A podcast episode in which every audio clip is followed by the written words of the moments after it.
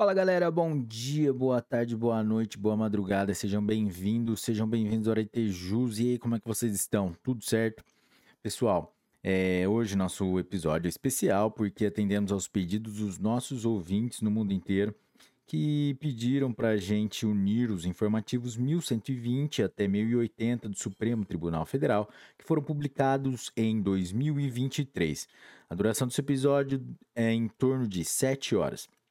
Pessoal, é, nós temos um, uma novidade para vocês, que o senhor doutor juiz de direito no estado de São Paulo e doutor pela PUC São Paulo é, vai ministrar as aulas de noções gerais de direito e formação eminística aqui no Aretejus.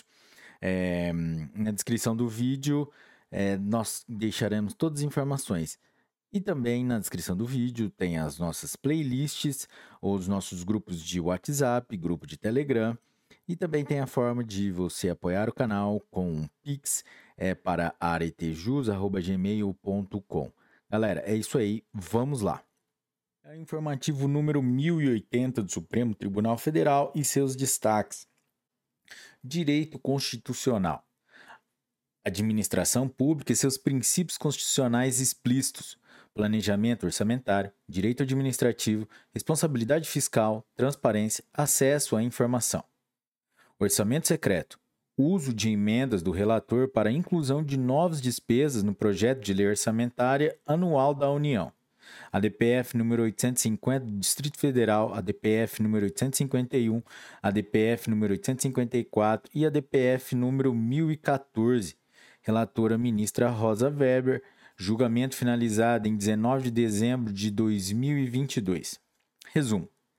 É vedada a utilização das emendas do relator geral do orçamento com a finalidade de criar novas despesas ou de ampliar as programações previstas no projeto de lei orçamentária anual, uma vez que elas se destinam exclusivamente a corrigir erros e omissões.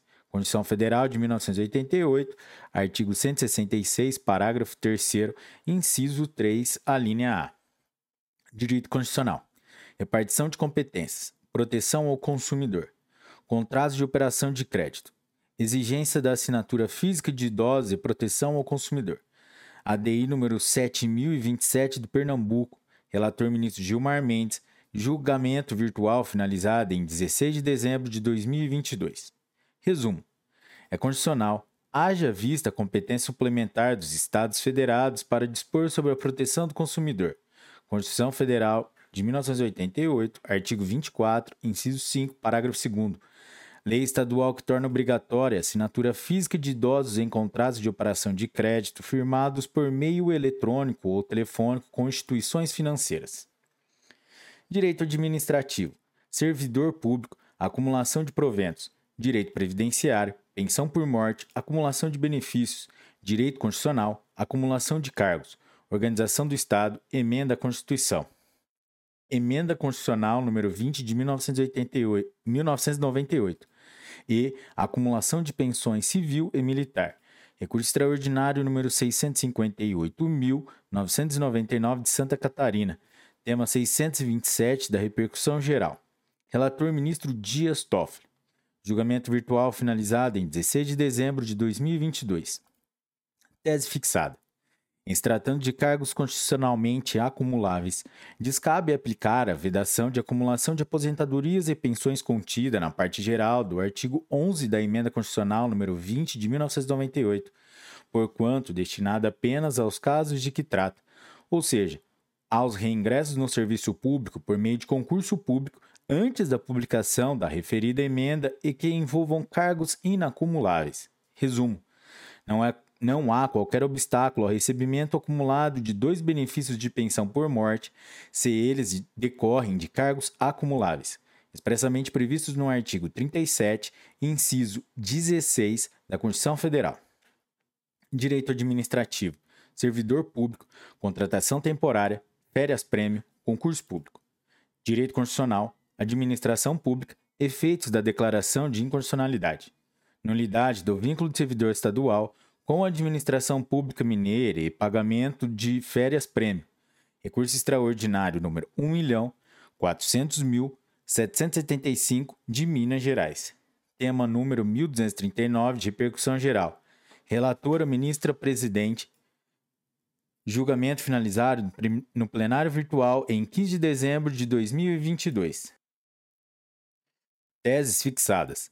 Não tem direito à indenização de férias-prêmio servidor estadual cujo vínculo com a administração pública, decorrente da Lei Complementar Mineira número 100 de 2007, foi declarado nulo, por inobservância dos princípios constitucionais que regem o ingresso no serviço público.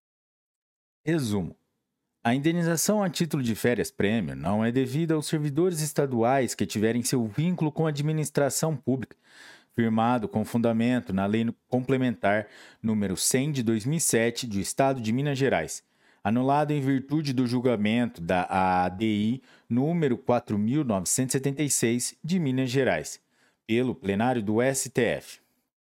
Direito administrativo, servidor público, jornada de trabalho, pessoa com deficiência, direito constitucional, direitos e garantias fundamentais, servidores públicos estaduais e municipais, filho com deficiência e jornada reduzida. Recurso extraordinário número 1.237.867 de São Paulo. Tema 1097 de repercussão geral Relator ministro Ricardo Lewandowski. Julgamento virtual finalizado em 16 de dezembro de 2022. Tese fixada. Aos servidores públicos estaduais e municipais é aplicado, para todos os efeitos, o artigo 98, parágrafo 2 e parágrafo 3 da Lei 8.112 de 1990. Resumo: por analogia, aplica-se aos servidores públicos estaduais e municipais que são pais ou cuidadores legais de pessoas com deficiência o direito à jornada de trabalho reduzida, sem necessidade de compensação de horário ou redução de vencimentos, nos modos previstos para os servidores públicos federais na Lei 8.112 de 1990. Direito administrativo. Servidor público, terço constitucional de férias, magistério municipal, terço constitucional de férias, Incidência sobre remuneração relativa à totalidade do período de duração do descanso previsto em lei. Recurso extraordinário número 1.400.000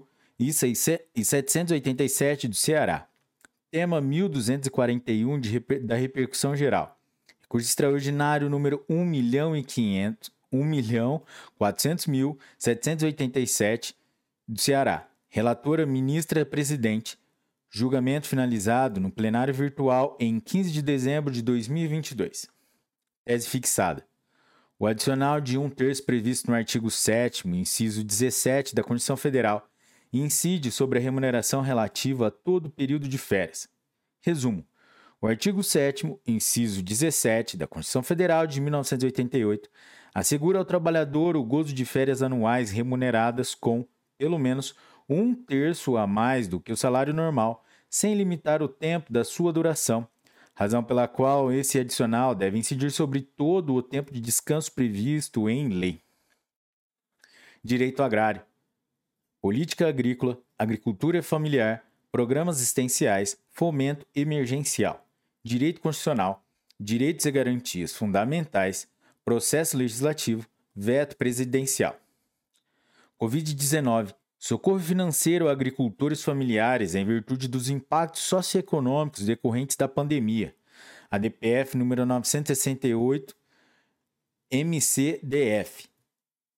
Relator ministro Edson Fachin. Julgamento virtual finalizado em 16 de dezembro de 2022. Resumo: a ausência de apresentação da estimativa do respectivo impacto orçamentário assim como a existência de ações já implementadas pelo Poder Executivo, como a instituição do Programa Auxílio e Inclusão Produtiva, Lei nº 14.284 de 2021, que criou o Programa de Auxílio Brasil e o Programa Alimentar Brasil, enfraquece a necessidade da aplicação de medidas estratégicas estabelecidas pela Lei nº 14.275 de 2021 voltadas a amparar os agricultores familiares do Brasil pelos problemas socioeconômicos decorrentes da pandemia da Covid-19. Direito do consumidor, contratos de consumo, transporte aéreo, responsabilidade do fornecedor, indenização por danos morais, direito internacional, tratados e convenções internacionais, normas internas, conflito, contrato de transporte aéreo internacional, má prestação de serviço, danos extrapatrimoniais e legislação aplicável. Recurso extraordinário número 1.394.401 de São Paulo. Tema número 1240 de repercussão geral. Relatora ministra presidente Rosa Weber.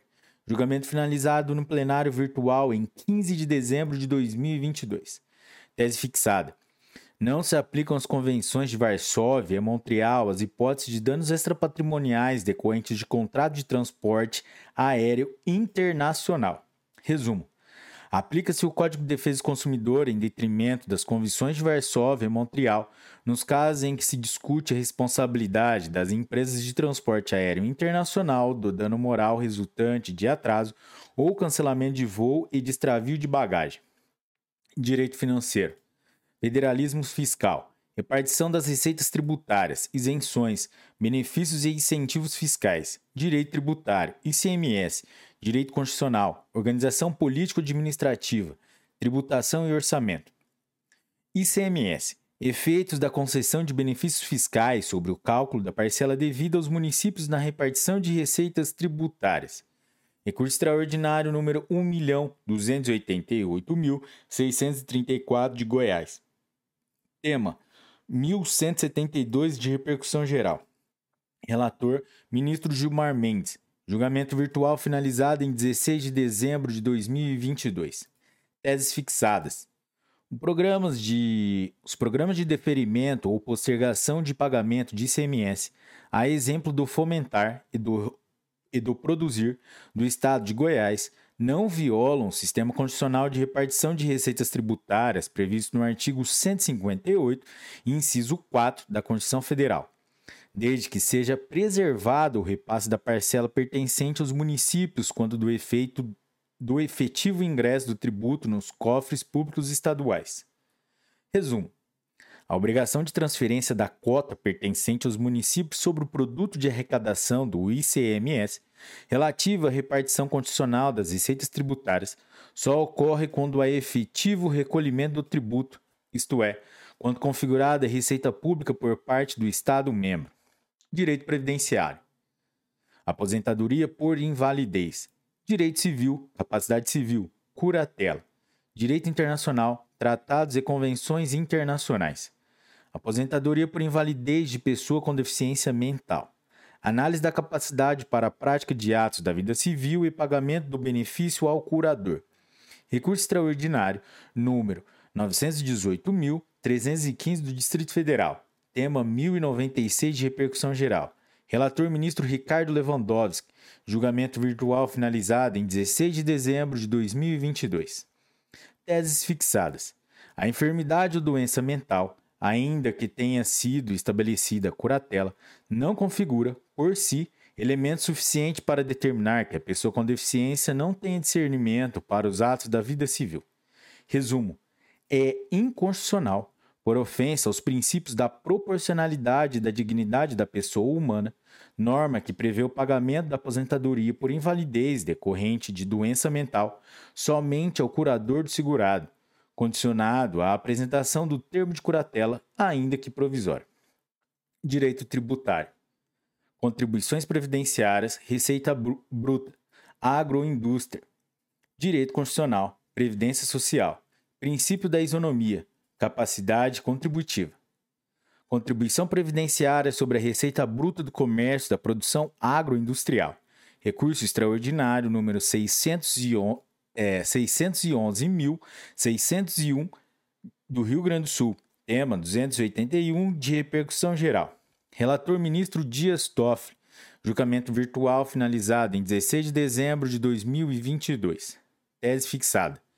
É condicional ao artigo 22A da Lei 8.212 de 1991, com a redação da Lei 10.256 de 2001 no que instituiu contribuição previdenciária incidente sobre a receita bruta proveniente da comercialização da produção, em substituição ao regime anterior da contribuição incidente sobre a folha de salários.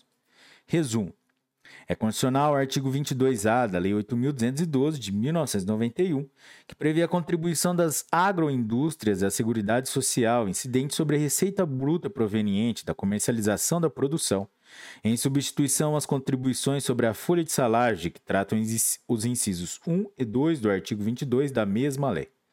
Direito tributário. Contribuições sociais, Senar, base de cálculo, folha de salários, receita bruta. Direito constitucional, ordem social, sistema tributário nacional. Incidência da contribuição destinada ao Senar sobre a receita bruta da comercialização da produção rural. Recurso extraordinário número 816.830 de Santa Catarina. Tema de repercussão geral número 801. Relator ministro Dias Toffoli. Julgamento virtual finalizado em 16 de dezembro de 2022. Tese fixada. É condicional a contribuição destinada ao cenário incidente sobre a receita bruta da comercialização da produção, na forma do artigo 2 da Lei 8.560 de 1992, com as alterações do artigo 6 da Lei 9.505 de 1997 e do artigo 3 da Lei 10.256 de 2001. Resumo: é constitucional, pois preservada sua destinação ao Sistema S, configurando pleno atendimento ao critério da pertinência entre o destino efetivo do produto arrecadado e a finalidade da tribuição, da tributação. A incidência da contribuição destinada ao Serviço Nacional de Aprendizagem Rural, Senar, sobre a receita bruta proveniente da comercialização da produção rural. Do informativo número 1081 e seus destaques que foi publicado dia 10 de fevereiro de 2023. Direito Constitucional, Poder Legislativo, Congresso Nacional, Inviolabilidades e Imunidades, Extensão aos deputados estaduais, Direito Processual Penal, Imunidades Parlamentares. Extensão das imunidades dos parlamentares federais aos estaduais. A DEI número 5.824 do Rio de Janeiro e a DEI número 5.825 do Mato Grosso, Relator ministro Edson Fachin, julgamento virtual finalizado em 16 de dezembro de 2022. Resumo: por força do parágrafo 1 do artigo 27 da Constituição Federal de 1988, as imunidades materiais e formais conferidas aos membros do Congresso Nacional, deputados federais e senadores, estendem-se aos deputados estaduais. Direito constitucional precatórios, requisição de pequeno valor, valor limite, repartição de competências, direito processual civil, execução contra a fazenda pública. RPV, autonomia dos estados e municípios. ADI número 5421 do Distrito Federal. Relator ministro Gilmar Mendes. Julgamento virtual finalizado em 16 de dezembro de 2022. Resumo: Os estados e municípios podem redefinir o valor limite da requisição de pequeno valor, RPV, visando a adequação de suas respectivas capacidades financeiras e especificidades orçamentárias. É inconstitucional por violar a competência privativa da União para legislar sobre direito processual, Constituição Federal de 1990, 1988, artigo 21, inciso 1, uma vez que as normas que dispõem sobre RPV têm caráter iminentemente processual. Legislação estadual que transfere ao credor a responsabilidade pelo encaminhamento da documentação necessária para, a solicitação do RP, para solicitação do pagamento do RPV diretamente ao órgão público devedor, bem como determina a suspensão do prazo para pagamento. Direito constitucional. Repartição de competências, direito consumidor, proteção à infância e juventude, processo legislativo. Lei estadual que proíbe a fabricação, venda e comercialização de armas de fogo de brinquedo. ADI número 5126, São Paulo. Relator ministro Gilmar Mendes. Julgamento virtual finalizado em 16 de dezembro de 2022. Resumo: é constitucional lei estadual que proíbe, no âmbito de seu território, a fabricação, a venda e a comercialização de armas de brinquedo que simulam armas de fogo reais não usurpa a competência privativa do chefe do Poder Executivo, a lei que, embora crie despesa para a administração pública, não trata da sua estrutura ou da atribuição de seus órgãos nem do regime jurídico de servidores públicos. Direito constitucional, servidores públicos, aposentadoria compulsória, limite de idade, repartição de competências. Aposentadoria compulsória. Fixação de idade e eficácia temporal. ADI número 5.378 do Distrito Federal. Relator ministro Edson Fachin. Julgamento virtual finalizado em 16 de dezembro de 2022. Resumo. É inconstitucional lei estadual que, editada no período entre a promulgação da emenda constitucional número 88 de 2015, 7 de maio de 2015, e a publicação da Lei Complementar número 152 de 2015 e 3 do 12 em 3 de dezembro de 2015, estende a idade da aposentadoria compulsória para cargos que não estejam expressamente indicados na Constituição Federal de 1988. Direito Constitucional, servidores públicos, remuneração, proibição de diferenciação de salário, direitos e garantias fundamentais, princípios constitucionais. Salário esposa concedido a servidores casados por meio de leis municipal e estadual. A DPF número 860 de São Paulo e a DPF número 879 de São Paulo. Relator ministro Roberto Barroso. Julgamento virtual finalizado em 6 de fevereiro de 2023. Tese fixada. O pagamento de salário esposa a trabalhadores urbanos e rurais e a servidores públicos viola a regra expressa na Constituição Federal de 1988, artigo 7 inciso 30 e artigo 39, parágrafo 3 e os princípios republicanos da igualdade, moralidade e da razoabilidade. Resumo: a concessão de quaisquer benefícios remuneratórios a trabalhadores rurais e urbanos ou a servidores públicos deve estar vinculado ao desempenho funcional de modo que qualquer adicional que seja pago apenas em virtude de seu estado civil viola a Constituição Federal, por constituir desequipara desequiparação ilegítima em relação aos demais. Direito administrativo, porte de arma de fogo, condições e requisitos, direito constitucional, repartição de competências, segurança pública, servidor público, policial civil aposentado porte de armas para policiais civis aposentados e previsão de condições específicas em decreto estadual. ADI número 7024 do Paraná. Relator ministro Roberto Barroso. Julgamento virtual finalizado em 16 de dezembro de 2022. Tese fixada. É constitucional o ato normativo estadual que, respeitando as condições mínimas definidas em diploma federal de normas gerais, estabelece exigência adicional para manutenção do porte de arma de fogo por servidores estaduais aposentados das Forças de Segurança Pública. Resumo: no exercício de sua competência constitucional para suplementar as normas gerais fixadas pela União sobre matéria atinente à segurança pública, Constituição Federal de 1988, artigo 24, parágrafo 2 os estados podem editar normas específicas quanto ao porte de arma de fogo, desde que mais restritas. Restritivas. Direito eleitoral. Processo eleitoral. Limite de gastos. Publicidade eleitoral. Princípio da anterioridade eleitoral. Direito constitucional. Direitos e garantias fundamentais. Direitos políticos. Administração pública gastos com publicidade institucional no primeiro semestre do ano eleitoral, alteração dos critérios do cálculo da média e princípio da anterioridade eleitoral. A DEI número 7178 do Distrito Federal e a DEI número 7182 do Distrito Federal. Relator ministro Dias Toffoli. Julgamento virtual finalizado em 16 de dezembro de 2022. Resumo: é condicional a modificação dos critérios de cálculo para a fixação do limite de gasto com publicidade institucional dos órgãos públicos no primeiro semestre do ano eleitoral, promovendo ajustes na redação do artigo 73, inciso 7, da Lei 9.504 de 1997, Lei das Eleições. Entretanto, essa alteração não se aplica ao pleito eleitoral de 2022, em razão do princípio da anterioridade eleitoral. Constituição Federal de 1988, artigo 16. Direito tributário. Conselhos profissionais de classe, Ordem dos Advogados do Brasil, inadimplência, anuidade, sanção política, direito constitucional, princípios constitucionais. Interdição profissional e exercício da capacidade eleitoral em face da inadimplência de anuidades. ADI número 7020 do Distrito Federal. Relator ministro Edson Fachin, Julgamento virtual finalizado em 16 de dezembro de 2022.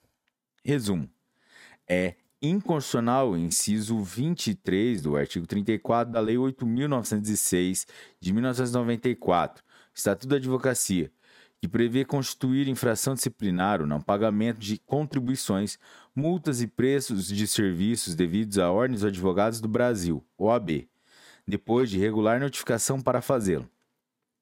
Também é inconstitucional a aplicação aos advogados inadimplentes do que dispõe o artigo 37 da mesma norma, que institui como pena a suspensão, a qual acarreta, por conseguinte, a interdição do exercício profissional.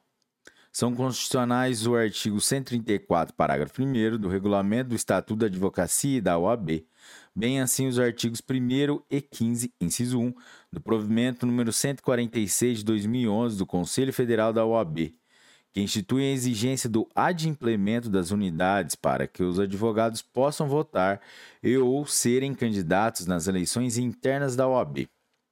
Direito tributário, impostos, ICMS, cobrança de sujeito, sujeito ativo, fato gerador, direito constitucional, repartição de receitas tributárias, diferencial de alíquotas de ICMS e critérios para definição do local da operação ou da prestação e do estabelecimento responsável pelo recolhimento. A DEI número 7158 do Distrito Federal. Relator ministro Roberto Barroso. Julgamento virtual finalizado em 6 de junho 6 de fevereiro de 2023. Tese fixada. É condicional o critério previsto no parágrafo 7 do artigo 11 da Lei Complementar número 87 de 1996, na redação dada pela Lei Complementar número 190 de 2022, que considera como estado destinatário para efeito do recolhimento do diferencial de alíquota do ICMS, aquele em que efetivamente ocorrer a entrada física da mercadoria ou o fim da prestação do serviço, uma vez que conforme a emenda condicional número 87 de 2015. Resumo: parágrafo 7 do artigo 11 da Lei Complementar número 87, incluído pela Lei Complementar número 190 de 2022, além de não alterar o fato gerador do ICMS, tal como previsto pelo artigo 155, inciso 2 da Constituição Federal de 1988, eis que permanece exigindo a ocorrência de circulação jurídica para incidência do imposto. Está em consonância com a emenda constitucional número 87 de 2015. Tratar dos destaques do informativo número 1082 do Supremo Tribunal Federal. Direito Constitucional. Controle de constitucionalidade. Efeitos da declaração de inconstitucionalidade. Direito processual civil. Coisa julgada. Limites. Relações de trato sucessivo Direito Tributário, Contribuições Sociais, CSLL, Tributos pagos de modo continuado. Coisa julgada em matéria tributária, limites de sua eficácia temporal quando derivada de relação jurídica de trato continuado.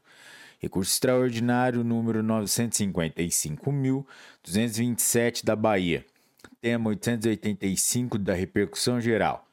Recurso extraordinário e recurso extraordinário no, 949.297 de Ceará. Tema 881 de repercussão geral. Relatores ministro Roberto Barroso e ministro Edson Fachin. Teses fixadas. Primeira tese.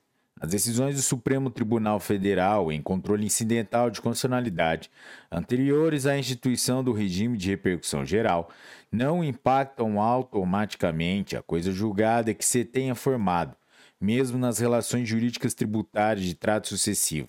Parágrafo, é, segunda tese. Já as decisões proferidas em ação direta ou em sede de repercussão geral interrompem automaticamente os efeitos temporais das decisões transitadas em julgado nas referidas relações, respeitadas a irretroatividade, a anterioridade anual e a noventena ou a anterioridade nonagesimal, conforme a natureza do tributo. Resumo: os efeitos temporais da coisa julgada nas relações jurídicas tributárias de trato sucessivo são imediatamente cessados quando o, FT, quando o STF se manifestar em sentido oposto em julgamento de controle concentrado de constitucionalidade ou de recurso extraordinário com repercussão geral.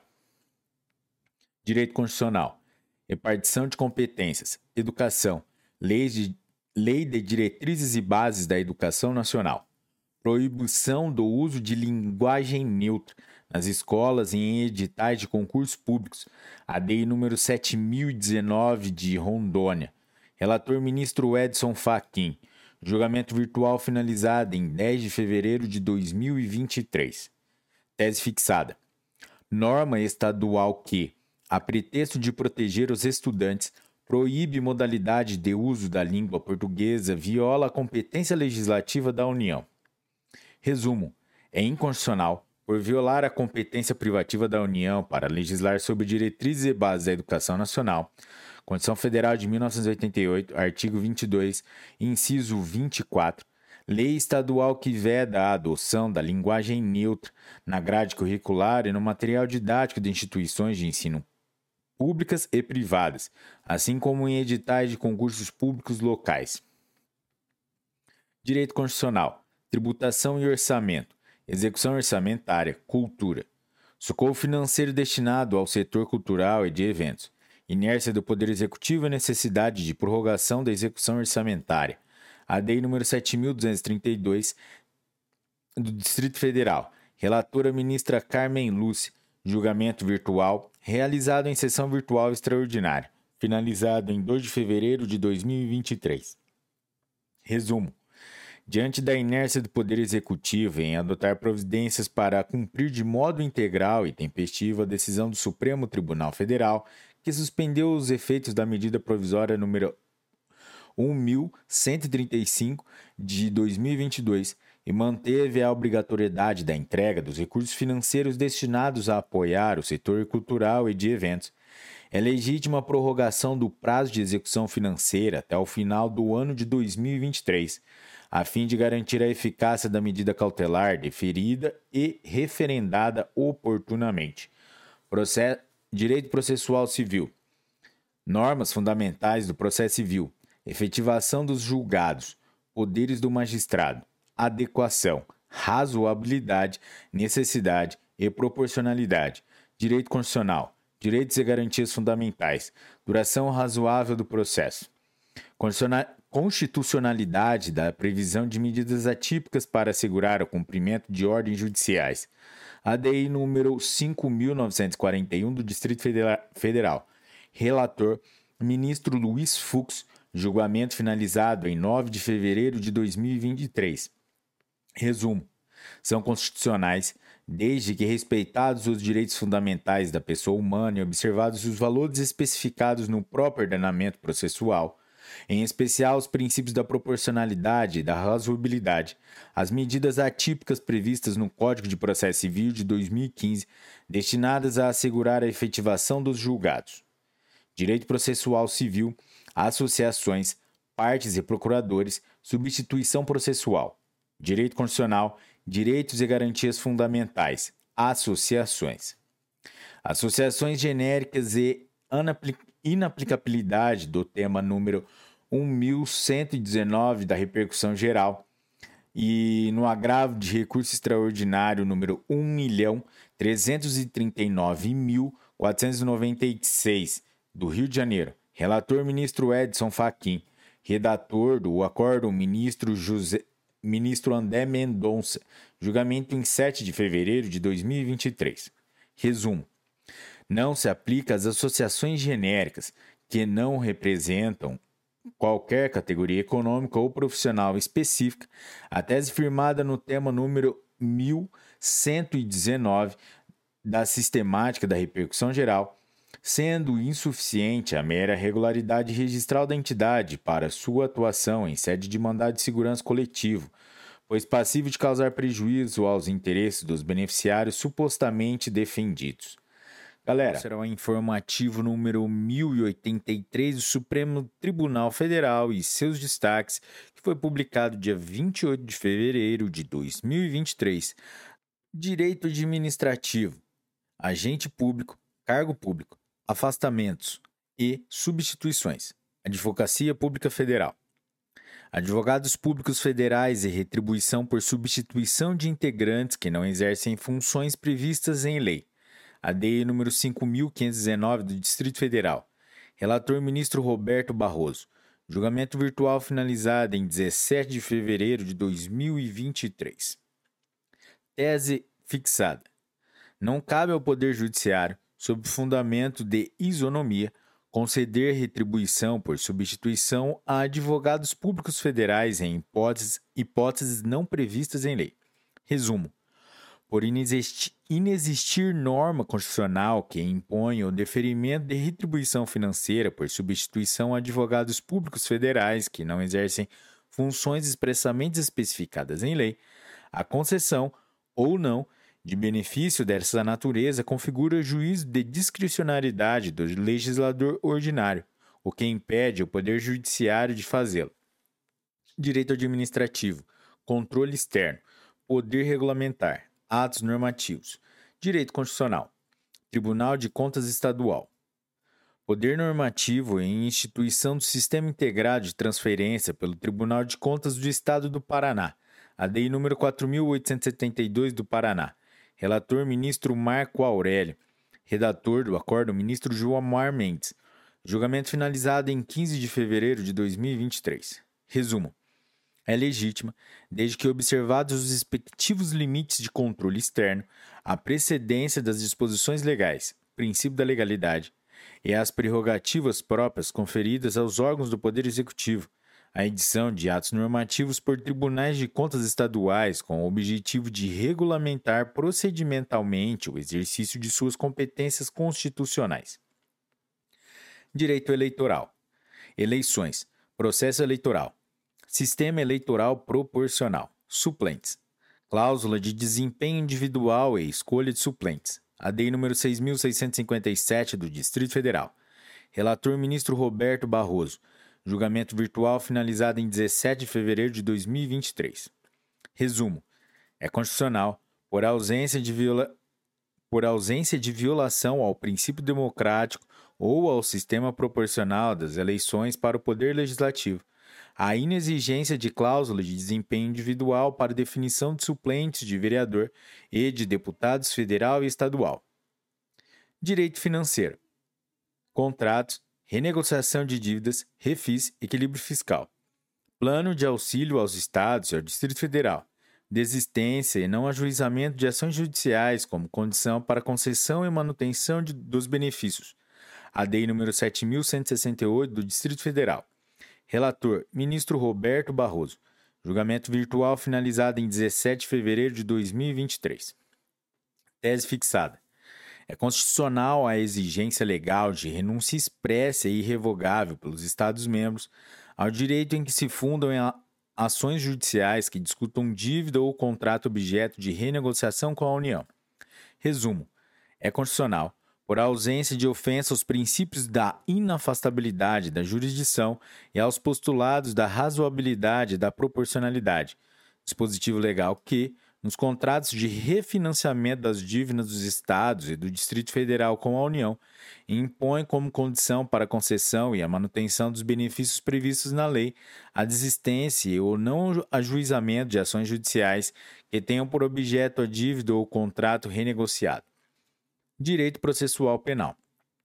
Termos circunstanciados de ocorrência. Polícias administrativa e judiciária. Direito constitucional. Segurança pública Polícia Rodoviária Federal. Polícia Rodoviária Federal e a possibilidade de lavrar termo circunstanciado em casos de crime federal de menor potencial ofensivo. A DEI número 6.245 do Distrito Federal e a DEI número 6.264 também do Distrito Federal. Relator ministro Roberto Barroso. Julgamento virtual finalizado em 17 de fevereiro de 2023. Tese fixada. O termo circunstanciado de ocorrência, o TCO, não possui natureza investigativa, podendo ser lavrado por integrantes da Polícia Judiciária ou da Polícia Administrativa. Resumo: é constitucional, por ausência de usurpação das funções das polícias judiciárias, a prerrogativa conferida à Polícia Rodoviária Federal de lavrar termo circunstanciado de ocorrência, TCO, o qual, diversamente o inquérito policial, não constitui ato de natureza investigativa, dada sua finalidade de apenas constatar um fato e registrá-lo com detalhes. Pessoal, em especial esse ponto aqui a gente decidiu colocar a parte do informativo completo. O TCO nos moldes definidos pela Lei 9099 de 1995, destina-se a registrar ocorrências de crimes de menor potencial ofensivo, sem dar margem a qualquer procedimento que acarrete diligências para esclarecimento dos fatos ou da autoria delitiva. Esta Corte já reputou constitucional a lavratura de TCO por autoridade policial, que não seja delegado de polícia, por considerar que essa atribuição não é exclusiva da Polícia Judiciária, tal como ocorre nos casos submetidos à investigação mediante inquérito policial. Com base nesse entendimento, o plenário, por unanimidade, em apreciação conjunta, julgou improcedentes as ações para assentar a constitucionalidade do artigo 6 do Decreto 10.073 de 2019, na parte que modificou o artigo 47, inciso 12, do Decreto 9.662 de 2019.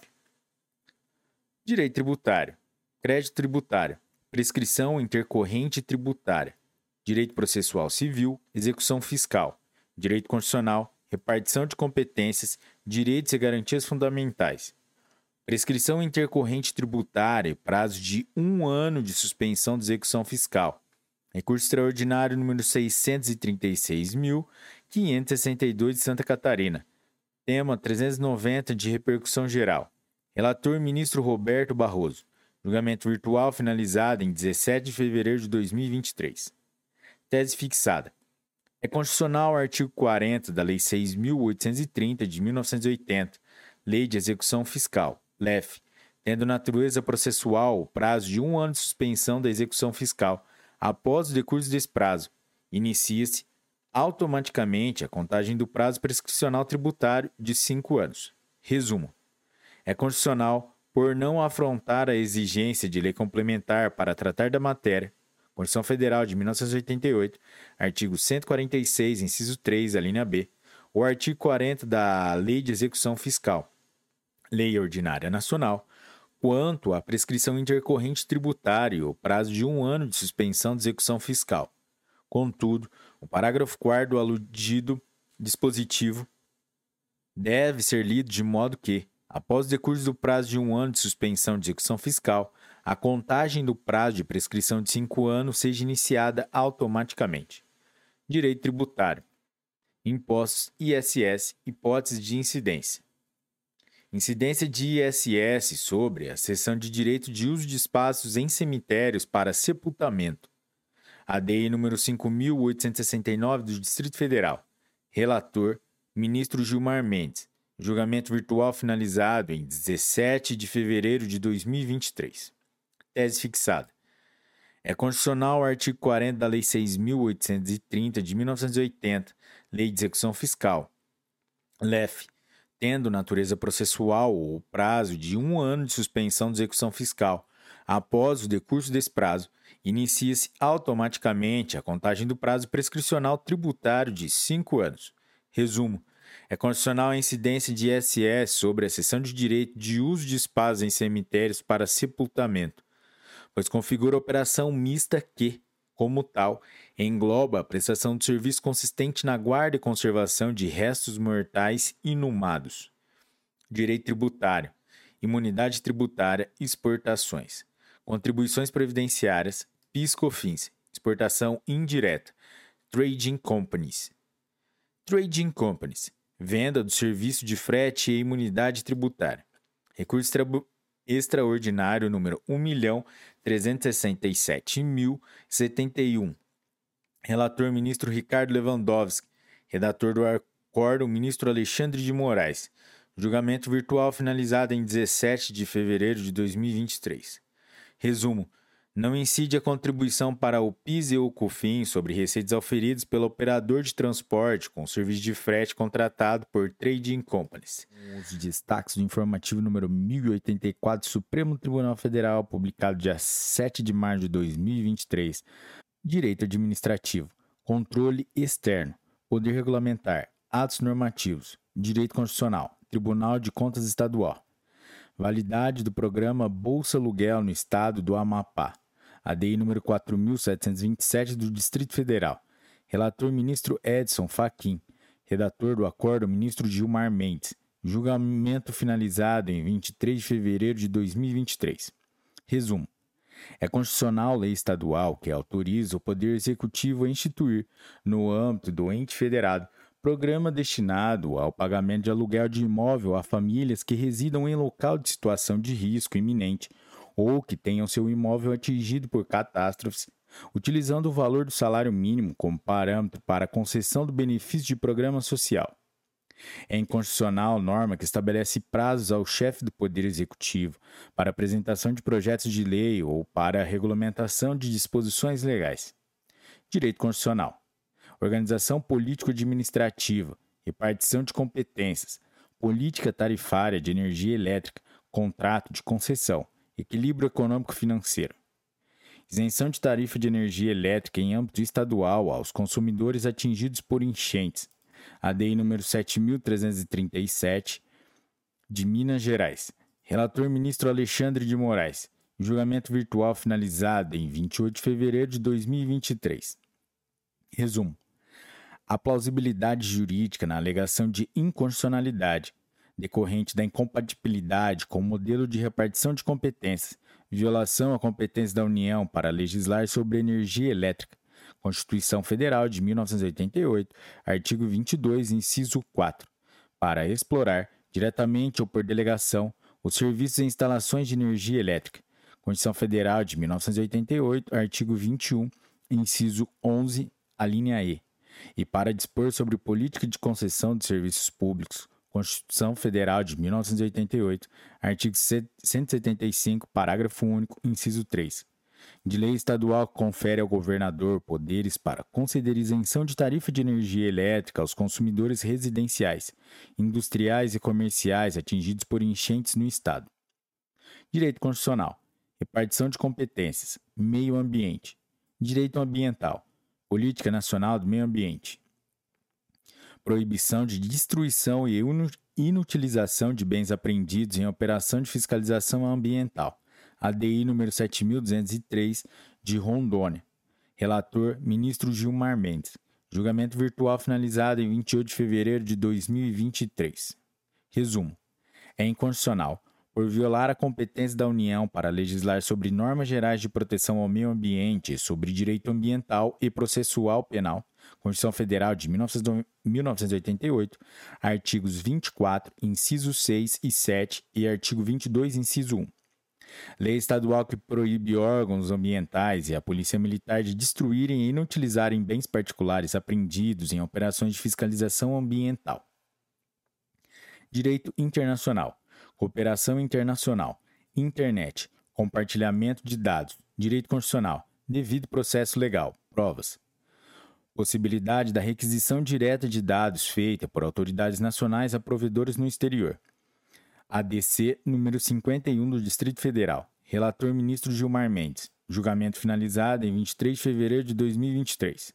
Resumo: As empresas de tecnologias que operam aplicações de internet no Brasil sujeitas à jurisdição nacional e, como tal, devem cumprir as determinações das autoridades nacionais do Poder Judiciário, inclusive as requisições feitas diretamente, quanto ao fornecimento de dados eletrônicos para elucidação de investigações criminais, ainda que parte de seus armazenamentos esteja em servidores localizados em países estrangeiros. Direito administrativo, Conselho de Fiscalização Profissional, Criação, extinção de reestruturação de órgãos ou cargos públicos, Direito Constitucional, repartição de competências, processo legislativo. Iniciativa de lei para a criação de Conselho Federal e dos Conselhos Regionais de Educação Física, ADI número 3428, Distrito Federal, relator ministro Luiz Fux, julgamento virtual finalizado em 28 de fevereiro de 2023. Resumo: é formalmente inconstitucional por vício resultante de usurpação do poder de iniciativa. Constituição Federal de 1988, artigo 61, parágrafo 1 inciso 2, alínea A Lei federal de origem parlamentar que cria conselhos de fiscalização profissional e dispõe sobre a eleição dos respectivos membros efetivos e suplentes. Direito processual penal. Execução penal, remissão da pena, falta grave, perda dos dias remidos. Direito constitucional. Organização dos poderes, poder legislativo, poder judiciário, atribuições. Princípio da separação dos poderes. Artigo 127 da Lei de Execução Penal perda de dias remidos por falta grave, revisão ou cancelamento do enunciado da súmula vinculante 9. Recurso extraordinário número 1.116.485 do Rio Grande do Sul. Tema 477 de repercussão geral. Relator ministro Luiz Fux. Julgamento virtual finalizado em 28 de fevereiro de 2023. Tese, primeira tese fixada. A revogação ou modificação do ato normativo em que se fundou a edição de enunciado de súmula vinculante acarreta, em regra, a necessidade de sua revisão ou cancelamento pelo Supremo Tribunal Federal, conforme o caso. Tese fixada 2. É constitucional a previsão legislativa de perda dos dias remidos pelo condenado que comete falta grave no curso da execução penal. Resumo: em regra, deve-se revisar ou cancelar enunciado de súmula vinculante quando ocorrer a revogação ou a alteração da legislação que lhe serviu de fundamento. Contudo, o STF pode concluir, com base nas circunstâncias do caso concreto, pela desnecessidade de tais medidas.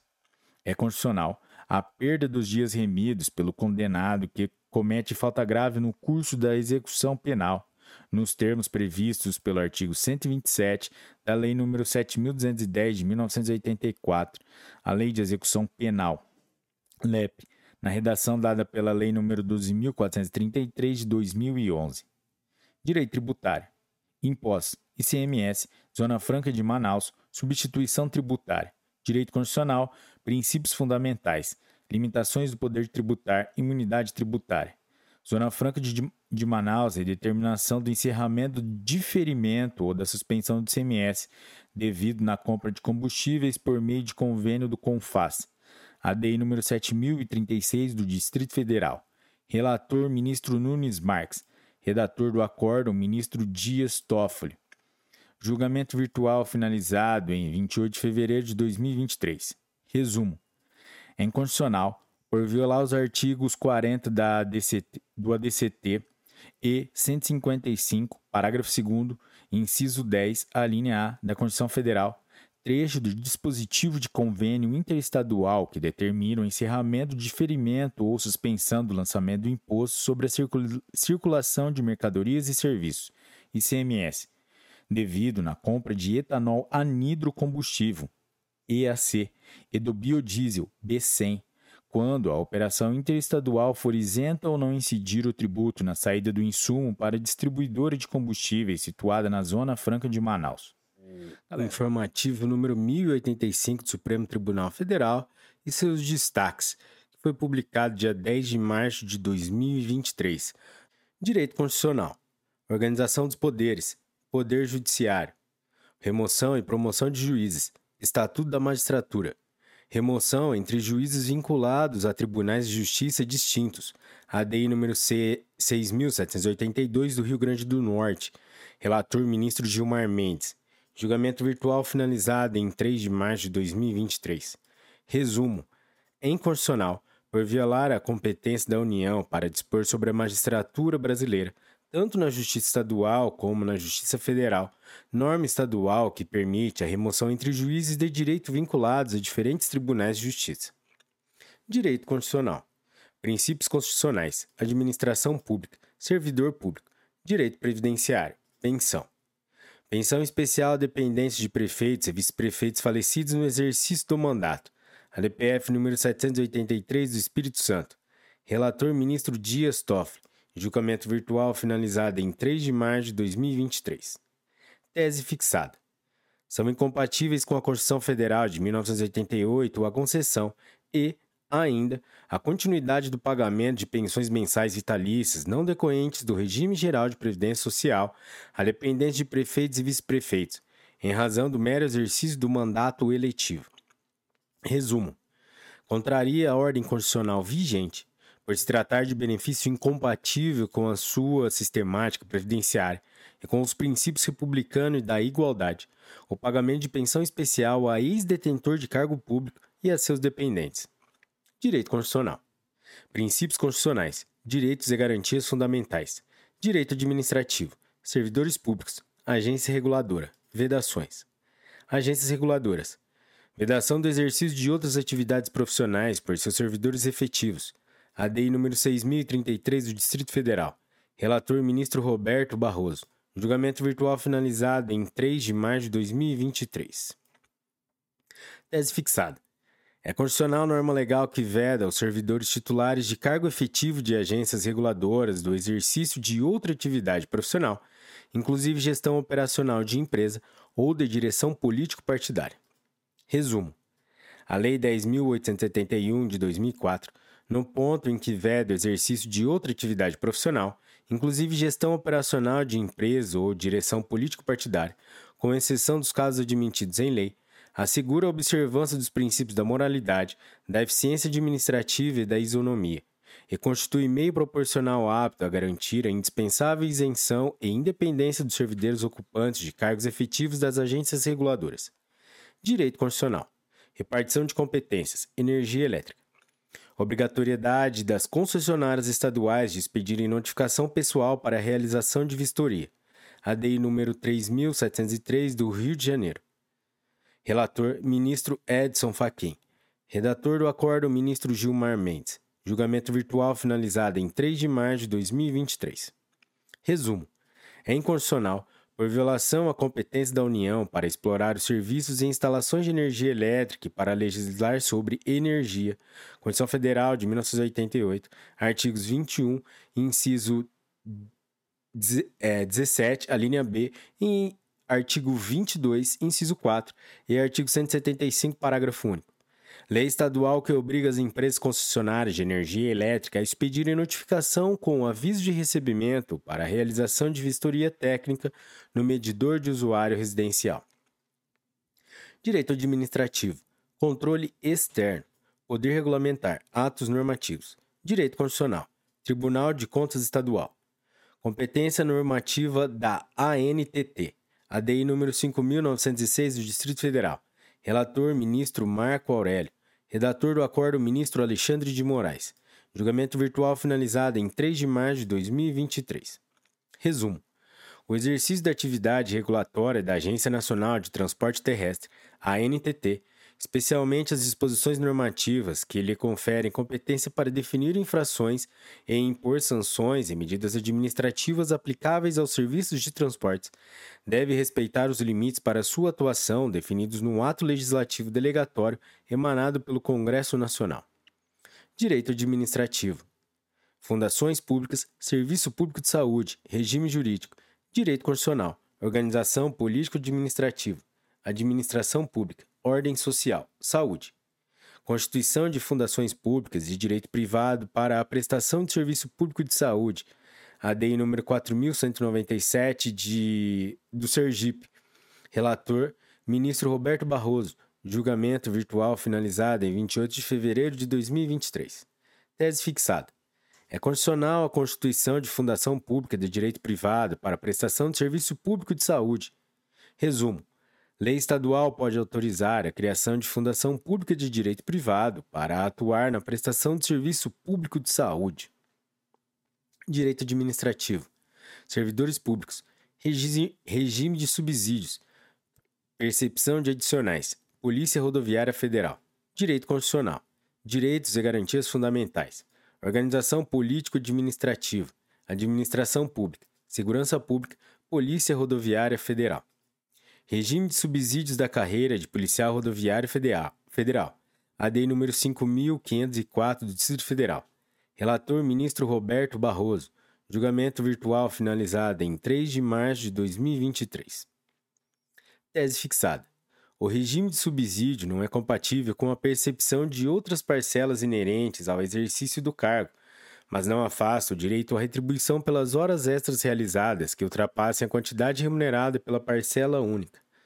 Resumo: é condicional o regime de subsídios da carreira de policial rodoviário federal, Lei 11.358 de 2006, na parte em que veda o pagamento de adicional noturno e quaisquer outras gratificações ou adicionais, mas garante o direito à gratificação natalina, ao adicional de férias e ao abono de permanência. Contudo, deve ser afastada a interpretação que, impe que impeça a remuneração desses policiais pelo desempenho de serviço extraordinário, horas extras, que não esteja compreendida no subsídio. Direito previdenciário. 13º salário, base de cálculo, contribuições previdenciárias, salário de contribuição e salário de benefício. 13º salário e sua integração na base de cálculo de contribuições previdenciárias. ADI número 1049 do Distrito Federal. Relator ministro Marcos Nunes. Julgamento virtual finalizado em 3 de março de 2023. Resumo. É constitucional a exclusão da gratificação natalina, 13º salário, da base de cálculo de benefício previdenciário notadamente diante da inexistência de ofensa à garantia constitucional da irredutibilidade do valor dos benefícios da Seguridade Social. É constitucional, em especial diante da ausência de violação de direito adquirido, a eliminação do abono da permanência em serviço do rol dos benefícios previdenciários sujeitos à carência de 180 contribuições mensais, já que mantido esse período de carência para as demais prestações pecuniárias previstas, aposentadoria por idade, aposentadoria por tempo de serviço e aposentadoria especial. Direito tributário: impostos, ICMS, base de cálculo, ener energia elétrica, direito constitucional, repartição de competências, operações com energia elétrica, inclusão da TUSD e TUST na base de cálculo do ICMS e competência legislativa. ADI número 7195 do Distrito Federal, Relator ministro Luiz Fux. Julgamento virtual finalizado em 3 de março de 2023. Resumo. Vislumbram-se presentes os requisitos para manutenção da cautelar. Inciso 1. A fumaça do bom direito decorre da alegada ilegitimidade da definição dos parâmetros para a incidência do ICMS, imposto estadual.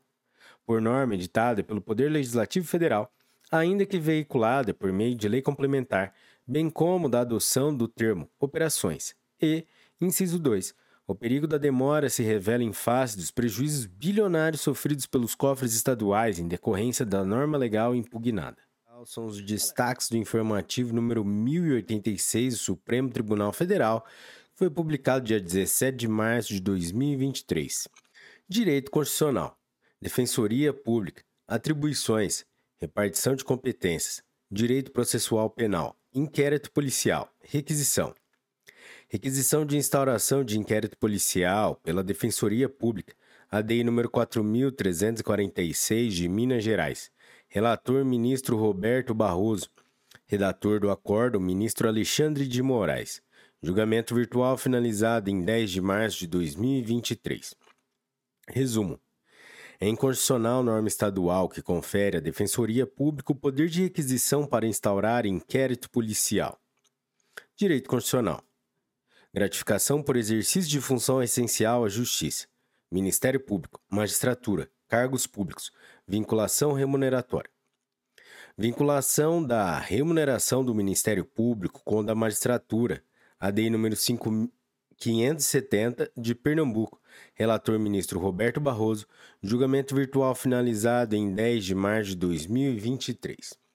Resumo: a vinculação entre os subsídios dos membros do Ministério Público ou de função essencial à Justiça e a remuneração da magistratura é vedada pelo artigo 37, inciso 13 da Constituição Federal de 1988. Direito Constitucional. Organização dos poderes, funções essenciais da justiça, defensoria pública, autonomia institucional. Defensoria pública, autonomia administrativa e determinação judicial para o preenchimento de cargo de defensor em localidades desamparadas.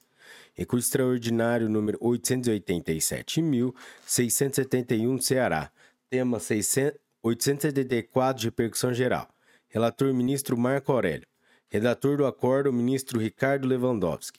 Julgamento finalizado em 8 de março de 2023. Tese fixada. Ofende a autonomia administrativa das defensorias públicas decisão judicial que determina a lotação de defensor público em localidade desamparada, em desacordo com os critérios previamente definidos pela própria instituição, desde que observados os critérios do artigo 98, caput, parágrafo 2 do ato das disposições constitucionais transitórias, a DCT. Resumo: é inconstitucional, por violar a autonomia administrativa da Defensoria Pública, a imposição, por via judicial, de lotação de defensor público em divergência com os critérios prefixados pela própria instituição, quando estes já considerem a proporcionalidade da efetiva demanda de seus serviços e a respectiva população na unidade jurisdicional, com prioridade de atendimento às regiões com maiores índices de exclusão social e adensamento populacional.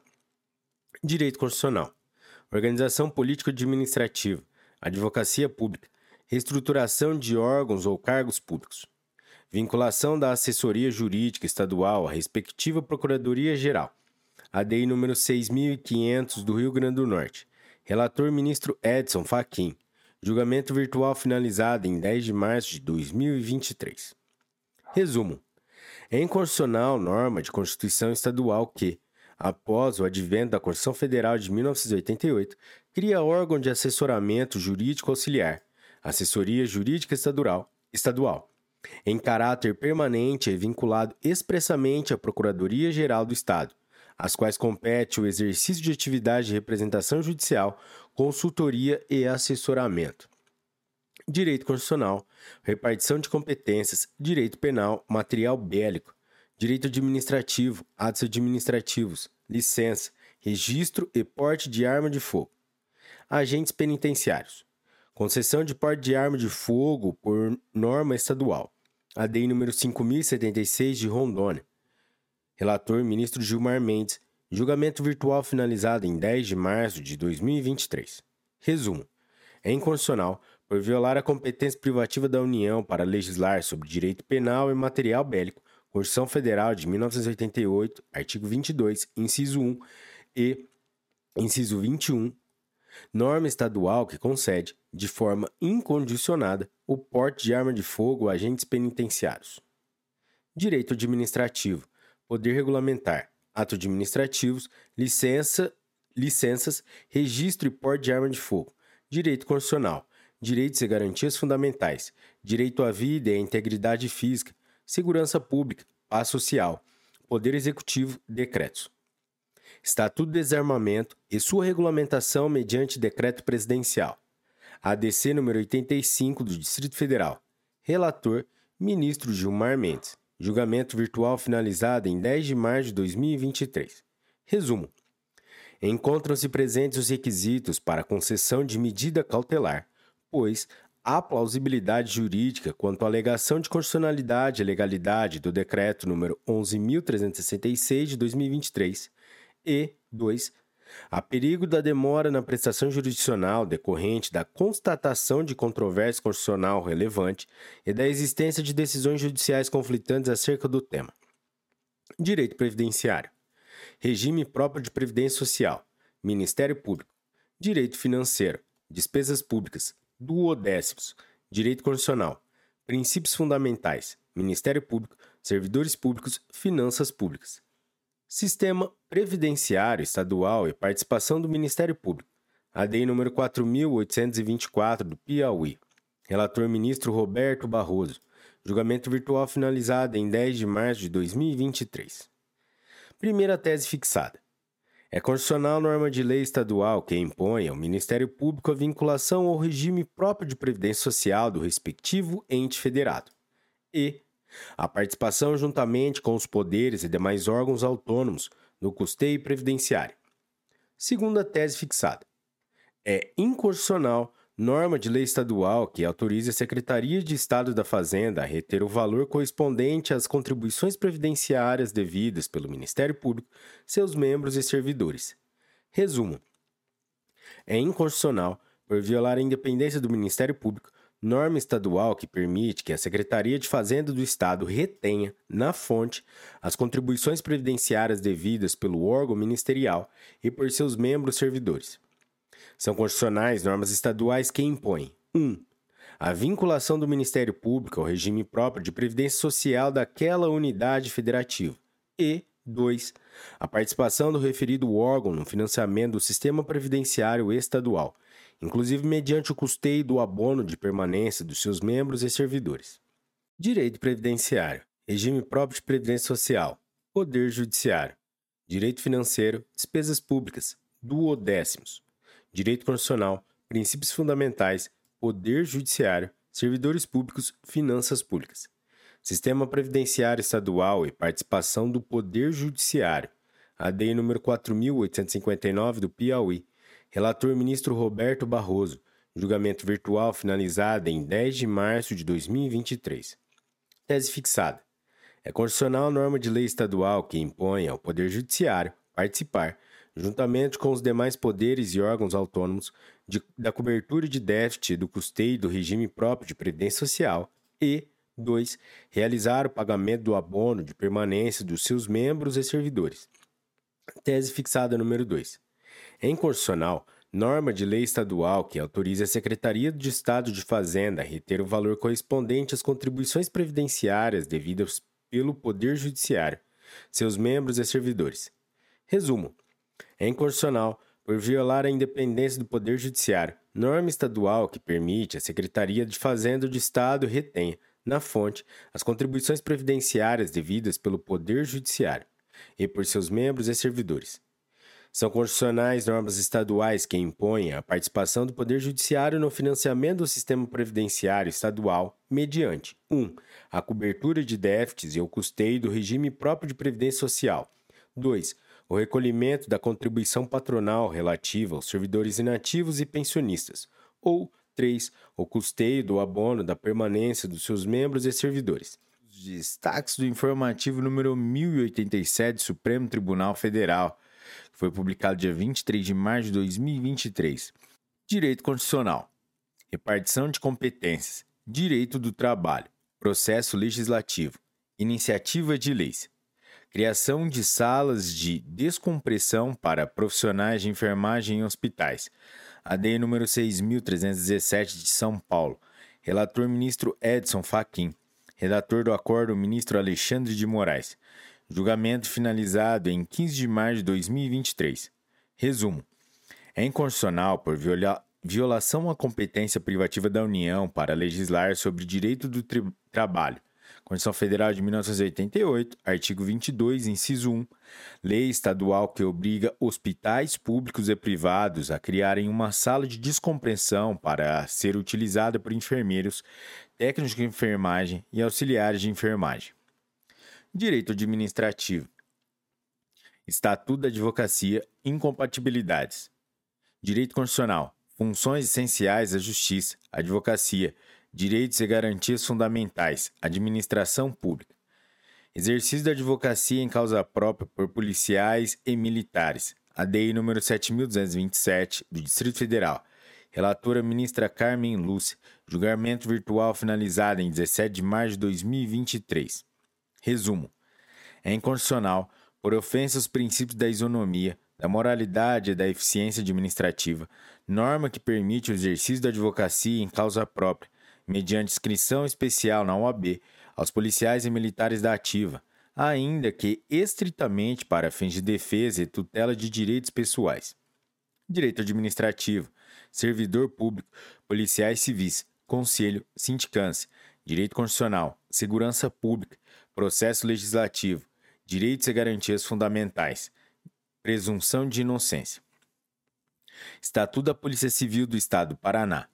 Alterações substanciais e procedimentos em sede de sindicância policial. ADI número 2926 do Paraná. Relator ministro Nunes Marques. Julgamento virtual finalizado em 17 de março de 2023. Resumo.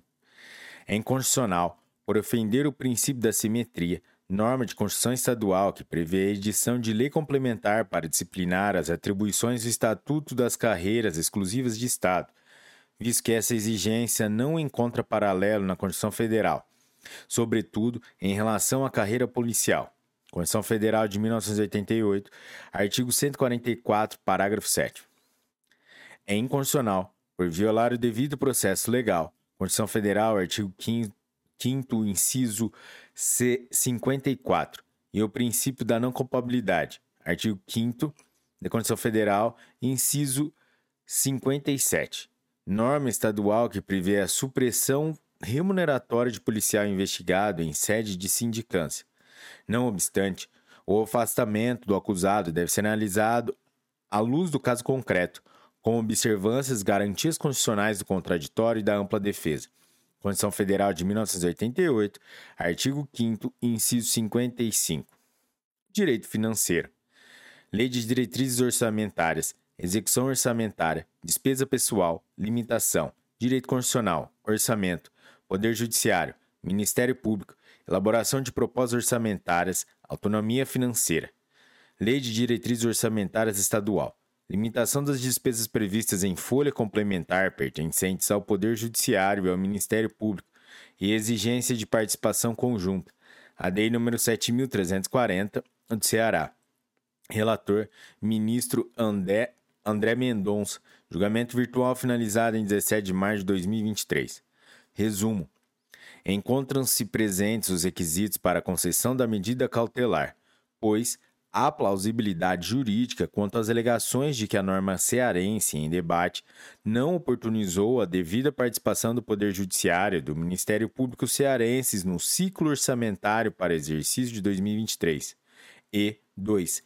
Há perigo da demora na prestação jurisdicional, porque, na execução mensal do orçamento público do ente cearense, a norma impugnada renovou a inconstitucional limitação da autonomia financeira do Poder Judiciário e do Ministério Público Estaduais outrora verificada na LDO número 2022.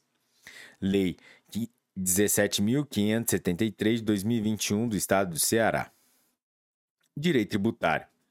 Contribuições sociais, contribuições previdenciárias, base de cálculo, folha de salários, receita bruta, produção rural, Senar. Direito Constitucional, Ordem Social, Sistema Tributário Nacional, Repartição de Competências. Artigo 25 da Lei 8.870 de 1994. E contribuição à Seguridade, Seguridade Social devida pelo produtor rural, pessoa jurídica. Recurso extraordinário número 700.922 do Rio Grande do Sul. Tema 651 de repercussão geral. Relator, ministro Marco Aurélio. Redator do acórdão, ministro Alexandre de Moraes. Julgamento finalizado em 15 de março de 2023. Primeira tese fixada. É inconstitucional a contribuição à Seguridade Social, a cargo do empregador rural, pessoa jurídica, incidente sobre a receita bruta proveniente da comercialização da sua produção, previsto no artigo 25, inciso 1 e 2 da Lei 8.870 de 1994, na redação anterior à Emenda Constitucional número 20 de 1998. Segunda tese fixada, é constitucional a contribuição à Seguridade Social a cargo do empregador rural, pessoa jurídica, incidente sobre a receita bruta proveniente da comercialização da sua produção, previsto no artigo 25, inciso 1 e 2 da Lei 8.870 de 1994, na redação dada pela Lei 10.256 de 2021. 3. Terceira tese. É condicional a contribuição social destinada ao Serviço Nacional de Aprendizagem Rural, SENAR, de que trata o artigo 25, parágrafo 1 da Lei 8.870 de 1994, inclusive na redação conferida pela Lei 10.256 de 2001. Resumo. É condicional ao artigo 25, inciso 1 e inciso 2 da Lei 8.870 de 1994, com a redação dada pela Lei 10.256 de 2001, que prevê a contribuição à Seguridade Social a ser paga pelo empregador rural, pessoa jurídica, incidente sobre a receita bruta proveniente da comercialização de sua produção, em substituição à contribuição incidente, incidente sobre a folha de salários de que tratam os incisos 1 e 2 do artigo 22 da Lei 8.212 de 1991. É constitucional a contribuição social destinada ao Senar, a ser paga pelo empregador pessoa jurídica que se dedique à produção rural, estabelecida pelo parágrafo 1 do artigo 25 da Lei 8.870 de 1994. Direito tributário. Sanções tributárias, multa isolada, crédito tributário, extinção, compensação, direito constitucional, direitos e garantias fundamentais, débito tributário, multa isolada pela não homologação de declaração de compensação, ADI número 4905 do Distrito Federal. Relator ministro Gilmar Mendes. Julgamento virtual finalizado em 17 de março de 2023. Resumo: é inconstitucional, por violar o direito fundamental da petição e o princípio da proporcionalidade, a aplicação de multa isolada pela mera não homologação de declaração de compensação quando não caracterizados má-fé, falsidade, dolo ou fraude. Direito tributário sanções tributárias, multa isolada, crédito tributário, extinção, compensação, direito constitucional, direitos e garantias fundamentais, multa automática pela simples negativa do pedido de compensação tributária, recurso extraordinário número 796.939 do Rio Grande do Sul, tema 736 da repercussão geral. Relator ministro Edson Fachin. Julgamento virtual finalizado em 17 de maio de 2023. Tese fixada. É inconstitucional a multa isolada prevista em lei para incidir diante da mera negativa de homologação de compensação tributária por não consistir em ato ilícito com aptidão para propiciar automática penalidade pecuniária. Resumo: o pedido de compensação tributária não homologado ao invés de figurar ato ilícito apto a ensejar sanção tributária automática, Lei 9.430 de 1996, artigo 74, parágrafo 17, configura legítimo exercício do direito de petição do contribuinte. Constituição Federal é, de 1988, artigo 5 inciso 34. Os destaques do informativo número 1088 do Supremo Tribunal Federal. Direito Constitucional. Repartição de competências: saúde, plano de saúde, tratamento médico hospitalar, fornecimento de medicamentos, pessoa com deficiência. Obrigações contratuais de operadoras de plano de saúde em relação a pessoas com deficiência em âmbito estadual. ADI número 7208, Mato Grosso. Relator ministro Roberto Barroso. Julgamento virtual finalizado em 24 de março de 2023. A tese fixada foi a seguinte: é inconstitucional por violação à competência da União para legislar sobre direito civil e seguros. Constituição Federal de 1988, artigo 22, inciso 1 e inciso 7. Lei estadual que estabelece obrigações contratuais para operadoras de plano de saúde. Resumo: compete à União regular o mercado de planos de saúde, o que inclui a normatização da matéria, Constituição Federal de 1988, artigo 22, inciso 7, bem como toda a fiscalização do setor. Constituição Federal de 1988, artigo 21, inciso 8. Direito Constitucional, repartição de competências, trânsito e transporte, direito administrativo, Sistema Nacional de Trânsito, infrações. Previsão de parcelamento de multas de trânsito e pagamento de débitos com cartões de crédito em âmbito distrital a DEI número 6.578 do Distrito Federal. Relator, ministro Ricardo Lewandowski. Julgamento virtual finalizado em 24 de março de 2023. Resumo. É inconstitucional, por violar a competência privativa da União para legislar sobre trânsito e transporte, Constituição Federal de 1988, artigo 22, inciso 11, lei distrital que prevê a possibilidade de parcelamento de multas decorrentes de infrações de trânsito e o pagamento de débitos com cartão de crédito direito administrativo, concurso público, direito à nomeação, candidato estrangeiro, direito constitucional, direitos e garantias fundamentais.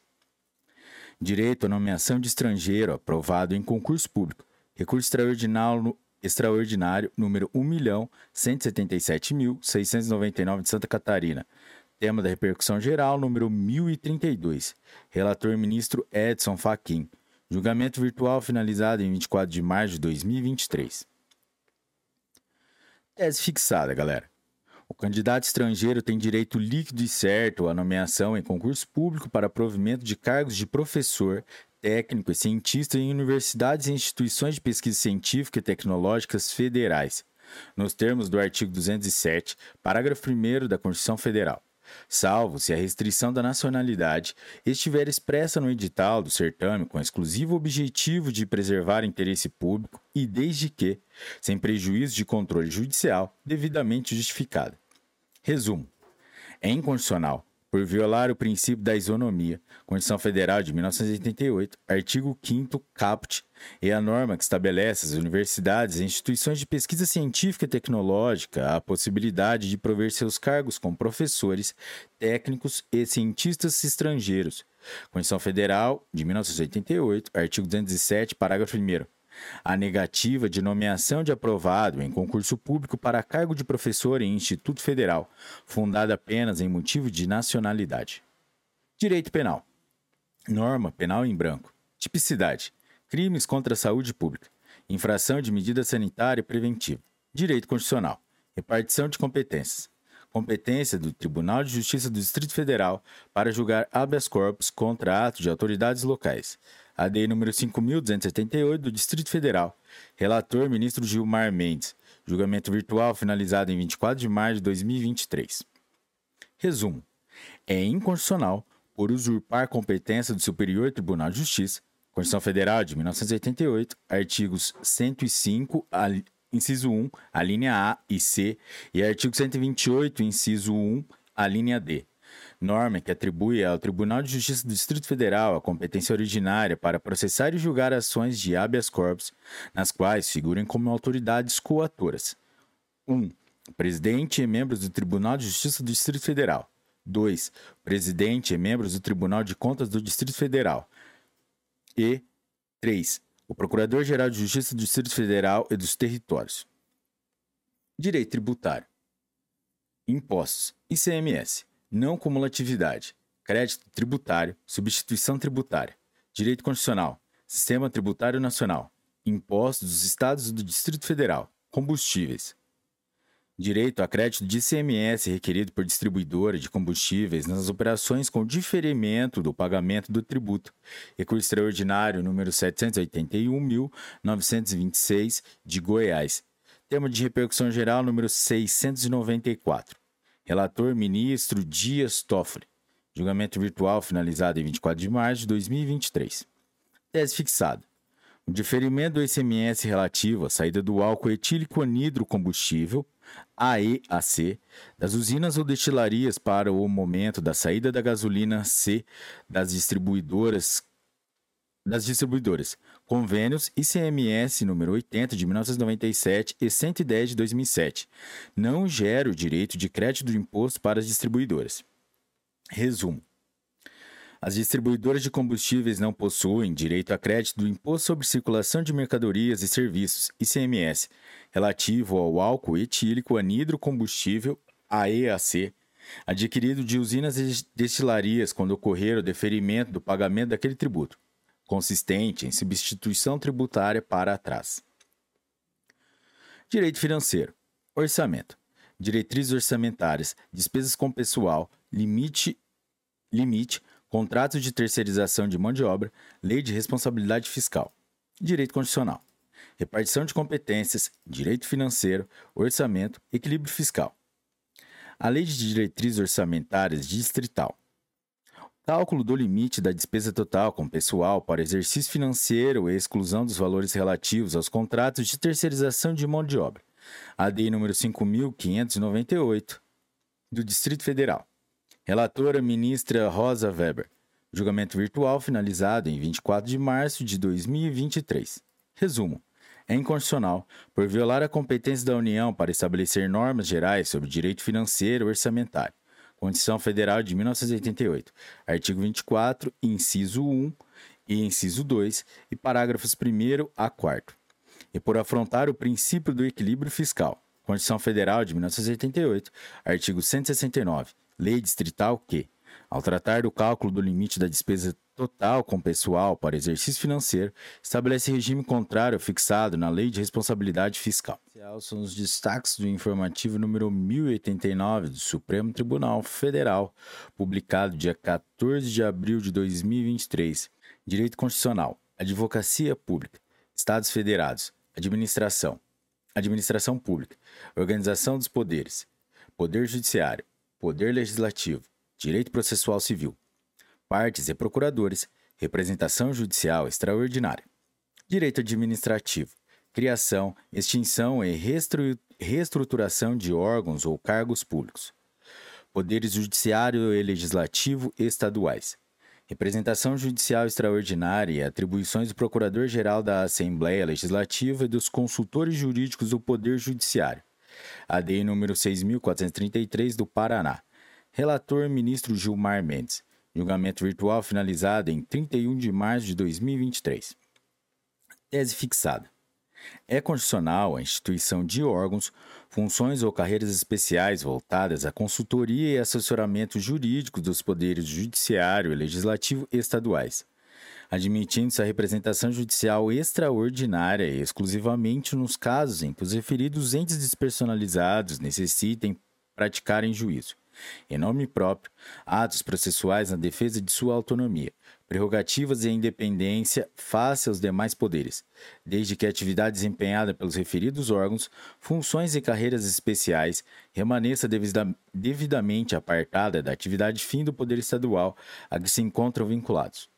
Resumo: é constitucional a instituição de órgãos, funções ou carreiras especiais para consultoria e assessoramentos jurídicos do Poder Legislativo ou do Poder Judiciário estatais admitindo-se a representação judicial extraordinária apenas nos casos em que o poder estatal estadual correspondente precise defender em juízo, em nome próprio, sua autonomia, prerrogativas e independência em face dos demais poderes. Nas hipóteses em que é admitida a atividade de representação judicial extraordinária ser desempenhada pelos órgãos, funções ou carreiras especial, especiais deve permanecer devidamente apartada da atividade fim do poder estadual ao qual vinculados. Não ofende o princípio do concurso público a mudança da denominação do cargo público efetivo de assessor jurídico para de consultor jurídico, quando ausente efetiva transformação ou transposição de um cargo no outro. Direito Constitucional. Controle concentrado de constitucionalidade.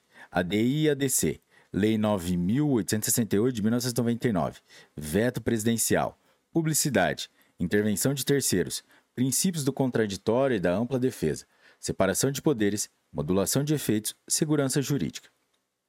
Lei 9.868 de 1999 e o rito do processamento das ADI e ADC princípios do contraditório e da ampla defesa e modulação de efeito nas ações de controle de controle concentrado de constitucionalidade, a DI número 2154 do Distrito Federal e a DI 2258 do Distrito Federal. Relator ministro Dias Toffoli. Redatora do acordo ministra Carmen Lúcia. Julgamento virtual finalizado em 31 de março de 2023. Resumo. Não configura inconstitucionalidade por omissão por alegada ofensa aos princípios do contraditório e da ampla defesa, quanto à participação da sociedade civil no processamento das ações declaratórias de constitucionalidade.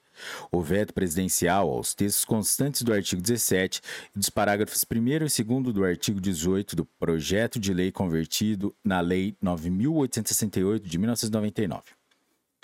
É condicional a norma contida no artigo 27 da Lei 9.868 de 1999, que permite a modulação de efeitos pelo Supremo Tribunal Federal da decisão que declara a inconstitucionalidade de lei ou ato normativo.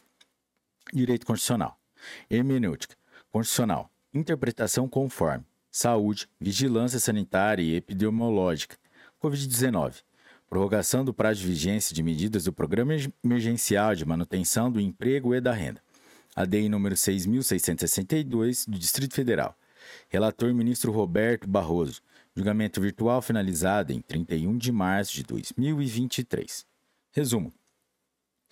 O prazo de vigência das medidas que integram o Programa Emergencial de Manutenção do Emprego e da Renda, PEMER, Política Pública de Enfrentamento à Pandemia da Covid-19, instituída pela Lei nº 14.020/2020, possui sentido inequívoco de modo que não é possível a interpretação diversa de sua literalidade. 31 de dezembro de 2020. Direito Constitucional. Organização dos poderes. Poder Judiciário. Vantagens e benefícios. Estatuto da Magistratura. Instituição do abono de permanência em atividade para magistrados do Estado.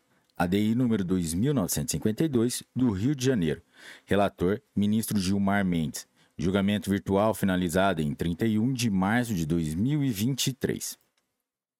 Resumo: é inconstitucional por violar a competência da União para dispor sobre a magistratura brasileira, norma estadual que cria nova vantagem remuneratória, benefício de permanência em atividade para os magistrados do Poder Judiciário local. Direito administrativo, direito constitucional. Direito administrativo. Serviços públicos, transporte terrestre, concessão, permissão e autorização, licitação, causas de inegibilidade, direito constitucional, assimetria regulatória, princípios da administração pública. Dispensa de licitação para outorga de serviços de transporte coletivo de passageiros desvinculados da exploração de infraestrutura. ADI número 5.549 do Distrito Federal e ADI número 6.270 do Distrito Federal. Relator ministro Luiz Fux. Julgamento virtual finalizado, julgamento finalizado em 29 de março de 2023. Resumo. É constitucional o dispositivo de lei federal que altera o regime de outorga da prestação regular de serviços de transporte terrestre coletivo de passageiros desvinculados da exploração de obras de infraestrutura, permitindo sua realização mediante mera autorização estatal, sem a necessidade de licitação prévia, desde que cumpridos requisitos específicos. Direito administrativo.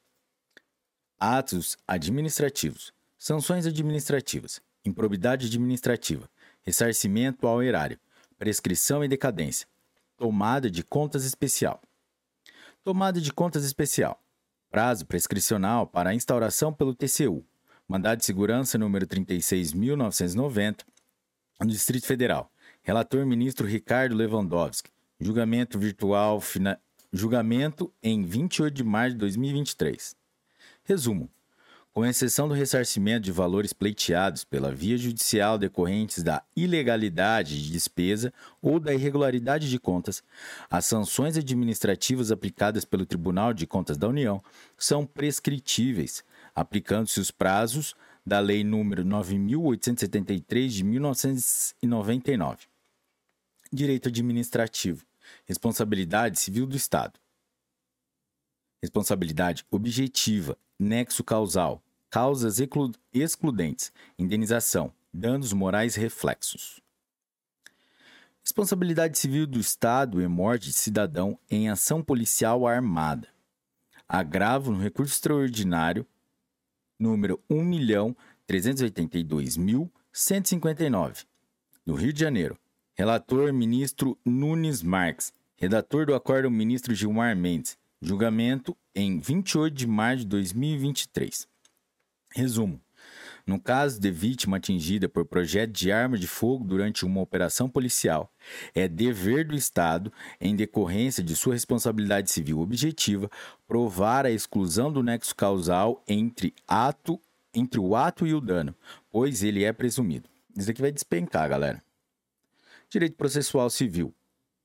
Ação rescisória hipótese de cabimento, empate, empate no julgamento, direito internacional, estrangeiro, extradição, natureza jurídica, cabimento de ação rescisória e efeitos do empate em julgamento de processo de extradição, agravo regimental número 2921 do Distrito Federal, relator ministro Alexandre de Moraes, julgamento finalizado em 30 de março de 2023.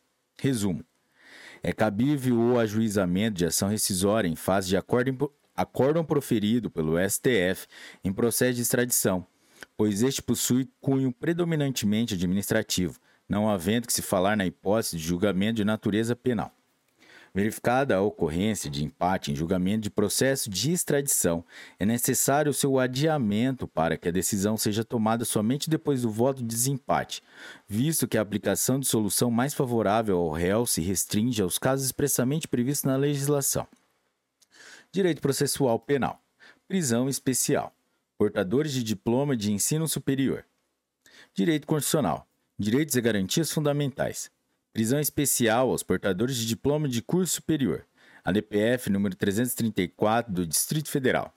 Relator ministro Alexandre de Moraes. Julgamento virtual finalizado em 31 de março de 2023. Resumo: é incompatível com a Constituição Federal de 1988 por ofensa ao princípio da isonomia. Constituição Federal de 1988, artigos 3 inciso 4 e artigo 5 caput a previsão contida no inciso 7 do artigo 295 do Código de Processo Penal, que concede o direito de prisão especial, até decisão penal definitiva, a pessoas com diploma de ensino superior. Direito eleitoral, eleições, sistema eleitoral proporcional, registro da candidatura, percentual de gênero, candidatura fictícia, cassação e inelegibilidade, direito constitucional, princípios fundamentais, direitos e garantias fundamentais, direitos políticos, partidos políticos, candidaturas femininas nas eleições proporcionais, punição no caso de fraudes e limitação de seu alcance. ADI número 6.338 do Distrito Federal. Relatora ministra Rosa Weber. Julgamento virtual finalizado em 31 de março de 2023. Resumo.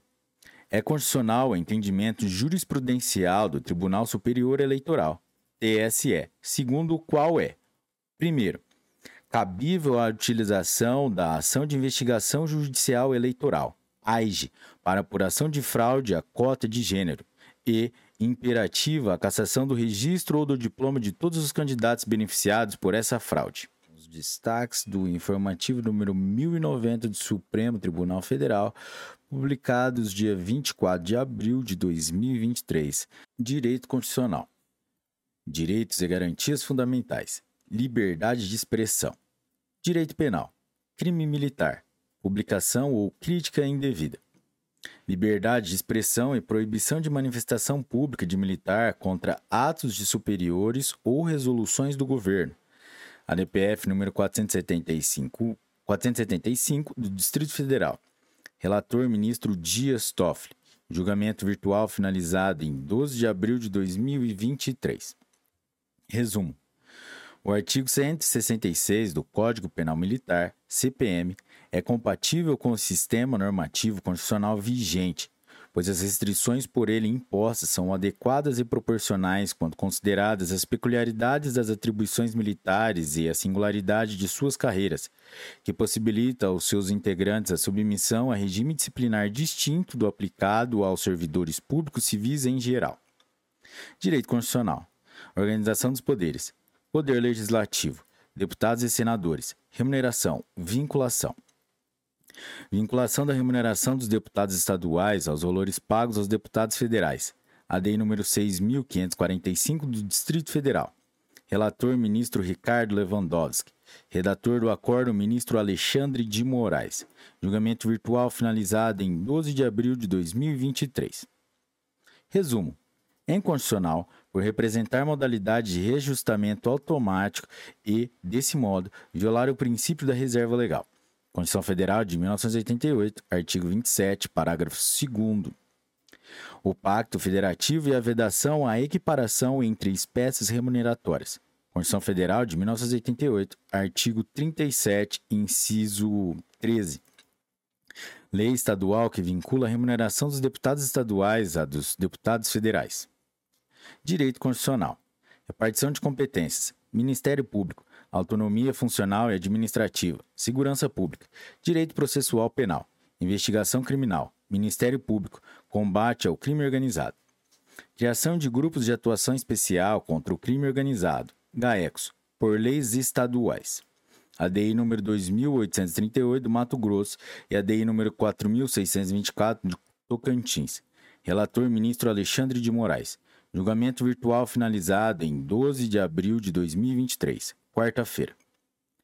Resumo: são condicionais leis estaduais que dispõem sobre a criação de grupos de atuação especial contra o crime organizado, GAECO, órgãos de cooperação institucional dentro da estrutura do Ministério Público Local, com a finalidade de concretizar instrumentos procedimentais efetivos para a realização de planejamento estratégico e garantir a eficiência e eficácia dos procedimentos de investigação criminal realizados para o combate à criminalidade organizada, à impunidade e à corrupção.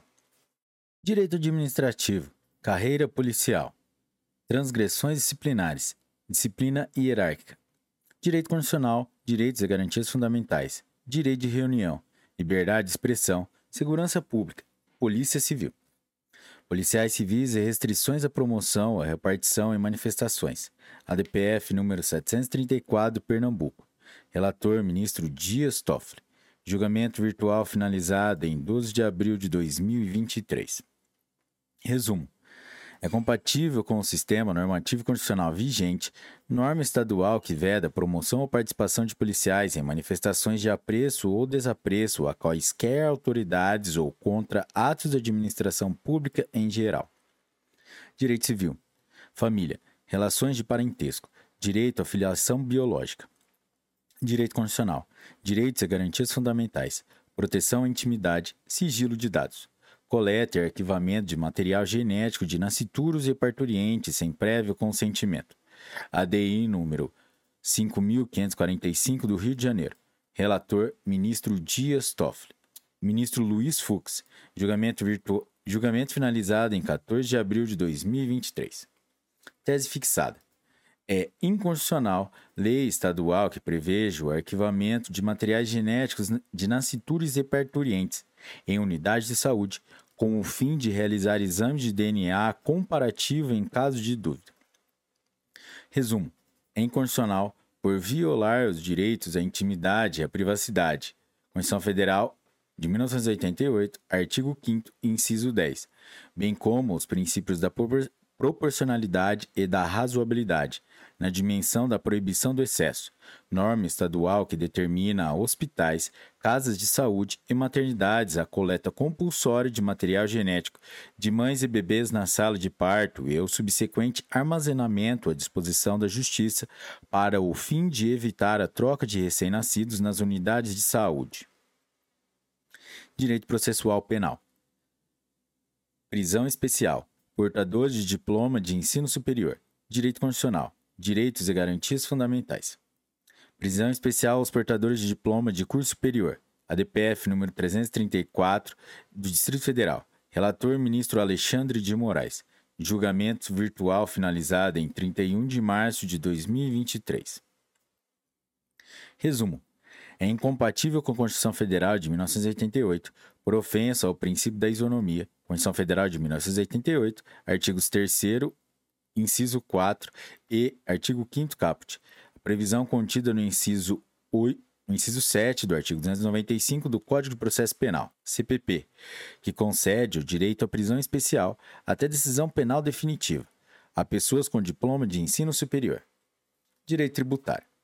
Contribuições sociais, PIS, PASEP e COFINS. Anterioridade nonagesimal. Combustíveis, importação e exportação.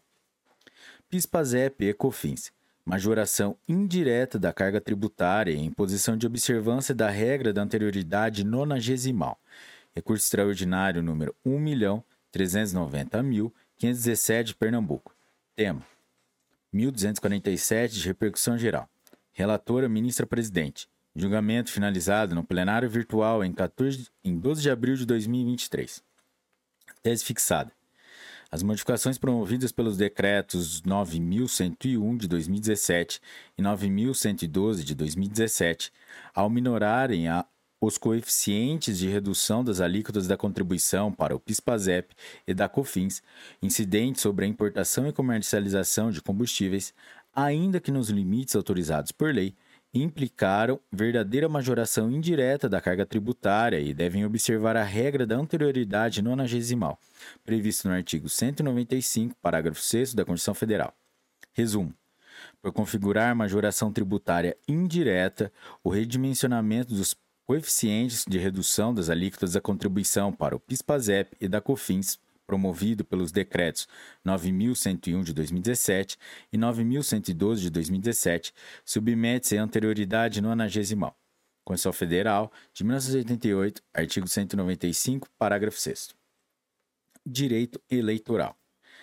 Eleições. Sistema eleitoral proporcional. Registro da candidatura. Campanha eleitoral. Quociente partidário. Direito constitucional.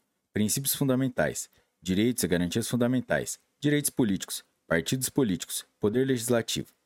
Candidatura subjúdice, no sistema eleitoral proporcional e aproveitamento dos votos pelos partidos, partidos políticos. ADI número 4513 do Distrito Federal e ADI número 4542 do Distrito Federal e a DPF número 223 do Distrito Federal. Relator ministro Roberto Barroso. Julgamento virtual finalizado em 12 de abril de 2023. Tese fixada em atenção aos princípios democráticos, da soberania popular e da centralidade dos partidos políticos no sistema proporcional.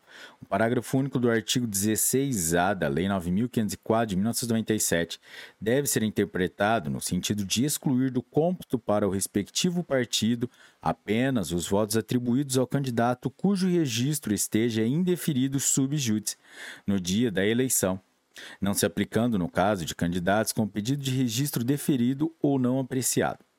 Resumo: em regra, nas eleições proporcionais devem ser computados os como válidos para os partidos políticos os votos dados aos candidatos subjúdice, cujos registros de candidatura estejam de deferidos ou sem análise pela Justiça Eleitoral na data da realização do sufrágio e que, após a votação, sejam indeferidos por decisão judicial.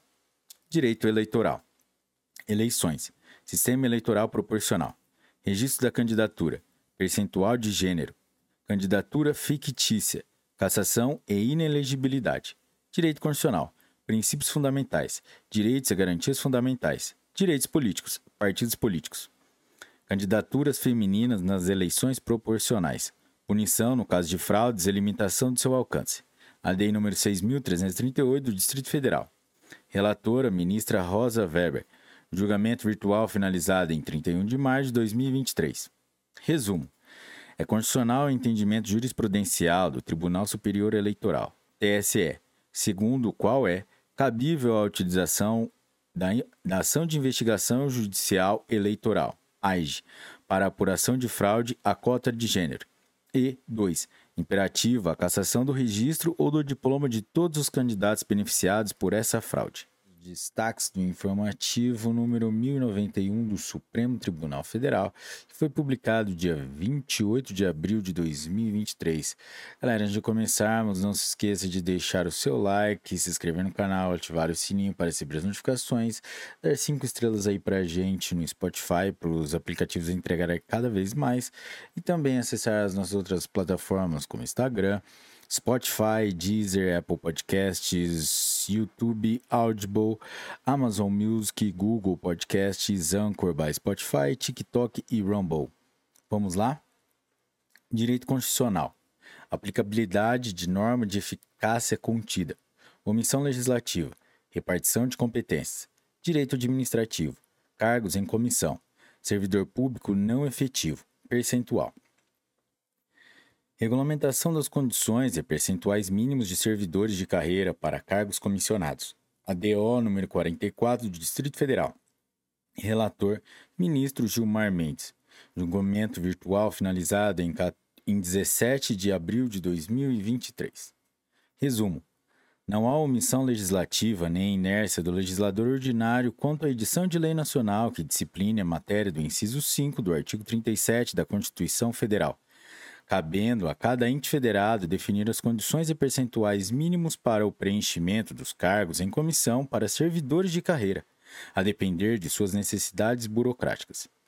Direito Constitucional, Poder Legislativo, Congresso Nacional, Controle Externo, Tribunal de Contas da União, Prestação de Contas, Ordem dos Advogados do Brasil. Ordem dos Advogados do Brasil e dever de prestar contas ao Tribunal de Contas da União. Recurso extraordinário número 1.182.189 da Bahia. Tema de repercussão geral número 1054. Relator ministro Marco Aurélio. Redator do, do acordo ministro Edson Fachin. Julgamento virtual finalizado em 24 de abril de 2023. Tese fixada. O Conselho Federal e os conselhos seccionais da Ordem dos Advogados do Brasil não estão obrigados a prestar contas ao Tribunal de Contas da União nem a qualquer outra entidade externa.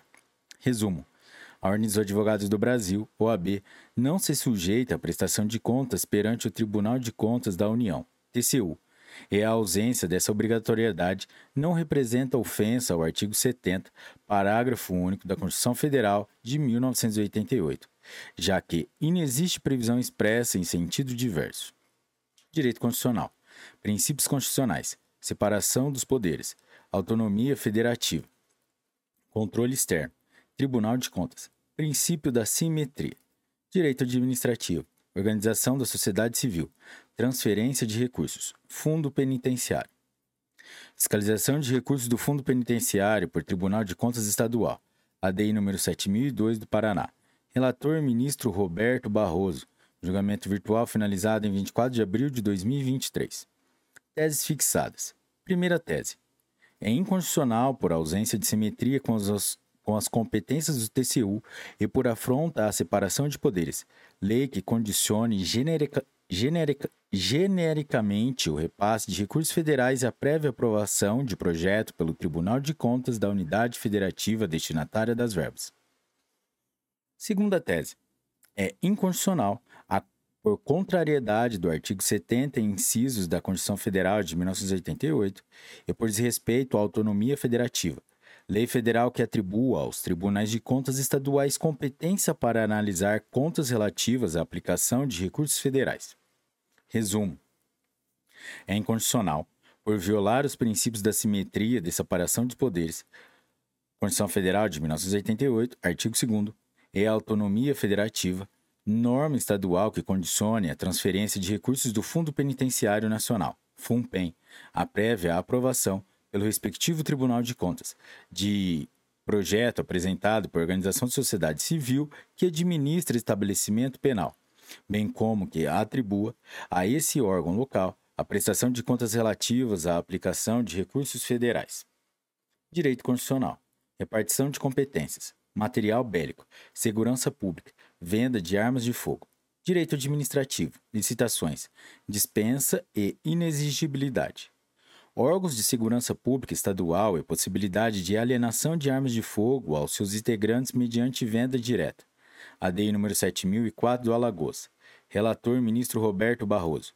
Julgamento virtual finalizado em 24 de abril de 2023. Tese fixada. É inconstitucional, por violação à competência legislativa privativa da União, a lei estadual que autoriza a seus órgãos de segurança pública a alienação de armas de fogo a seus integrantes por meio de venda direta.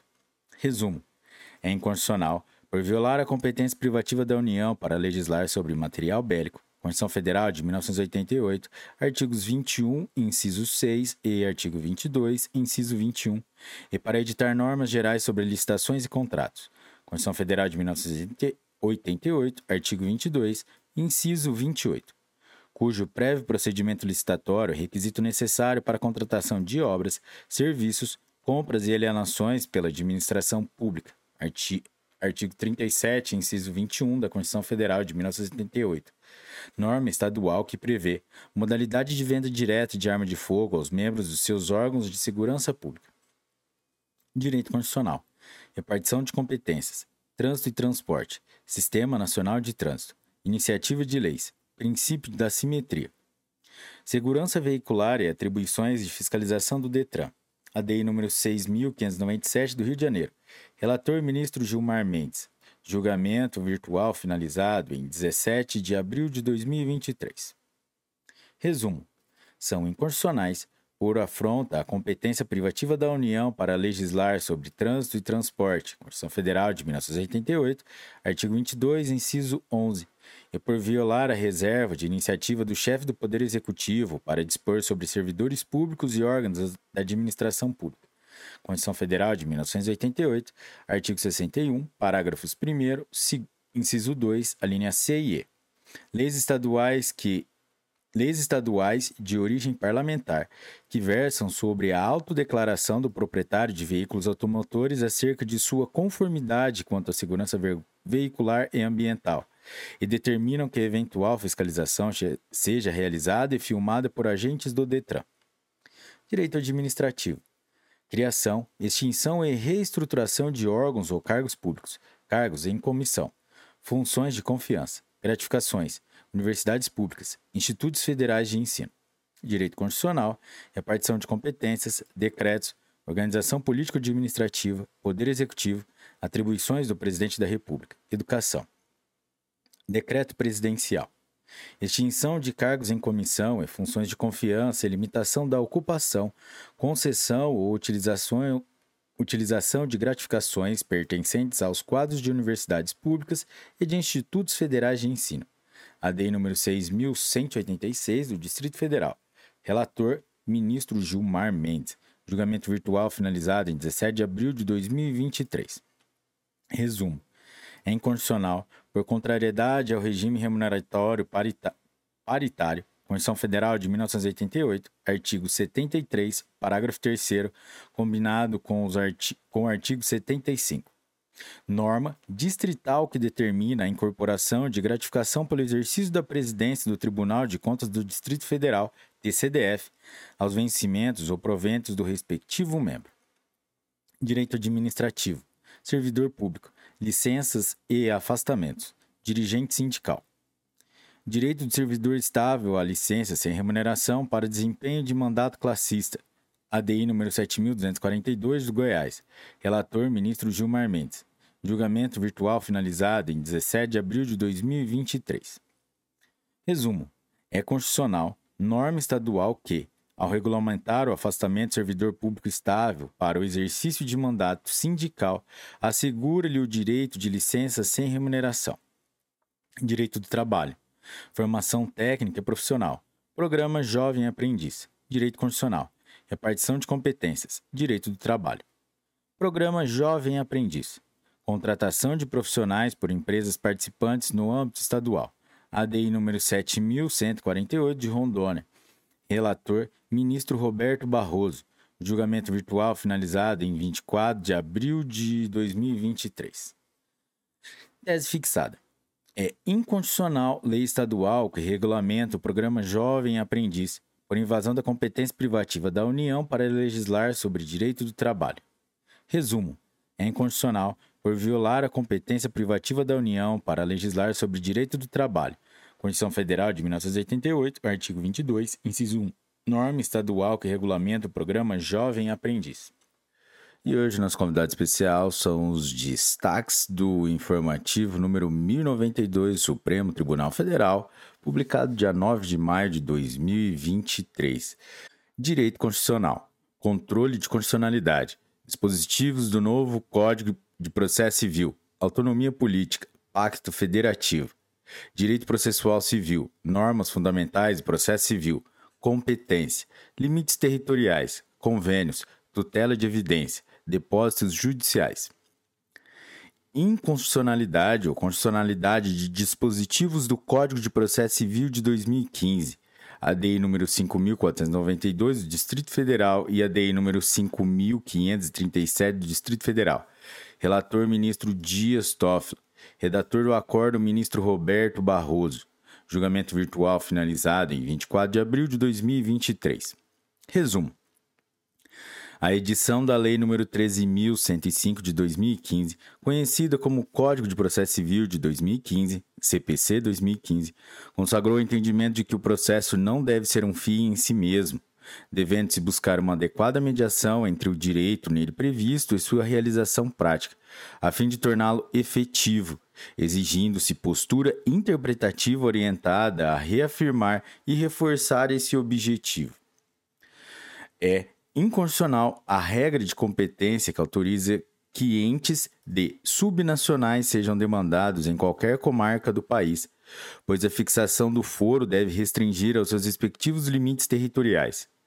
É inconstitucional a obrigatoriedade de os depósitos judiciais e de valores de RPVs serem realizados somente em bancos oficiais, CPC de 2015, artigos 535, parágrafo 3 inciso 2 e artigo 840, inciso 1.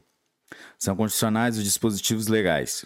Código de Processo Civil de 2015, artigos 9 parágrafo único, inciso 3 e artigo 311, parágrafo único que, sem prévia citação do réu, admitem a concessão de tutela de evidência quando os fatos alegados possam ser demonstrados documentalmente e a tese jurídica estiver consolidada em julgamento de casos repetitivos ou em súmula vinculante. É condicional a presunção de repercussão geral de recurso extraordinário que impugna acórdão que tenha declarado incondicionalidade de tratado ou lei federal. Código de Processo Civil, 2015, artigo 1035, parágrafo 3, inciso 3. É condicional a determinação de vincular a administração pública com a efetiva aplicação de tese firmada no julgamento de casos repetitivos relacionados à prestação de serviço delegado. Código de Processo Civil de 2015, artigos 985, parágrafo 2 e artigo 1040, inciso 4. Direito Constitucional. Meio Ambiente. Princípio da proporcionalidade. Princípio da proibição à proteção insuficiente. Direitos e garantias fundamentais. Recursos minerais. Extração. Subsolo. Índios. Saúde. Direito ambiental.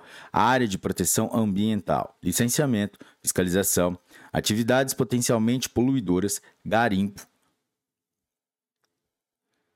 Proteção do meio ambiente. Atividade garimpeira e presunções de legalidade da origem do ouro comercializado e da boa-fé da instituição adquirente. A DEI número 7273 do Distrito Federal e a DEI número 7345. Relator ministro Gilmar Mendes. Julgamento virtual finalizado em 2 de maio de 2023. Resumo.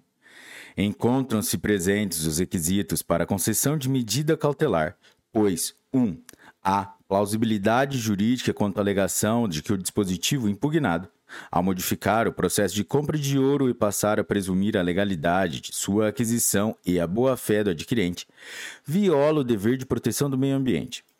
Constituição Federal de 1988, artigo 225, por fragilizar a efetividade do controle do garimpo. E 2. Há perigo da demora na prestação jurisdicional, eis que evidenciados danos ambientais, com repercussão na saúde da população, em especial dos povos indígenas, e aumento da violência nas regiões garimpeiras. Direito Constitucional. Repartição de competências. Direito Civil. Política de seguros. Fiscalização do setor de seguros. Produção e consumo. Direito Civil. Espécies de contratos. Seguros. Associações civis. Regime securitário leis estaduais sobre associações de socorro mútuo e associações e cooperativas de autogestão e planos de proteção contra riscos patrimoniais. A DEI número 6.753, Goiás, e a DEI número 7.151 do Rio de Janeiro. Relator, ministro Gilmar Mendes. Julgamento virtual finalizado em 2 de maio de 2023. Resumo são inconstitucionais por violarem a competência privativa da União para legislar sobre direito civil, seguros e sistema de captação de poupança popular. Constituição Federal de 1988, artigo 22, inciso 1, inciso 7 e inciso 19 bem como a sua competência exclusiva para fiscalizar o setor de seguros. Constituição Federal de 1988, artigo 21, inciso 8 leis estaduais que dispõem sobre associações de socorro mútuo e associações cooperativas de autogestão de planos de proteção contra riscos patrimoniais. Direito Constitucional. Impartição de competências. Material bélico. Direito administrativo. Porte de arma de fogo. Vigilantes de empresas de segurança privada. Concessão de porte de arma de fogo por lei estadual. ADI número 7252, Tocantins. Relator: Ministro Roberto Barroso. Julgamento virtual finalizado em 24 de abril de 2023. Tese fixada: é inconstitucional por violação à competência legislativa privativa da União, lei estadual que reconhece o risco da atividade e a efetiva necessidade do porte de armas de fogo para os vigilantes de empresas de segurança privada. Resumo: é inconstitucional por invadir a competência da União exclusiva para autorizar e fiscalizar a produção e o comércio de material bélico, artigo 21, inciso 6 da Constituição Federal, e privativa para legislar sobre material bélico, Constituição Federal de 1988, artigo 22, inciso 21. Lei estadual que reconhece o risco da atividade e a efetiva necessidade do porte de armas de fogo para os vigilantes de empresas de segurança privada. Direito Constitucional repartição de competências, serviços notariais e de registros, concurso público, isonomia, direito administrativo, serviços públicos, delegação, tabelionatos, registros e cartórios, serventias extrajudiciais, regras atinentes ao concurso para ingresso na carreira notarial por lei estadual, ADPF número 219 de São Paulo. Relator ministro Gilmar Mendes. Julgamento virtual finalizado em 2 de maio de 2023. Resumo: é incompatível com a Constituição Federal de 1988 por violar a competência da União para definir os princípios básicos a serem seguidos na execução dos serviços notariais e de registro. Constituição Federal de 1988, artigo 236. Norma estadual que objetiva regulamentar a forma de provimento de suas serventias extrajudiciais, fixando regras de concurso para ingresso e remoção nos respectivos cartórios é incompatível com a Constituição Federal de 1988 por violar o princípio da isonomia. Constituição Federal de 1988, artigo 5 caput da Constituição Federal. Norma estadual que introduz novas regras para avaliação de títulos nos concursos para ingresso nas serventias extrajudiciais, prevendo benefícios a um grupo específico de candidatos. Direito administrativo. Atos administrativos Fiscalização. Postos de combustíveis. Distribuidoras de combustíveis. Direito constitucional. Princípios constitucionais. Repartição de competências. Proteção ao consumidor. Instalação de lacres eletrônicos em tanques de postos de combustíveis. ADI número 3236 do Distrito Federal. Relatora ministra Carmen Lúcia. Julgamento virtual finalizado em 24 de abril de 2023. Resumo: é inconstitucional por violar os princípios da proporcionalidade, da igualdade da e da razoabilidade, lei distrital que obriga as distribuidoras de combustíveis a instalar às suas expensas lacres eletrônicos nos tanques de armazenamento dos postos revendedores que exibem a sua marca e dispensa dessa exigência aos postos de bandeira branca, não vinculados e sem compromisso firmado com determinada distribuidora. Direito administrativo, defensoria pública, promoção, remoção, antiguidade, critérios de desempate, lei, da, lei orgânica da Defensoria Pública, direito constitucional, funções essenciais à justiça, defensoria pública, repartição de competências, direitos e garantias fundamentais. Defensoria Pública. Lei estadual que fixa critérios de desempate para promoção e remoção com base na antiguidade. A DEI número 7317 do Rio Grande do Sul. Relatora ministra Carmen Lúcia. Julgamento virtual finalizado em 2 de maio de 2023. Resumo. É inconstitucional por violar a competência do legislador complementar nacional Constituição Federal de 1988, artigo 61, parágrafo 1 inciso 2, a linha D, artigo 93 e artigo 134, parágrafos 1 e 4, e o princípio da isonomia. Constituição Federal de 1988, artigos 5 caput e artigo 19, inciso 3. Norma estadual que fixa o tempo de serviço público no ente federado ou o tempo de serviço público em geral como critério de desempate na aferição da antiguidade para a promoção e a remoção dos defensores públicos locais. Direito administrativo, Ministério Público, promoção, remoção, antiguidade, critérios de desempate, lei orgânica do Ministério Público, direito constitucional, funções essenciais da Justiça, Ministério Público, repartição de competências, direitos e garantias fundamentais. Ministério Público, lei estadual que fixa critérios de desempate para promoção e remoção com base na antiguidade. A lei número 7.283 de Minas Gerais. Relatora ministra Carmen Lúcia. Julgamento virtual finalizado em 2 de maio de 2023. Resumo: é inconstitucional por violar a competência do legislador complementar nacional, Constituição Federal de 1988, artigo 61, parágrafo 1 inciso 2, a linha D e artigo 93, artigo e artigo 129, parágrafo 4 e o princípio da isonomia, Constituição Federal de 1988, artigos 5 caput e artigo 19, inciso 3. Norma estadual que fixa o tempo de serviço público no ente federado ou o maior número de filhos como critério de desempate na aferição da antiguidade para promoção e remoção de membros do Ministério Público local. Direito administrativo, servidor público, processo administrativo disciplinar, sanções, aposentadoria voluntária, exoneração a pedido, impedimento da aposentadoria voluntária e da exoneração a pedido de servidor estadual que responde a processo administrativo disciplinar. ADI número 6.591 do Distrito Federal, relator ministro Edson Fachin, julgamento virtual finalizado em 2 de maio de 2023. Resumo: é constitucional Norma estadual que impede a exoneração a pedido e aposentadoria voluntária de servidor que responde a processo administrativo disciplinar, PAD. Contudo, é possível conceder a aposentadoria ao investigado quando a conclusão do PAD não observar prazo razoável. São os destaques do informativo número 1093 do Supremo Tribunal Federal, que foi publicado dia 12 de maio de 2023. Direito Constitucional. Repartição de competências, águas e energia, organização do Estado, bens da União, potenciais de energia hidráulica, ordem econômica e financeira. Lei estadual e proibição da instalação de usinas hidrelétricas sobre o rio Cuiabá. ADI número 7319 do Mato Grosso. Relator ministro, ministro Edson Fachin. Redator do acordo, ministro Gilmar Mendes. Julgamento virtual finalizado em 8 de maio de 2023.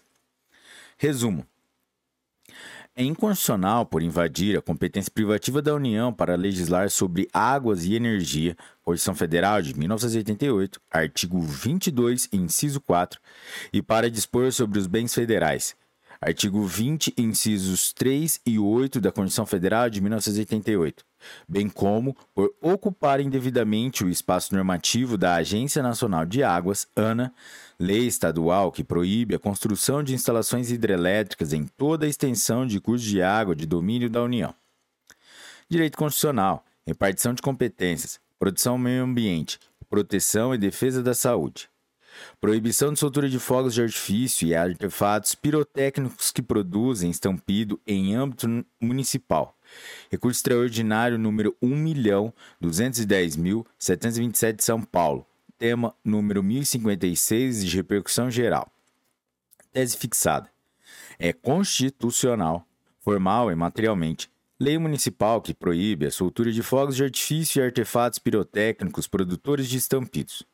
Resumo: é constitucional por dispor sobre a proteção do meio ambiente, a proteção e defesa da saúde, matérias de competência legislativa concorrente entre a União, Estados e Distrito Federal. Artigo 24, incisos 6 e 13 da Constituição Federal de 1988. E estabelecer restrição necessária, adequada e proporcional no âmbito de sua competência suplementar e nos limites de seu interesse local. Constituição Federal, artigo 30, incisos 1 e 2. Lei municipal que veda a soltura de fogos de artifício e artefatos pirotécnicos produtores de estampidos. A lei municipal que confere regulamentação mais protetiva, considerados os impactos negativos à saúde e ao meio ambiente advindos dos efeitos ruidosos causados com a queima de fogos de artifício e outros artefatos similares. Atua nos limites do regular exercício de sua competência legislativa. Na espécie, a proibição imposta pela Lei nº 6.212 de 2017 do município de Itapetininga, São Paulo, observa a disciplina normativa estabelecida no âmbito federal. Nesse sentido, a Resolução CONAMA número 2 de 1990, que dispõe sobre o Programa Nacional de Educação e Controle da Poluição Sonora, expressamente autoriza a fixação, a níveis estadual e municipal, de limites de emissão de ruídos em valores mais rígidos, Nesse contexto, o legislador ita itapetingano privilegiou o princípio da proteção à saúde e ao meio ambiente equilibrado, em regulamentação da máxima fruição da liberdade jurídica dos particulares e da livre exploração de atividades econômicas. Ademais, a restrição é justificável em razão de premissas empíricas, motivo pelo qual, diante da realidade fática local, e não existe ofensa aos princípios da proporcionalidade e da razoabilidade. Com base nesse entendimento, o plenário, por unanimidade, ao apreciar o tema número 1056 da repercussão geral, negou o provimento ao recurso extraordinário.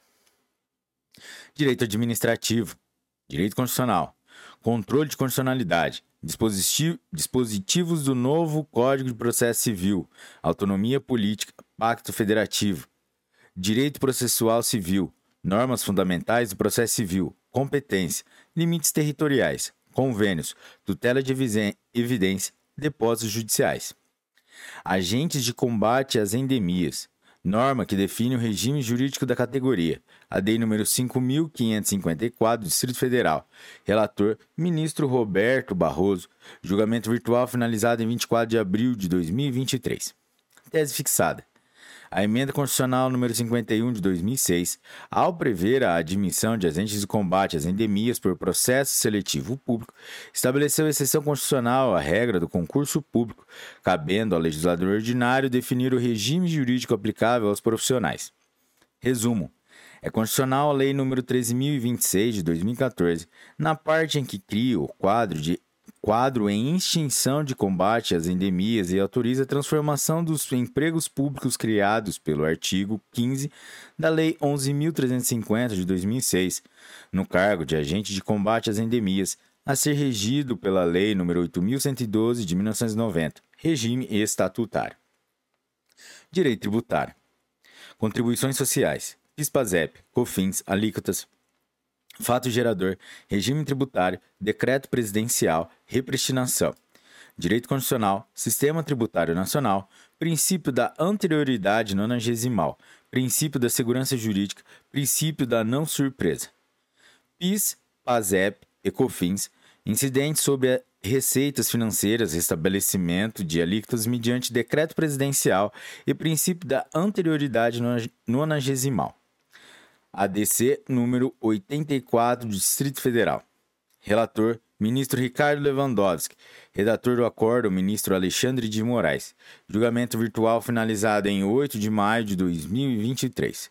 Resumo: encontram-se presentes os requisitos para concessão da medida cautelar, pois a plausibilidade jurídica quanto à alegação de constitucionalidade do decreto número 11.374 de 2023 e 2 a perigo da demora na prestação jurisdicional decorrente da constatação de controvérsia constitucional relevante e da existência de decisões judiciais conflitantes sobre o tema. Os destaques do informativo do STF número 1094, que foi publicado hoje, dia 19 de maio de dois, oh, 2023.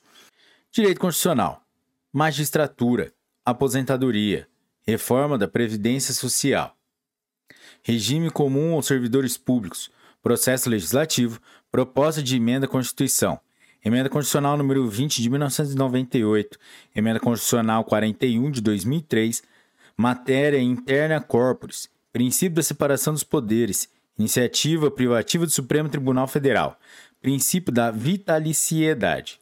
Submissão dos magistrados ao regime de previdência social comum aos servidores públicos. ADI número 3308 do Distrito Federal, ADI número 3363 do Distrito Federal, ADI número 3998 do Distrito Federal, ADI número 4802 do Distrito Federal e ADI número 4803 do Distrito Federal. Relator ministro Gilmar Mendes, julgamento virtual finalizado em 12 de maio de 2023.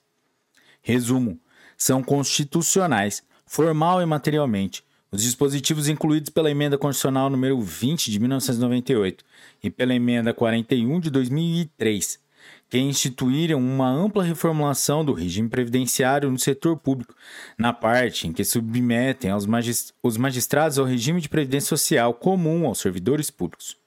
Direito Constitucional, repartição de competências, agentes políticos, governador, impeachment, direito penal, crimes de responsabilidade, governador regras relativas ao processo e julgamento de impeachment do governador. ADI número 3466 do Distrito Federal. Relator ministro Eros Grau. Redator do acordo ministro Roberto Barroso. Julgamento virtual finalizado em 12 de abril de 2023.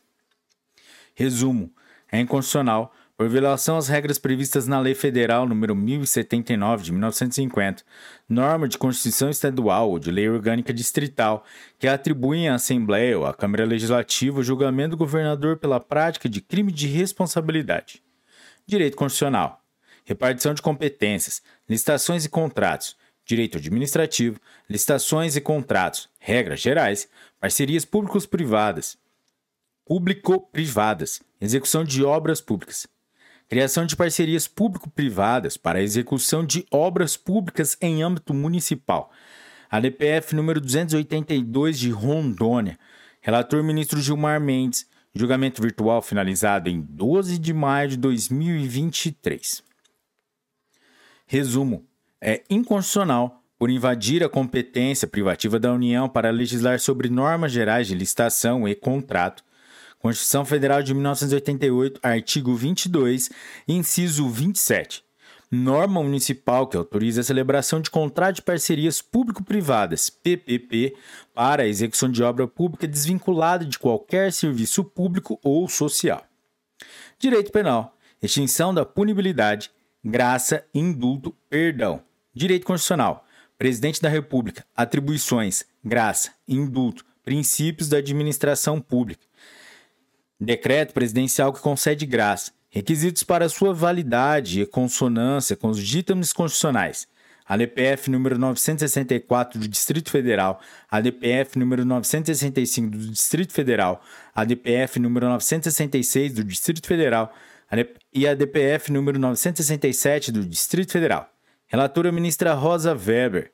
Julgamento finalizado em 10 de maio de 2023. Resumo: é inconstitucional por violar os princípios da impessoalidade da e da moralidade administrativa, Constituição Federal de 1988, artigo 37 caput, e por incorrer em desvio de finalidade, decreto presidencial que, ao conceder indulto individual, graça em sentido estrito, visa atingir objetivos distintos daqueles autorizados pela Constituição Federal de 1988, eis que observa interesse pessoal ao invés do público com os destaques do informativo número 1095 do Supremo Tribunal Federal, publicado dia 26 de maio de 2023. Direito Constitucional. Agentes públicos, magistratura, aposentadoria compulsória, processo legislativo, iniciativa de leis. Aposentadoria compulsória de magistrados, ADI número 5430 do Distrito Federal. Relator ministro Roberto Barroso Julgamento virtual finalizado em 19 de maio de 2023. Tese fixada. Não se submete à reserva de iniciativa a lei complementar nacional que, regulamentando a emenda constitucional número 88 de 2015, fixa em 75 anos a idade de aposentadoria compulsória para todos os agentes públicos titulares de cargos efetivos ou vitalícios. Resumo: é constitucional por tratar de matéria que não se submete à reserva de iniciativa do Supremo Tribunal Federal, a Lei Complementar número 152 de 2015, de autoria parlamentar, que, ao elevar a idade de aposentadoria compulsória no serviço público para 75 anos de idade, inclui os magistrados. Direito Constitucional. Controle de constitucionalidade. Arguição de descumprimento de preceito fundamental. Processo e julgamento. ADPF incidental Poder geral de cautela. Efeitos vinculantes e erga omnes. Modulação dos efeitos. Condicionalidade de dispositivos da lei da ADPF. ADI número 2231 do Distrito Federal. Relator ministro Roberto Barroso. Julgamento virtual finalizado em 19 de maio de 2023. Tese fixada. É constitucional a lei número 9882 de 1999 que dispõe sobre processo de julgamento da arguição de descumprimento de preceito fundamental. Resumo: a Lei nº 9882 de 1999 foi editada com estrita observância à ordem constitucional e representa verdadeiro marco na mudança do tipo de fiscalização realizada pelo Supremo Tribunal Federal, com ênfase na tutela dos preceitos fundamentais não amparados por, pelos outros meios de controle concentrado de constitucionalidade. Direito Constitucional recepção de normas anteriores à Constituição Federal de 1988, organização do Estado, domínio público, bens da União, terrenos marginais de rios, ilhas, terrenos de marinha, zonas sob influência das marés. Titularidade da União sobre bens localizados em zonas sob influência das marés. ADPF número 1008 do Distrito Federal. Relatora ministra Carmen Lúcia. Julgamento virtual finalizado em 19 de maio de 2023. Resumo: é compatível com a atual ordem constitucional, a norma que inclui entre os bens imóveis da União as zonas onde se faça sentir a influência das marés. Decreto número 9770 de 1946, artigo 1 a linha C. Direito constitucional. Repartição de atribuições administrativas, poder regulamentar, ministro de Estado, educação, competência legislativa concorrente, gestão descentralizada, Oferta de cursos técnicos por instituições privadas de ensino superior. ADI número 7327 do Distrito Federal. Relatora ministra Carmen Lúcia. Julgamento virtual finalizado em 19 de maio de 2023. Resumo. É constitucional a portaria número 314 de 2022, editada pelo ministro de Estado de Ministro de Estado da Educação, que dispõe sobre habilitação e autorização para oferta de cursos técnicos por instituições privadas do, de ensino superior, IP, IPs. Direito Constitucional. Repartição de competências, proteção do meio ambiente, meio ambiente ecolo ecologicamente equilibrado, ordem social, índios, proteção das populações indígenas, comunidades tradicionais e remanescentes quilombolas, direito administrativo, contratos administrativos, concessão, direito ambiental, licenciamento ambiental, relatório de impacto ambiental, concessão de áreas estaduais para exploração de atividades de ecoturismo e extração comercial de madeira e subprodutos florestais. ADI número 7008, relator ministro Roberto Barroso, julgamento virtual finalizado em 19 de maio de 2023. Teses fixadas. Primeira tese. É constitucional norma estadual que, sem afastar a aplicação da legislação nacional em matéria ambiental, inclusive relatório de impacto ambiental, e o dever de consulta prévia às comunidades indígenas e tradicionais, quando diretamente atingidas por ocuparem zonas contíguas, autoriza a concessão da a iniciativa privada da exploração de serviços ou de uso de bens imóveis do Estado. Segunda tese. A concessão pelo Estado não pode incidir sobre áreas tradicionalmente ocupadas por povos indígenas, remanescentes quilombolas e demais comunidades tradicionais. Resumo: é constitucional lei estadual que autoriza a iniciativa privada a concessão da exploração dos serviços ou do uso de áreas inerentes ao ecoturismo e à exploração comercial de madeireira ou de subprodutos florestais, desde que respeite a legislação ambiental federal e não incida sobre áreas tradicionalmente ocupadas por povos indígenas, remanescentes, quilombolas e demais comunidades tradicionais. Direito eleitoral. Mandato, convocação de suplente, direito administrativo, licença para tratamento de interesse particular, direito constitucional, Estados federados, organização dos poderes, princípio da simetria. Licença de deputado estadual para tratar de interesse particular e convocação de suplente. ADI número 7253 do Acre. Relatora ministra Carmen Lúcia. Julgamento virtual finalizado em 19 de maio de 2023. Resumo: o prazo previsto para a convocação de suplente, no caso de licença de parlamentar para tratar de interesses particulares, Constituição Federal de 1988, artigo 56, parágrafo 1, é de observância obrigatória pelos Estados-membros e deve ser adotado pelas respectivas Assembleias Legislativas. Direito tributário: tributos, taxas, transmissão de energia elétrica. Direito constitucional: repartição de competências, energia. Taxa Municipal de Fiscalização do Funcionamento de Postes de Transmissão de Energia, ADPF número 512 do Distrito Federal. Relator ministro, ministro Edson Fachin. Julgamento virtual finalizado em 19 de maio de 2023.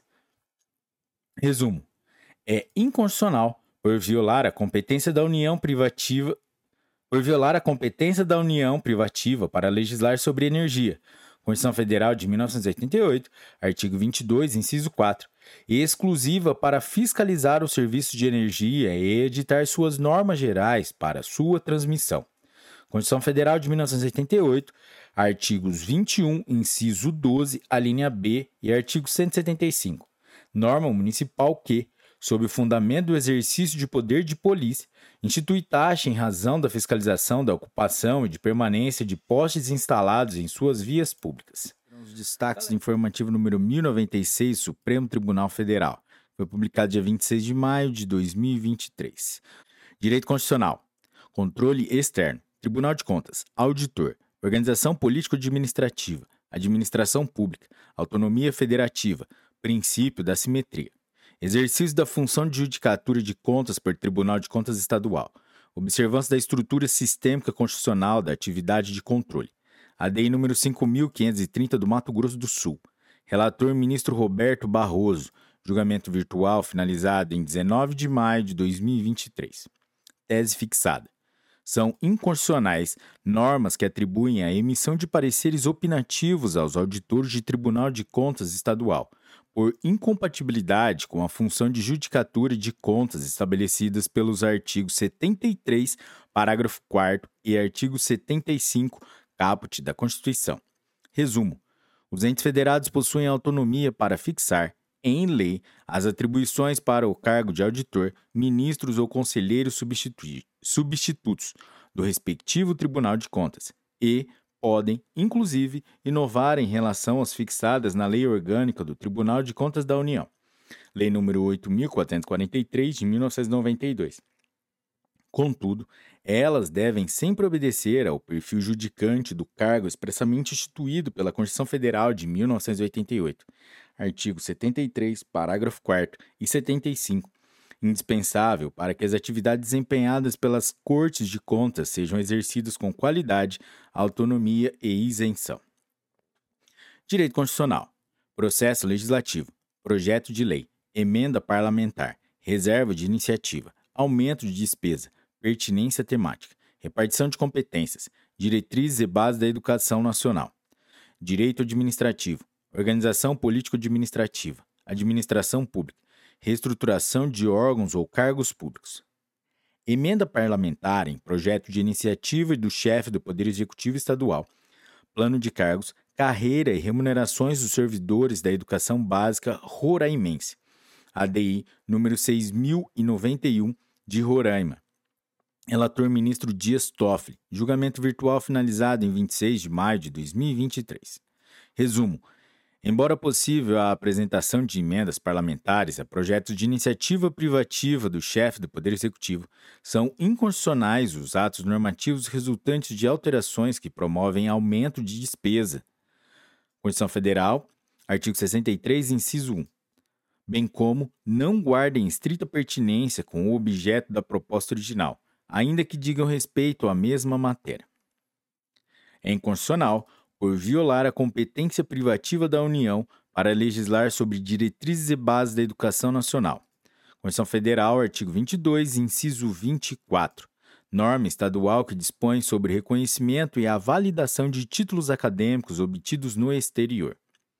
Direito administrativo, agentes públicos, remuneração, carreiras jurídicas, subsídios, vinculação, equiparação, escalonamento, direito constitucional, remuneração, reajuste, Magistratura, Ministério Público, Tribunal de Contas.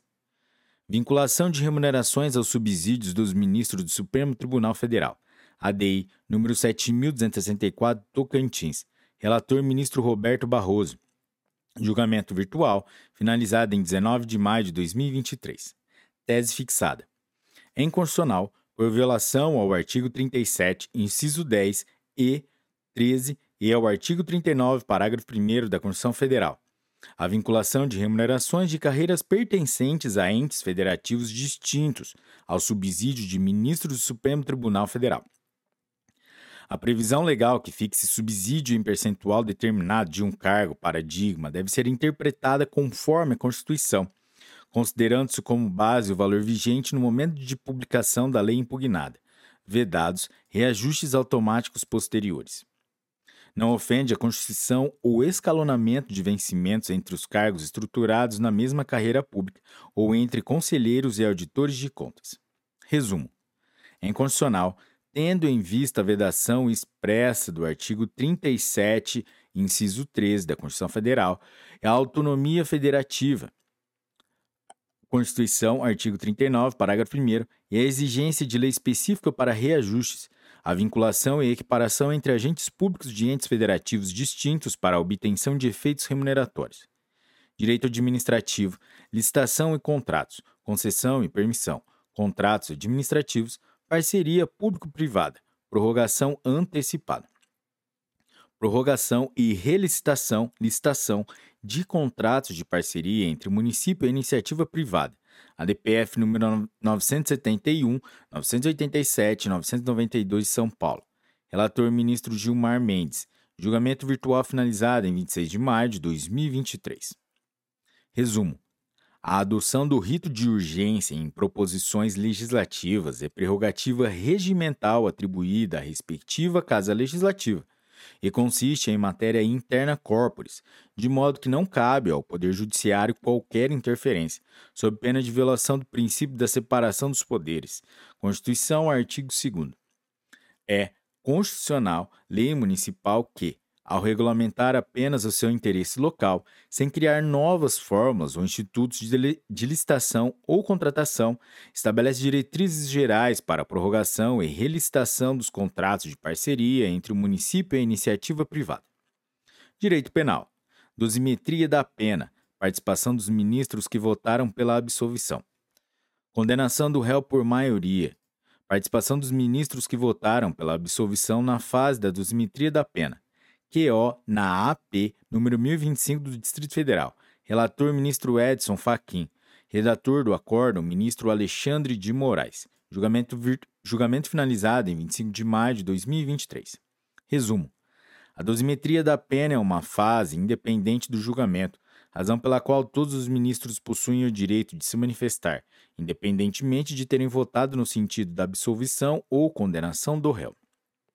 Direito ambiental, agrotóxicos, defesa do meio ambiente, proibição do retrocesso ambiental, direito constitucional, repartição de competências, saúde, meio ambiente, livre iniciativa, princípios da prevenção e da precaução. Proibição de pulverização aérea de agrotóxicos no âmbito estadual. ADI número 6.137 do Ceará. Relatora ministra Carmen Lúcia. Julgamento virtual finalizado em 26 de maio de 2023. Resumo: é constitucional, por representar norma mais protetiva à saúde e ao meio ambiente do que as diretrizes gerais da legislação federal, bem como estabelecer restrição razoável e proporcional às técnicas de aplicação de pesticidas, norma, norma estadual que veda a pulverização aérea de agrotóxicos na agricultura local e sujeita o infrator ao pagamento de multa. Direito ambiental, órgãos ambientais, conselhos ambientais, direitos procedimentais ambientais, vedação ou retrocesso ambiental. Direito constitucional, meio ambiente, princípios fundamentais, direitos e garantias fundamentais, democracia constitucional. CONAMA, regras sobre composição, funcionamento e processo decisório. ADPF número 623 do Distrito Federal. Relatora ministra Rosa Weber. Julgamento virtual finalizado em 19 de maio de 2023. Resumo: é inconstitucional por configurar retrocesso institucional e socioambiental, dada a incompatibilidade com o modelo da democracia constitucional e vinculação a preceitos fundamentais, o Decreto número 9806 de 2019, sob a justificativa da liberdade de conformação decisória administrativa, foi editado para dispor sobre regras de composição e funcionamento do Conselho Nacional do Meio Ambiente, CONAMA, e promoveu alterações quanto à representação de seus membros e ao seu processo decisório. Os destaques do informativo número 1097 do Supremo Tribunal Federal, publicado dia 9 de junho de 2023. Direito administrativo, administração pública, criação, extinção e reestruturação de cargos ou órgãos públicos. Direito constitucional, funções essenciais à justiça, advocacia pública, nomeação, foro por prerrogativa de função. Procuradoria-Geral da Assembleia Legislativa, al alçada ao nível constitucional, definição de critérios de nomeação do Procurador-Geral do Estado e concessão de foro privilegiado aos procuradores estaduais. A Lei número 2820 do Espírito Santo, relator ministro Nunes Marques. Julgamento virtual finalizado em 2 de, 2 de junho de 2023. Resumo: é inconstitucional por violar os princípios da simetria e da independência e harmonia entre os poderes. Constituição Federal, artigo 2 norma estadual que cria uma Procuradoria-Geral da Assembleia Legislativa e equipara a remuneração dos seus membros à dos aos dos da Procuradoria-Geral do Estado. É constitucional a inserção, por emenda constitucional estadual, de norma que determine a nomeação de Procurador-Geral do Estado dentre os integrantes ativos de sua carreira é inconstitucional por violar o princípio da simetria, norma estadual ou distrital que cria foro por prerrogativa de função aos integrantes das carreiras de procurador da unidade federativa. Direito administrativo, cargo público, transposição, provimento derivado. Direito constitucional, concurso público, princípios da administração pública. Reestruturação da carreira estadual de e impossibilidade de provimento derivado de cargo público. A DEI número 5510 do Paraná. Relator ministro Roberto Barroso. Redator do acordo ministro Edson Fachin. Julgamento virtual finalizado em 2 de junho de 2023. Tese fixada. A equiparação de carreira de nível médico médio a outra de nível superior constitui forma de provimento derivado vedada pelo artigo 37, inciso 2 da Constituição Federal. Resumo: é inconstitucional, por força da regra do concurso público, artigo 37, inciso 2 da Constituição Federal, lei estadual que, ao reestruturar determinada carreira, permite a transposição de servidores para cargos com atribuições e requisitos de ingresso distintos daqueles exigidos na ocasião do provimento originário. Direito ambiental, licenciamento ambiental, licença e autorização, serviços de telecomunicações, instalação de infraestruturas, direito constitucional, repartição de competências, telecomunicações. Imposição de obrigatoriedade para os concessionários de serviços de telecomunicações em âmbito estadual. ADI número 7321 do Alagoas. Relator ministro Gilmar Mendes. Julgamento virtual finalizado em 2 de junho de 2023. Resumo: é inconstitucional por violar a competência da União privativa para legislar sobre telecomunicações, artigo 22, inciso 4 da Constituição, e exclusiva para explorar esses serviços, artigo 21, inciso 11 da Constituição Federal, norma estadual que institui a obrigatoriedade de licenciamento ambiental para instalação de rede de transmissão de sistemas de telefonia e de estações de rádio base, ERBs, e equipamentos de telefonia sem fio em seu território local direito tributário, impostos, ICMS, autocomposição federativa, federalismo fiscal, repartição das receitas tributárias, combustíveis, gasolina, energia elétrica, direito constitucional, princípios fundamentais, organização do Estado, poder judiciário, poder legislativo, estados federados, autonomia financeira, tributação e orçamento, finanças públicas, impostos dos estados e do Distrito Federal, Federalismo Cooperativo. Leis complementares número 192 de 2022 e 194 STF e autocomposição federativa referente à fixação de alíquotas do ICMS incidentes sobre combustíveis, ADPF número 984 e ADI número 700, é, 7191 do Distrito Federal. Relator ministro Gilmar Mendes, Julgamento virtual finalizado em 2 de junho de 2023. Resumo: o papel do STF no contexto da autocomposição, consideradas as variáveis político-fiscal orçamentárias, é o de reconstruir pontes para devolver à arena político-legislativa solução final mais adequada para a tutela dos interesses envolvidos após a conclusão da mediação-conciliação. Direito tributário, impostos, ISS, incidência, domicílio do tomador de serviço. ISS, modificação do local de incidência tributária para serviços de planos de saúde e financeiros. ADI número 5.835 do Distrito Federal, ADI número 5.862 do Distrito Federal e ADPF número 499 do, Distrito Federal. Relator ministro Alexandre de Moraes. Julgamento virtual finalizado em 2 de junho de 2023.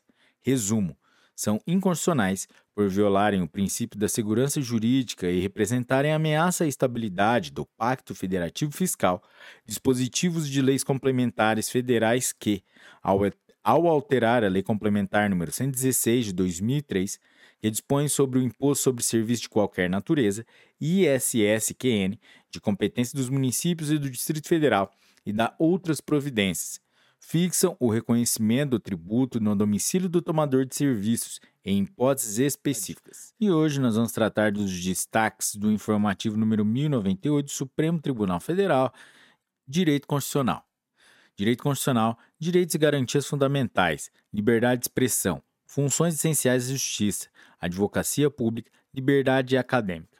Direito administrativo, princípios da administração pública, servidor público, advocacia pública, dever funcional, informação e legalidades.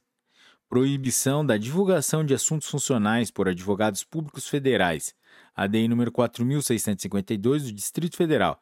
Relator ministro Roberto Barroso. Julgamento virtual finalizado em 12 de junho de 2023. Tese fixada.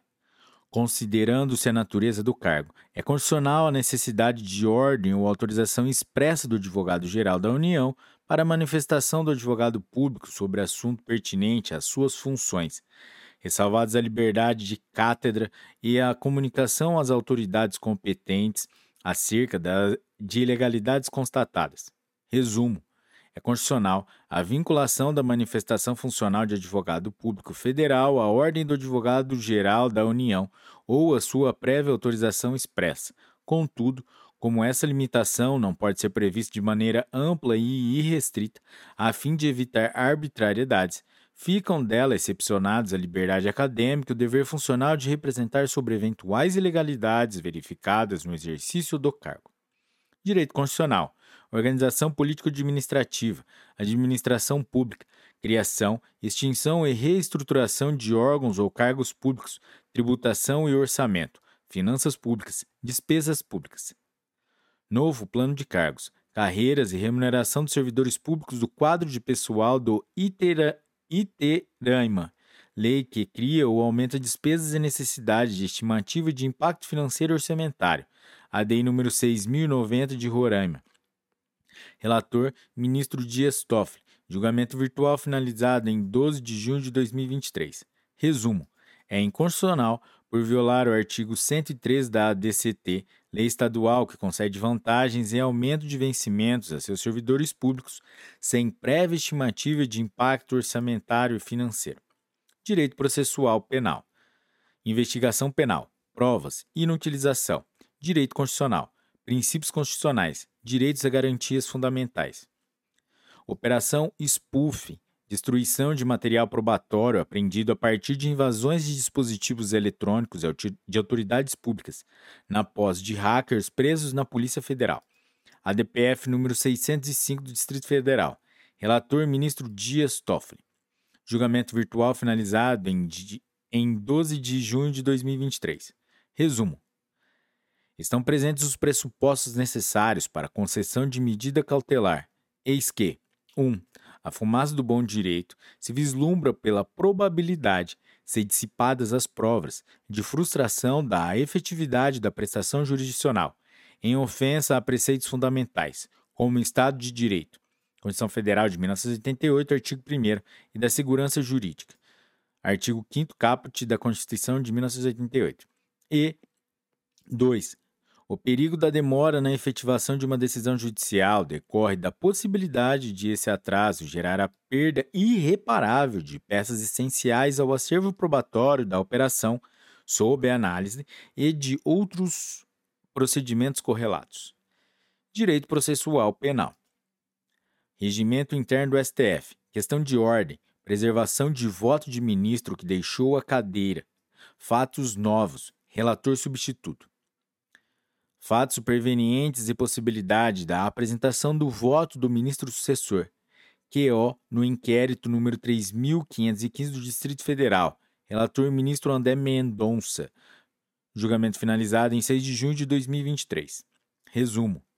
As perveniências de fatos novos configura circunstância excepcional que permite que ministro que atualmente ocupe a cadeira profira voto, ainda que seu antecessor oportunamente já tenha votado.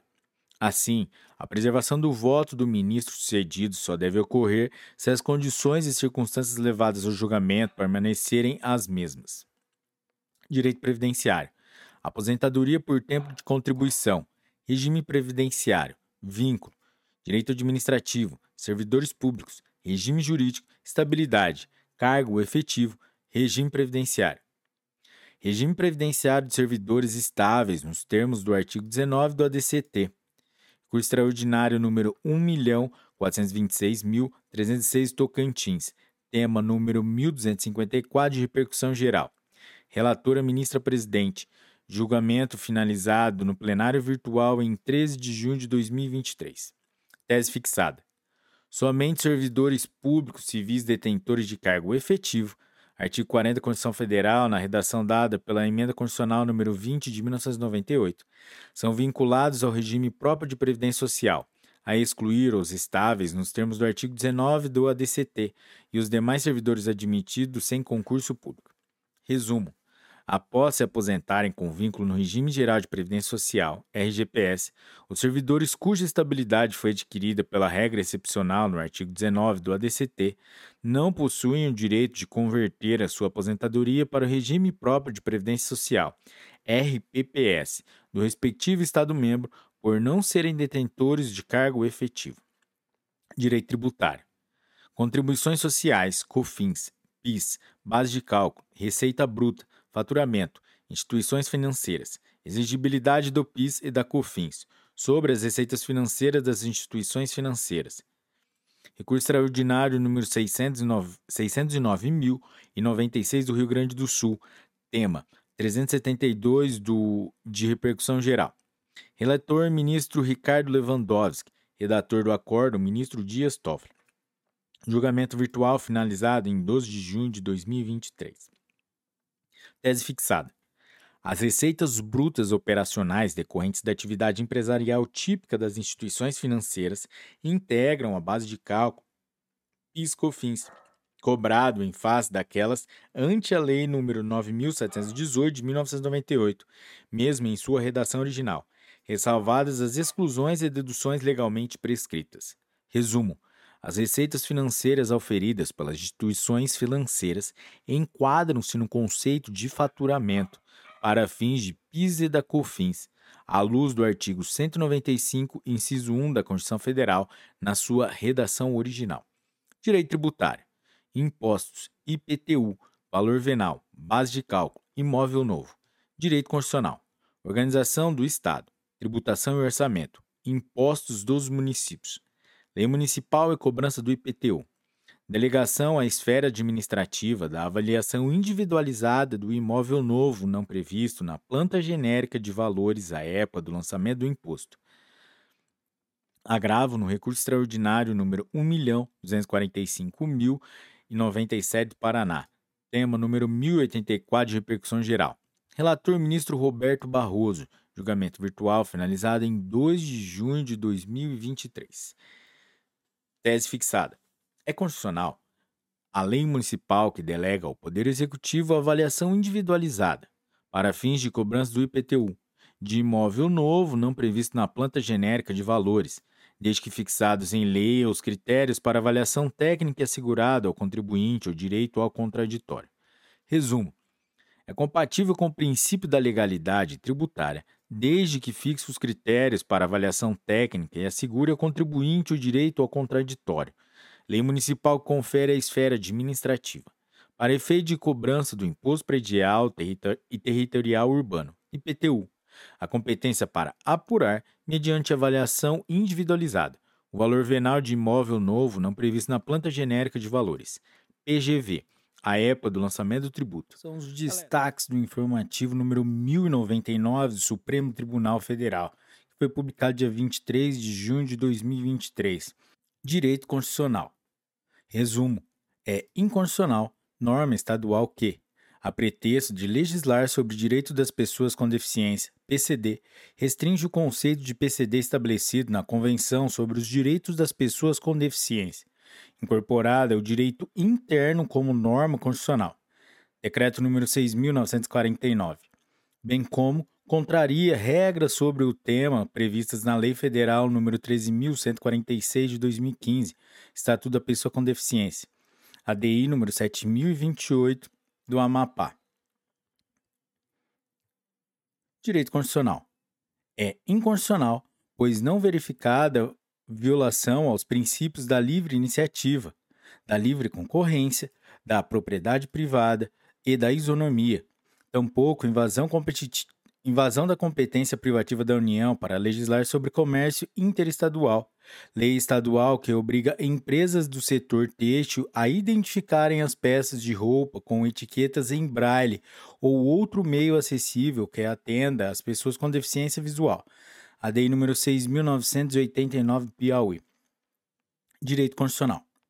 É inconstitucional por violar o artigo 161, inciso 2 da Constituição Federal, norma de lei complementar que distribui os recursos do Fundo de Participação dos Estados e do Distrito Federal, FPE, entre esses entes da federação sem a devida promoção do respectivo equilíbrio socioeconômico.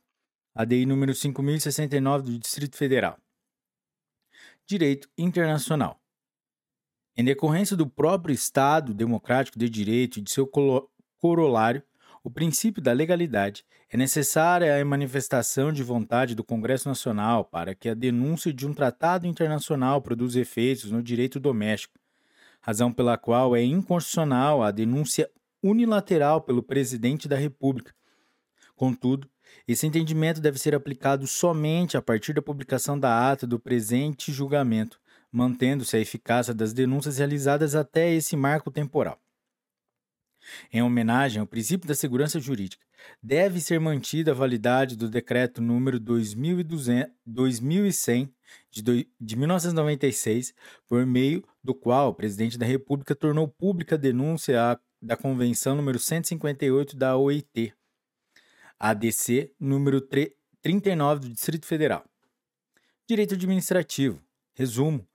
Em atenção aos artigos 236, parágrafo 3 e 37, inciso 2 da Constituição Federal, apenas os delegatários do serviço notarial e de registro, ainda que investidos em serventia denominada como mista, podem ser elegíveis à remoção em serventias extrajudiciais.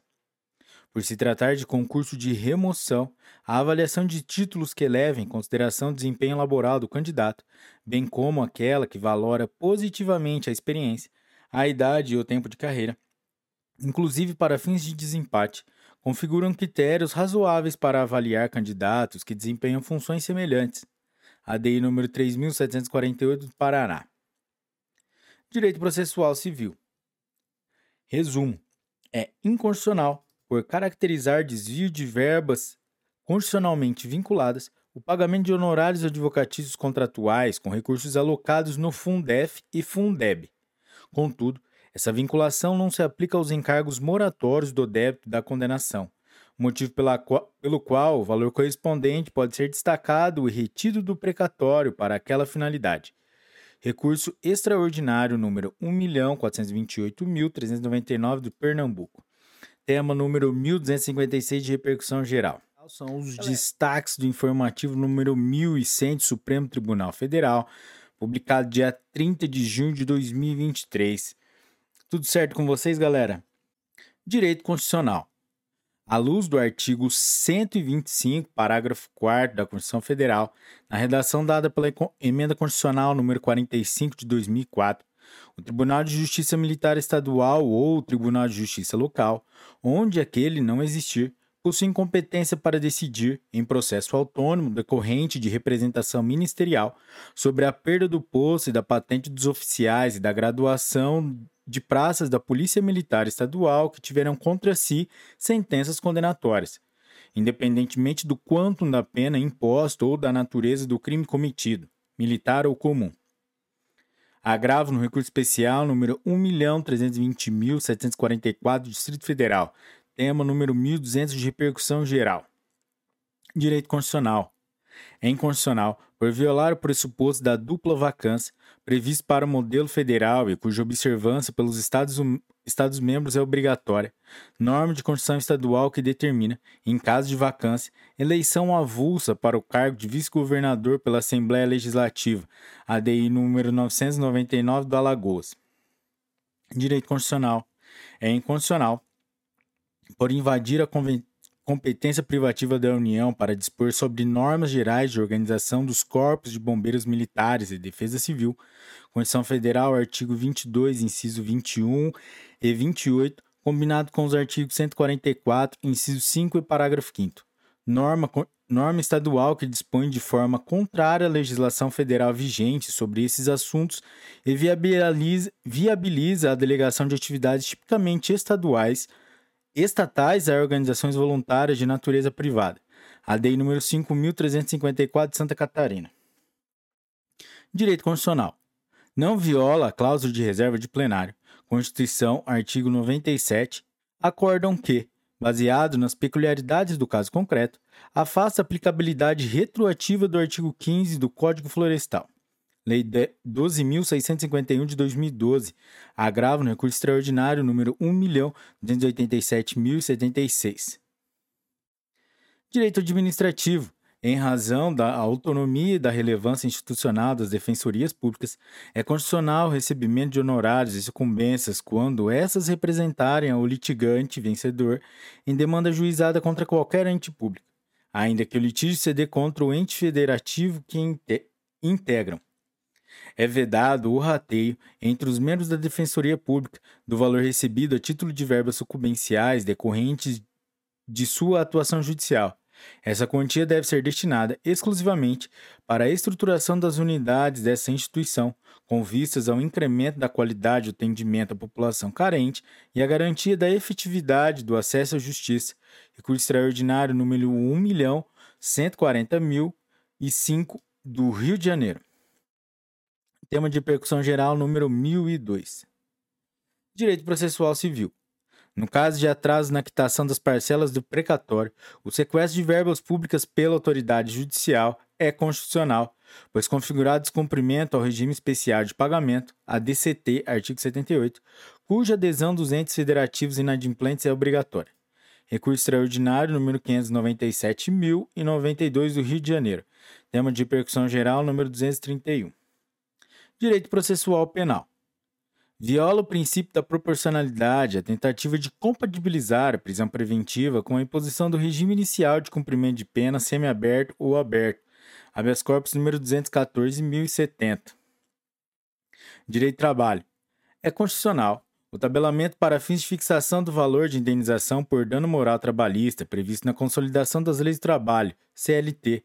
Contudo, os montantes elencados na lei não podem ser interpretados como um teto mas apenas servem como parâmetro para a fundamentação da decisão judicial, de modo a permitir que ela, desde que devidamente motivada, determine o pagamento de quantias superiores.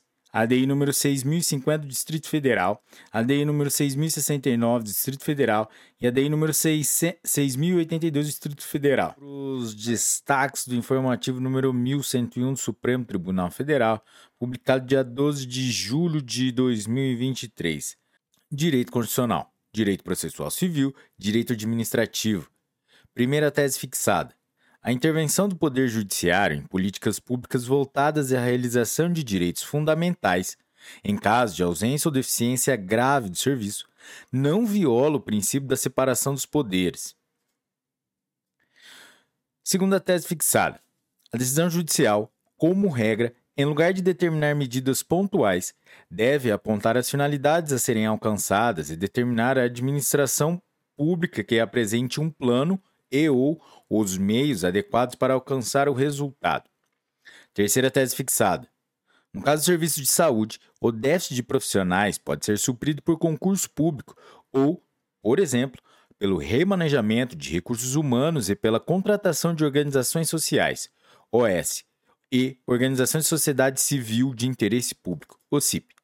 Resumo: na hipótese de ausência ou deficiência grave do serviço, a intervenção do Poder Judiciário em políticas públicas voltadas à realização de direitos fundamentais não viola o princípio da separação dos poderes, Constituição Federal de 1988, artigo 2, devendo a atuação judicial, via de regra, indicar as finalidades pretendidas em impor à administração pública a apresentação dos meios adequados para alcançá-las.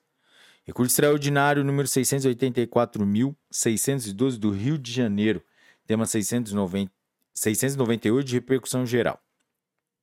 Direito constitucional. É inconstitucional por ofender os princípios da isonomia, Constituição Federal de 1988, artigo 5 caput, da livre iniciativa e da livre concorrência. Constituição Federal, artigo 170, caput, em inciso 4 norma de Constituição Estadual que impede instituições financeiras privadas constituídas no país sob controle estrangeiro de prestarem serviços financeiros ao Estado. A lei número 3.565 do Mato Grosso. Direito Constitucional. Direito Administrativo. Tese fixada. É constitucional a utilização da colaboração premiada, nos termos da Lei 12.850 de 2013, no âmbito civil, em ação civil pública por ato de improbidade administrativa movida pelo Ministério Público, observando-se as seguintes diretrizes. Primeira diretriz: realizado o acordo de colaboração premiada, serão remetidos ao juiz para análise o respectivo termo, as declarações do colaborador e cópia da investigação, devendo o juiz ouvir, ouvir sigilosamente o colaborador, acompanhado de seu defensor, oportunidade em que analisará os seguintes aspectos na homologação.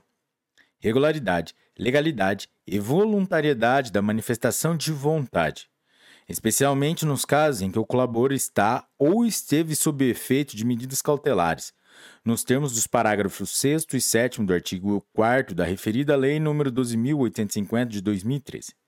Segunda diretriz: As declarações do agente colaborador, desacompanhadas de outros elementos de prova, são insuficientes para o início da ação civil por ato de improbidade. Terceira diretriz. A obrigação de ressarcimento do dano causado ao erário pelo agente colaborador deve ser integral, não podendo ser objeto de transação ou acordo, sendo válida a negociação em torno do modo e das condições para a indenização. Quarta diretriz. O acordo de colaboração deve ser celebrado pelo Ministério Público com a interveniência da pessoa jurídica interessada e devidamente homologado pela autoridade judicial. Quinta diretriz. Os acordos já firmados somente pelo Ministério Público ficam preservados até a data deste julgamento, desde que haja previsão de total ressarcimento do dano, tenham sido devidamente homologados em juízo e regularmente cumpridos pelo beneficiado. Resumo: é constitucional o uso do Instituto da Colaboração Premiada em ação civil pública por ato de improbidade administrativa ajuizada pelo Ministério Público, se a pessoa jurídica interessada participar como interveniente e se forem observadas as diretrizes horas fixadas pelo Supremo Tribunal Federal, cuja finalidade é favorecer a efetiva tutela do patrimônio público, da legalidade e da moralidade administrativas, e evitar a impunidade de maneira eficiente, com a priorização do combate à corrupção. Agravo no recurso extraordinário número 1.175.650 do Paraná. Tema de repercussão geral número 1043. Direito constitucional. É constitucional por ausência de afronta ao direito social à segurança. Constituição Federal de 1998, artigo 6 ao direito da propriedade, artigo 5º caput, inciso 22 da Constituição Federal, ao princípio da proporcionalidade ou a competência da União para legislar sobre direito civil, artigo 22, inciso 1 da Constituição Federal. Lei estadual que fixa distância mínima entre presídios e contingente máximo da população carcerária. A lei número 2402, Espírito Santo. Direito constitucional, direito processual civil. É constitucional por não violar o sistema de repartição de competências e atender à vedação ao nepotismo, norma municipal que proíbe a celebração de contratos do município com agentes públicos municipais e respectivos parentes, até o terceiro grau.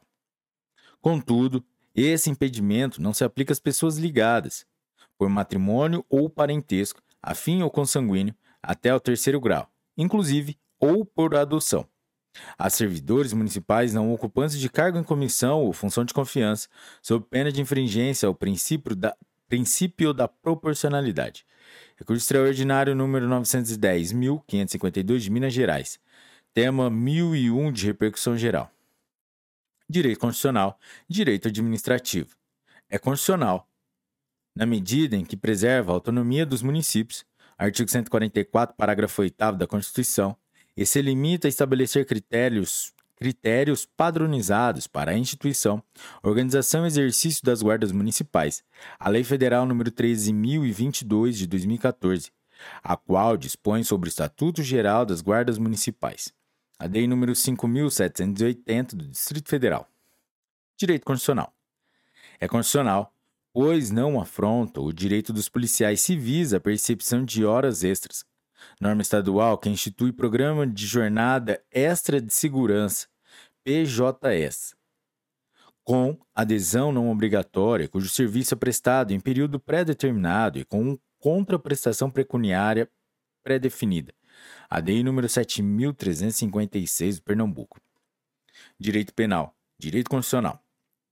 É incompatível com a atual ordem constitucional à luz do postulado da presunção de inocência, artigo 5 inciso 57 da Constituição Federal, e o atual entendimento do STF sobre ele. A aplicação meramente literal do disposto no artigo 112, inciso 1 do Código Penal. Por isso, é necessário interpretá-lo sistematicamente, com a fixação do trânsito em julgado para ambas as partes, acusação e defesa. Como marco inicial da prescrição para pretensão executória estatal, pela pena concretamente aplicada em sentença condenatória. Agravo no recurso extraordinário número 878 848.107 do Distrito Federal. Tema número 788 de repercussão geral. Direito do trabalho. Direito constitucional. A omissão inconstitucional do Poder Legislativo quanto à edição de lei que cria o Fundo de Garantia das Execuções Trabalhistas, FUNGET, conforme previsto pelo artigo 3 da Emenda Constitucional número 45 de 2004, o qual é integrado, entre outras receitas, pelas multas decorrentes de condenações trabalhistas e administrativas oriundas da fiscalização do trabalho, ADO, ADO número 27 do Distrito Federal. Direito do trabalho, direito administrativo. São nulas por violarem os princípios de separação dos poderes e da legalidade. As decisões judiciais que condicionam a rescisão de contratos de trabalho de empregados públicos não estáveis à prévia conclusão de negociação coletiva, de modo a impedir que o Estado federado realize atos tendentes a descontinuar a atividade das fundações, sociedades de economia mista e autarquias estaduais. A DPF número 486 do Rio Grande do Sul. Direito do trabalho, direito constitucional à luz do princípio federativo, artigos 1 caput e artigo 18, 25, 30 e 60, parágrafo 4 inciso 1 da Constituição Federal. O piso salarial nacional da enfermagem deve ser pago pelos estados, pelo Distrito Federal e pelos municípios na medida dos repasses dos recursos federais. No caso de carga horária reduzida, o piso salarial deve ser proporcional às horas trabalhadas. Em relação aos profissionais seletistas em geral, a negociação coletiva entre as partes é exigência procedimental imprescindível à implementação do piso salarial nacional. Nesse caso, prevalecerá o negociado sobre o legislado. A Lei número 7222 do Distrito Federal. Direito financeiro, direito constitucional. São constitucionais à luz do regime constitucional de repartição de competências, artigo 24, inciso 1 e artigo 169, caput da Constituição, e do equilíbrio federativo, dispositivos da Lei Complementar número 101 de 2000, Lei de Responsabilidade Fiscal, que incluem, no cálculo dos gastos com o pessoal pela administração pública, as despesas com inativos e pensionistas, bem como o imposto de renda retido na fonte. ADC número 69 do Distrito Federal. Direito financeiro, direito constitucional, direito processual civil quando ordenado em título executivo judicial, deve ser observada a sistemática dos precatórios, artigo 100, caput e da Constituição Federal, para o pagamento das quantias que deixaram de ser repassadas pela União a título de complementação financeira, o Fundo de Manutenção e Desenvolvimento do Ensino Fundamental e de Valorização do Magistério, Fundef, recurso extraordinário número 635.347 do Distrito Federal Tema número 416 de repercussão geral. Direito financeiro e direito constitucional.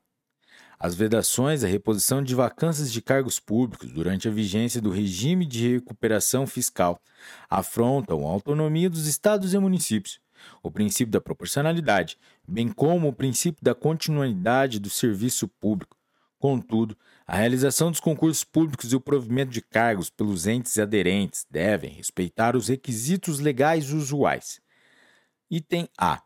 A autorização da autoridade estadual ou municipal competente. Item B. Avaliação das prioridades do ente político. Item E. Item C. Existência de viabilidade orçamentária na admissão. A submissão dos investimentos executados por fundos públicos especiais ao teto de gastos ofende os princípios da eficiência e da proporcionalidade, na medida em que não atinge o objetivo pretendido de contribuir ou de fomentar a responsabilidade fiscal dos entes subnacionais. Recurso extraordinário número 635.347 do Distrito Federal.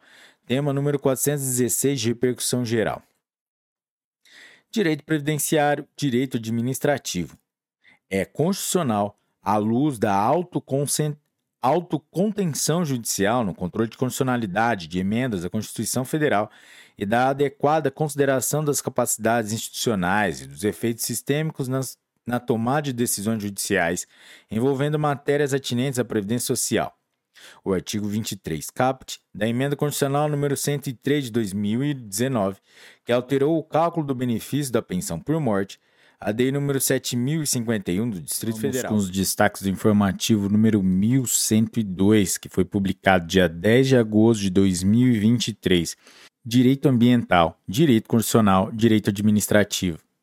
é constitucional, uma vez observadas as regras do sistema de repartição de competências e a importância do princípio de desenvolvimento sustentável como justo equilíbrio entre a atividade econômica e a proteção do meio ambiente, norma estadual que proíbe a atividade de pesca exercida mediante toda e qualquer rede de arrasto tracionada por embarcações motorizadas na faixa marítima da zona costeira do seu território. A número 6.218 do Rio Grande do Sul, julgada em 30 de junho de 2023. Direito Constitucional. A ausência de disciplina objetiva e expressa dos objetivos, metas, programas e indicadores para acompanhamento de feminicídios e mortes decorrentes da intervenção de agentes de segurança pública no Plano Nacional de Segurança Pública e Defesa Social 2, PNSP 2, Decreto 10.822 de 2021, configura um retrocesso social em matéria de direitos fundamentais e proteção deficiente dos direitos à vida e à segurança pública, Constituição Federal de 1998, 1988, artigos 5 caput e artigo 144. ADI número 7013 do Distrito Federal, julgado em 30 de junho de 2023. Direito Constitucional. Encontram-se presentes os requisitos para a concessão de medida cautelar, pois 1. Um, a plausibilidade jurídica na demonstração perfunctória na da ineficiência da atuação estatal na proteção dos territórios ocupados pelos povos indígenas isolados ainda não demarcados. Constituição, artigo 215, 216 e 231. 2. A perigo da demora na prestação jurisdicional, eis que evidenciados o risco de genocídio, insegurança alimentar e aculturação a DPF 991, julgada em 7 de agosto de 2023. Direito Constitucional. Direito Administrativo.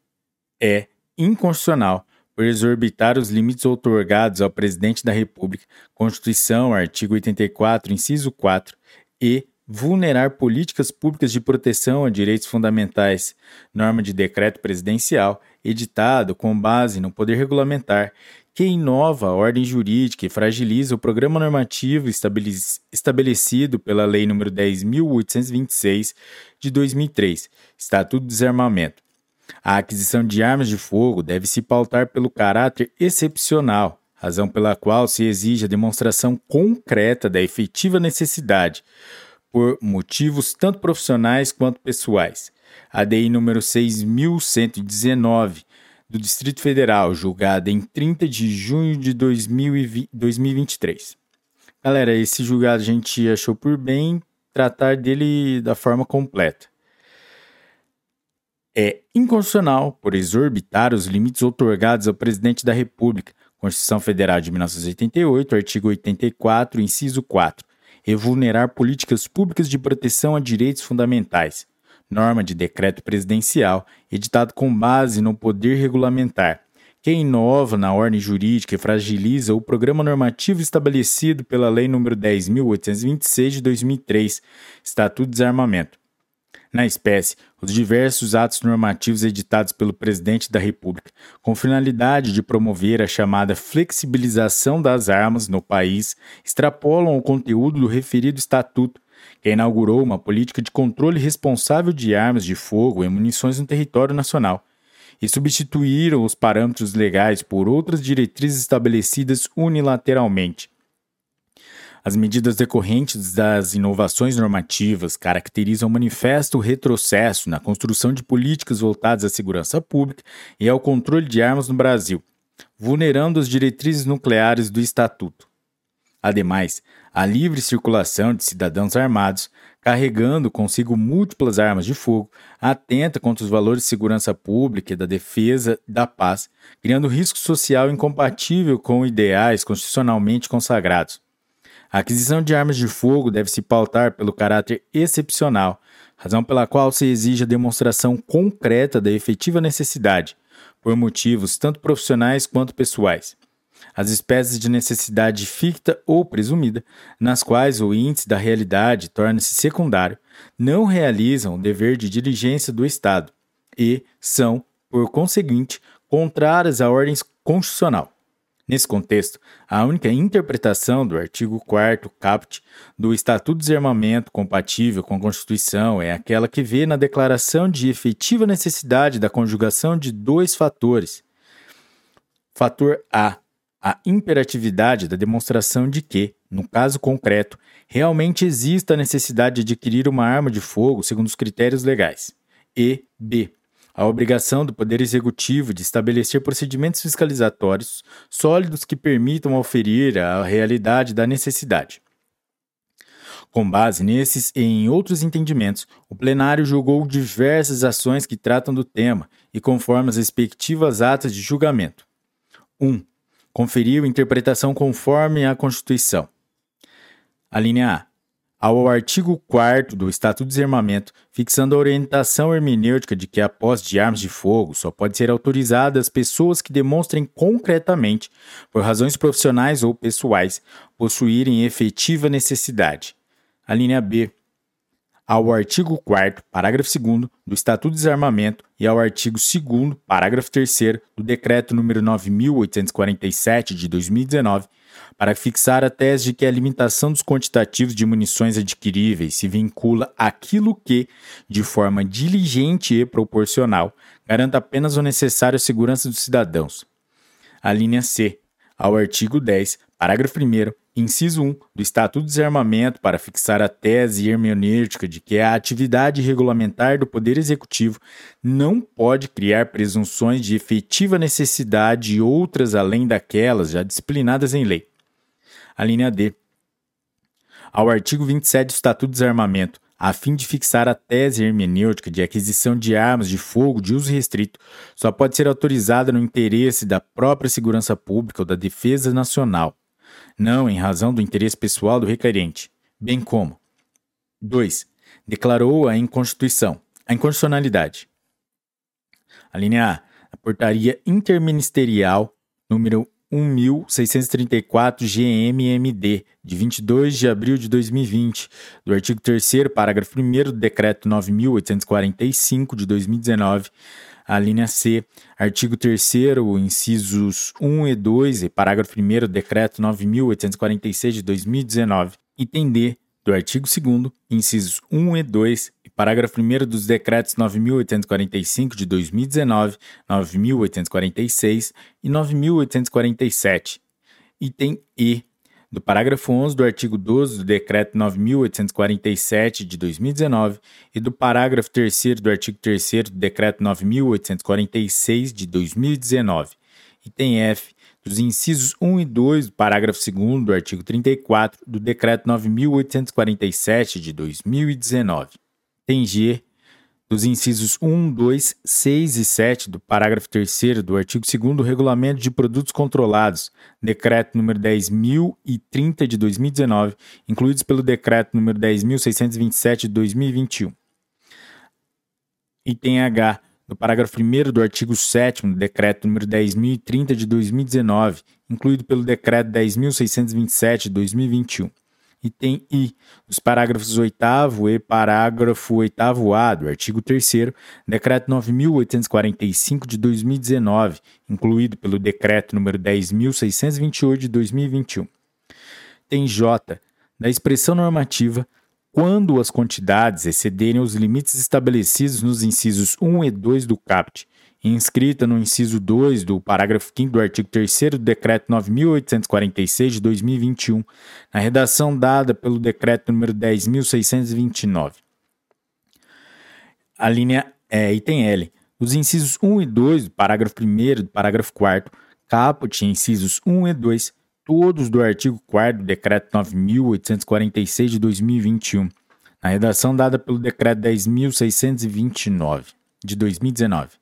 Item M, da expressão por instrutor de tiro desportivo, inscrita no inciso 5 do parágrafo 2 do, do artigo 3 do Decreto 9.846 de 2019, na redação dada pelo Decreto 10.629 de 2021, e fornecido por psicológico por psicólogo com registro profissional ativo em Conselho Regional de Psicologia, do inciso 6 do parágrafo 2 do artigo 3 do Decreto 9.846 de 2019, na redação dada pelo Decreto 10.629 de 2021.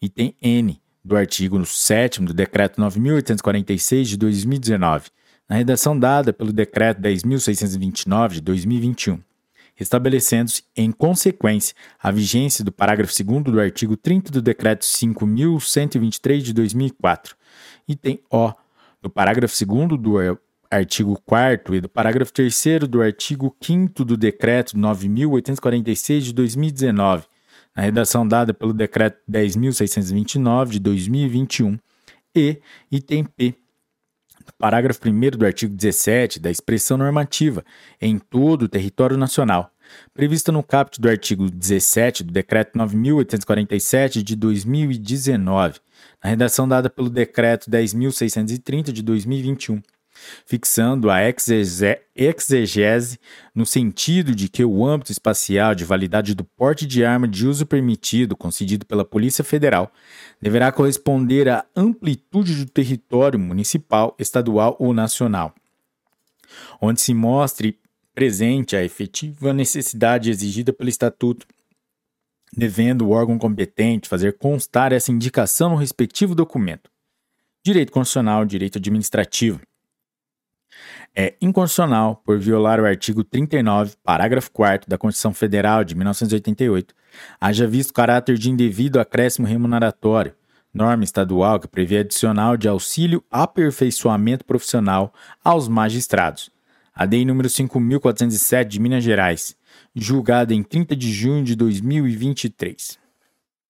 Direito do trabalho, direito constitucional. É constitucional na medida em que privilegia a liberdade de escolha do trabalhador e reforça o equilíbrio entre os valores sociais do trabalho e da livre iniciativa. Norma da Reforma Trabalhista, Lei nº 13.467 de 2017, que permite, por meio de acordo individual escrito entre o empregador e o trabalhador, a adoção da jornada de 12 horas de trabalho seguidas por 36 horas ininterruptas de descanso. A Lei nº 5.994 do Distrito Federal, julgada em 30 de junho de 2023. Direito do trabalho, direito constitucional. São inconstitucionais dispositivos da Lei dos Caminhoneiros, Lei 13.103 de 2015, que desrespeitam os direitos sociais e as normas de proteção do trabalhador, Constituição Federal de 1988, artigo 7 tais como os que prevêem a. a redução ou e ou fracionamento de intervalos intrajornados e descanso, remuner... descanso semanal remunerado. Tem B, a hipótese do descanso de motorista com o veículo em movimento.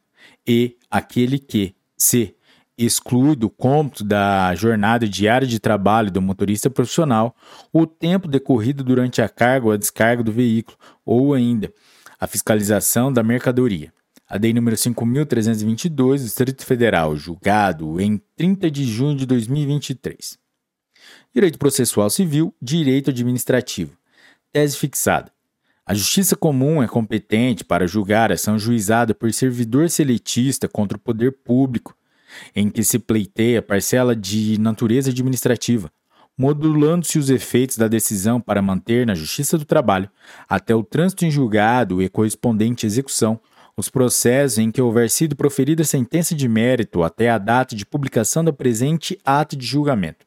Resumo: compete à Justiça Comum o julgamento de ação na qual o servidor seletista demanda parcela de natureza administrativa contra o poder público. Recurso extraordinário número 1.288.440 de São Paulo. Tema de repercussão geral número 1143 julgada em 30 de junho de 2023. Destaques do informativo número 1103 do Supremo Tribunal Federal, publicado dia 18 de agosto de 2023. Galera, antes de começarmos, não esqueça de deixar o seu like, se inscrever no canal, ativar o sininho, deixar 5 estrelas pra gente aí no Spotify e acessar as playlists do YouTube e Spotify aí na descrição do vídeo. Vamos lá? Direito Constitucional são constitucionais à luz do Pacto Federativo e da autonomia financeira, legislativa e político-administrativa dos entes federativos, dispositivos da Lei Complementar número 159 de 2017, do Decreto número 10.681 de 2021, que estabelecem e regulamentam o regime de recuperação fiscal dos estados e do Distrito Federal, bem como norma inscrita na Lei Complementar número 101 de 2000, que traz previsão de que as despesas com inativos e pensionistas integram o cômputo da despesa total com pessoal dos respectivos poderes e órgãos. ADI número 6892 do Rio de Janeiro, julgada em 14 de agosto de 2023. Direito Constitucional. Tese fixada. O ato de qualquer dos poderes públicos restritivo de publicidade deve ser, motiv ser motivado objetiva, específica e formalmente, sendo nulos os atos públicos que imponham genericamente, sem fundamentação válida e específica, impeditivo de direito fundamental à informação. Resumo: é nulo por violar o princípio da publicidade, bem como por restringir o direito à informação, ato público que estabelece genericamente e sem fundamentação válida e específica que todos os processos do Sistema Eletrônico de Informações da Polícia Federal, CIPF, sejam cadastrados com nível de acesso restrito, ADPF número 872 do Distrito Federal, julgado em 18 de agosto de 2023. Direito Constitucional. É inconstitucional por invadir a competência privativa da União para legislar sobre direito civil, política de seguros e sistemas de captação de poupança popular. Artigo 22, inciso 1, inciso 7 e inciso 19 da Constituição Federal. Lei estadual que prevê normas de proteção aos consumidores filiados às associações de socorro mútuo, ADI número 7099 de Minas Gerais, julgada em 14 de agosto de 2023.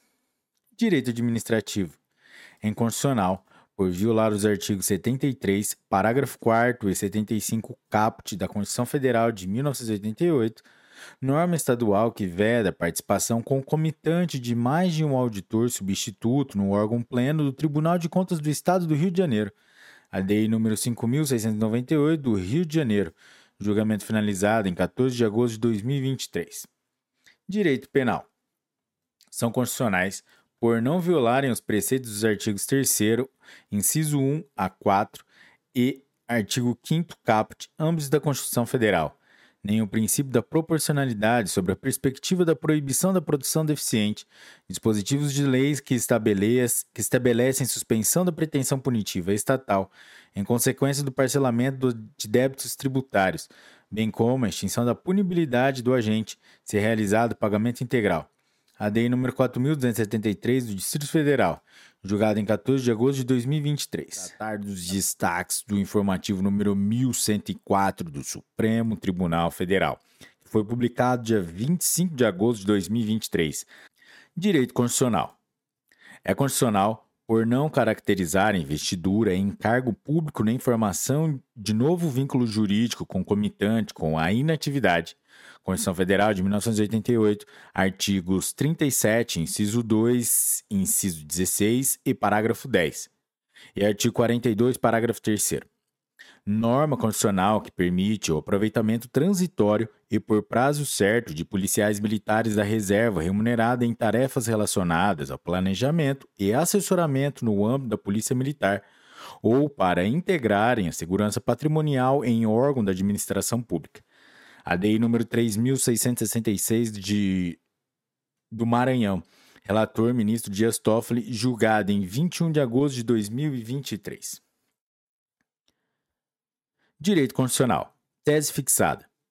É constitucional a disposição do Conselho Nacional de Justiça que prevê a facultatividade de representação por advogado ou defensor público nos centros judiciários de solução de conflitos e cidadania, SEJUSCs, Resumo: é constitucional o artigo 11 da Resolução número 125 de 2010 do CNJ, que permite a atuação de membros do Ministério Público, defensores públicos, procuradores e advogados nos centros judiciários de solução de conflito e cidadania.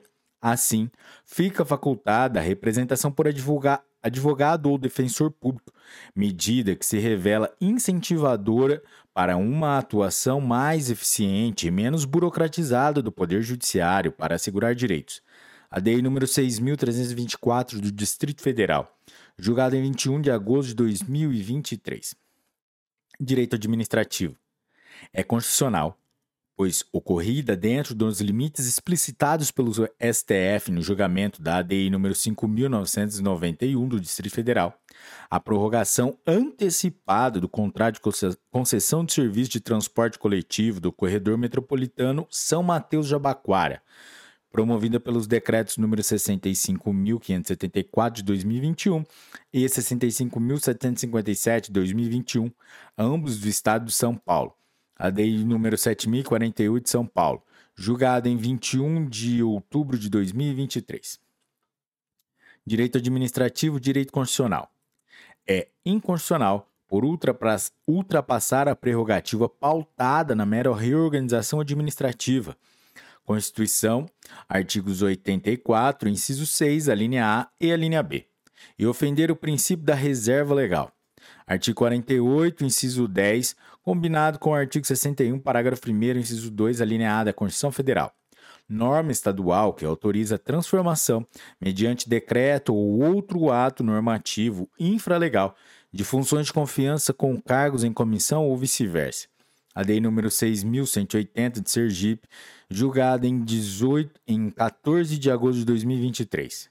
Direito administrativo, direito constitucional. É formalmente constitucional por não desrespeitar a exigência de lei complementar prevista no artigo 142, parágrafo 1 da Constituição, a Lei nº 13.964 de 2019, que alterou a Lei nº 6.880 de 1980, Estatuto dos Militares. A linha B do inciso 2A do artigo 166 e os parágrafos 1, 2 e 3 do artigo 109 do Estatuto dos Militares, ambos na redação dada pela Lei, 9, a Lei 13.954 de 2019, que modificaram as regras atinentes ao direito de reforma de militares temporários por incapacidade definitiva para o serviço ativo das Forças Armadas. São materialmente constitucionais e não afrontam o direito à igualdade, a responsabilidade objetiva do Estado ou o princípio da proibição do retrocesso. A Lei nº 7.092 do Distrito Federal, julgada em 21 de agosto de 2023 direito administrativo, direito processual civil. Sociedade de economia mista, como o metrô do Distrito Federal, desde que prestem serviço público essencial em regime de exclusividade, monopólio natural e sem o intuito lucrativo, submete-se ao regime constitucional de precatórios para o adimplemento de seus débitos, a, DPF número 524 do Distrito Federal, julgada em 21 de agosto de 2023 direito processual civil. É inconstitucional por violar os princípios do juiz natural, da razoabilidade e da proporcionalidade. O inciso, inciso 8 do artigo 144 do Código de Processo Civil, que estabelece que o magistrado está impedido de atuar nos processos em que a parte seja cliente do escritório de advocacia de seu cônjuge, companheiro ou parente consanguíneo ou afim, em linha reta ou colateral, até o terceiro grau, inclusive, ainda que essa mesma parte seja representada por advogado do escritório diverso. A DEI número 5.953 do Distrito Federal, julgada em 21 de agosto de 2023. Direito Penal, Direito Processual Penal a interpretação no sentido da obrigatoriedade da audiência prevista no artigo 16 da Lei Maria da Penha, Lei 11.340 de 2006, sem que haja pedido de sua realização pela ofendida, viola o texto constitucional e as disposições internacionais que o Brasil se obrigou a cumprir, na medida em que discrimina injusti injustamente a própria vítima de violência. A DEI número 7.267 do Distrito Federal, julgada em 21 de agosto de 2023. Direito ambiental. Configura omissão normativa quanto às obrigações referentes à ativação do Fundo da Amazônia, em patente na observância ao artigo 225, parágrafo 4 da Constituição Federal de 1988, o inadimplemento dos deveres constitucionais de tutela do meio ambiente pela União, materializado na ausência de políticas públicas adequadas para a proteção da Amazônia legal e na desestruturação institucional daquelas formuladas pelos formuladas em períodos antecedentes. ADO número 59 do Distrito Federal, julgado em 3 de novembro de 2022. Direito eleitoral. Direito constitucional. Tese fixada. Os estados possuem autonomia relativa na solução normativa do problema da dupla vacância da chefia do Poder Executivo, não estando vinculados ao modelo e ao procedimento federal. Artigo 81 da Constituição Federal. Mas tampouco pode-se desviar-se dos princípios constitucionais que norteiam a matéria, por força do artigo 25 da Constituição Federal, devendo observar: 1. Um, a necessidade de registro, registro e votação dos candidatos a governador e vice-governador por meio de chapa única. 2. A observância das condições constitucionais de elegibilidade das hipóteses de inelegibilidade previstas no artigo 14 da Constituição Federal e na lei complementar a que se refere o parágrafo 9 do parágrafo 9 do artigo 14. E 3.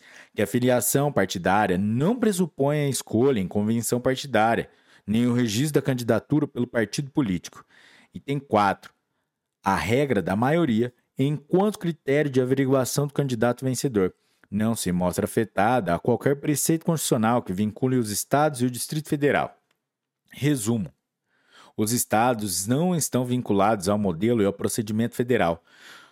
Artigo 81 da Constituição Federal de 1988 para a resolução normativa do problema da dupla vacância da chefia do Poder Executivo ocorrida no biênio do período governamental em decorrente de causas não eleitorais, mas encontram limites em outros preceitos e princípios constitucionais. Constituição Federal, artigo 25. É compatível com a Constituição Federal de 1988, pois não afronta o direito fundamental ao devido processo legal a regulamentação estadual do procedimento de inscrição dos aludidos candidatos com prazos exíguos, por configurar medida necessária para que o impasse institucional não se prolongue demasiadamente. ADPF número 969 de Alagoas, julgado em 14 de agosto de 2023. Direito do trabalho. É inconstitucional por violar o princípio da separação de poderes e autonomia dos tribunais, iniciativa do Poder Legislativo que cerceia a atribuição dos tribunais regionais do trabalho e do Tribunal Superior do Trabalho, derivada da própria função jurisdicional que lhes é, que lhes é inerente de estabelecer, alterar ou cancelar enunciados sumulares. A DEI número 6.188 do Distrito Federal, julgado publicado em 20, em 21 de agosto de 2023. E hoje nós vamos com os destaques do informativo número 1105, foi publicado dia 1 de agosto de 2023. Direito Constitucional. É inconstitucional por usurpar a prerrogativa legislativa conferida ao Procurador-Geral de Justiça e ofender a autonomia e a independência do Ministério Público. Constituição Federal, artigo 127, parágrafo 2 e artigo 128, parágrafo 5 norma estadual de iniciativa parlamentar que dispõe sobre a atuação do Ministério Público nas operações policiais de cumprimento de medidas possessórias de caráter coletivo. A DEI número 3.238 de Pernambuco, julgada em 25 de agosto de 2023. Direito Constitucional. Direito Administrativo. É constitucional, pois não viola a segurança viária, artigo 144, parágrafo 10, incisos 1 e 2 da Constituição.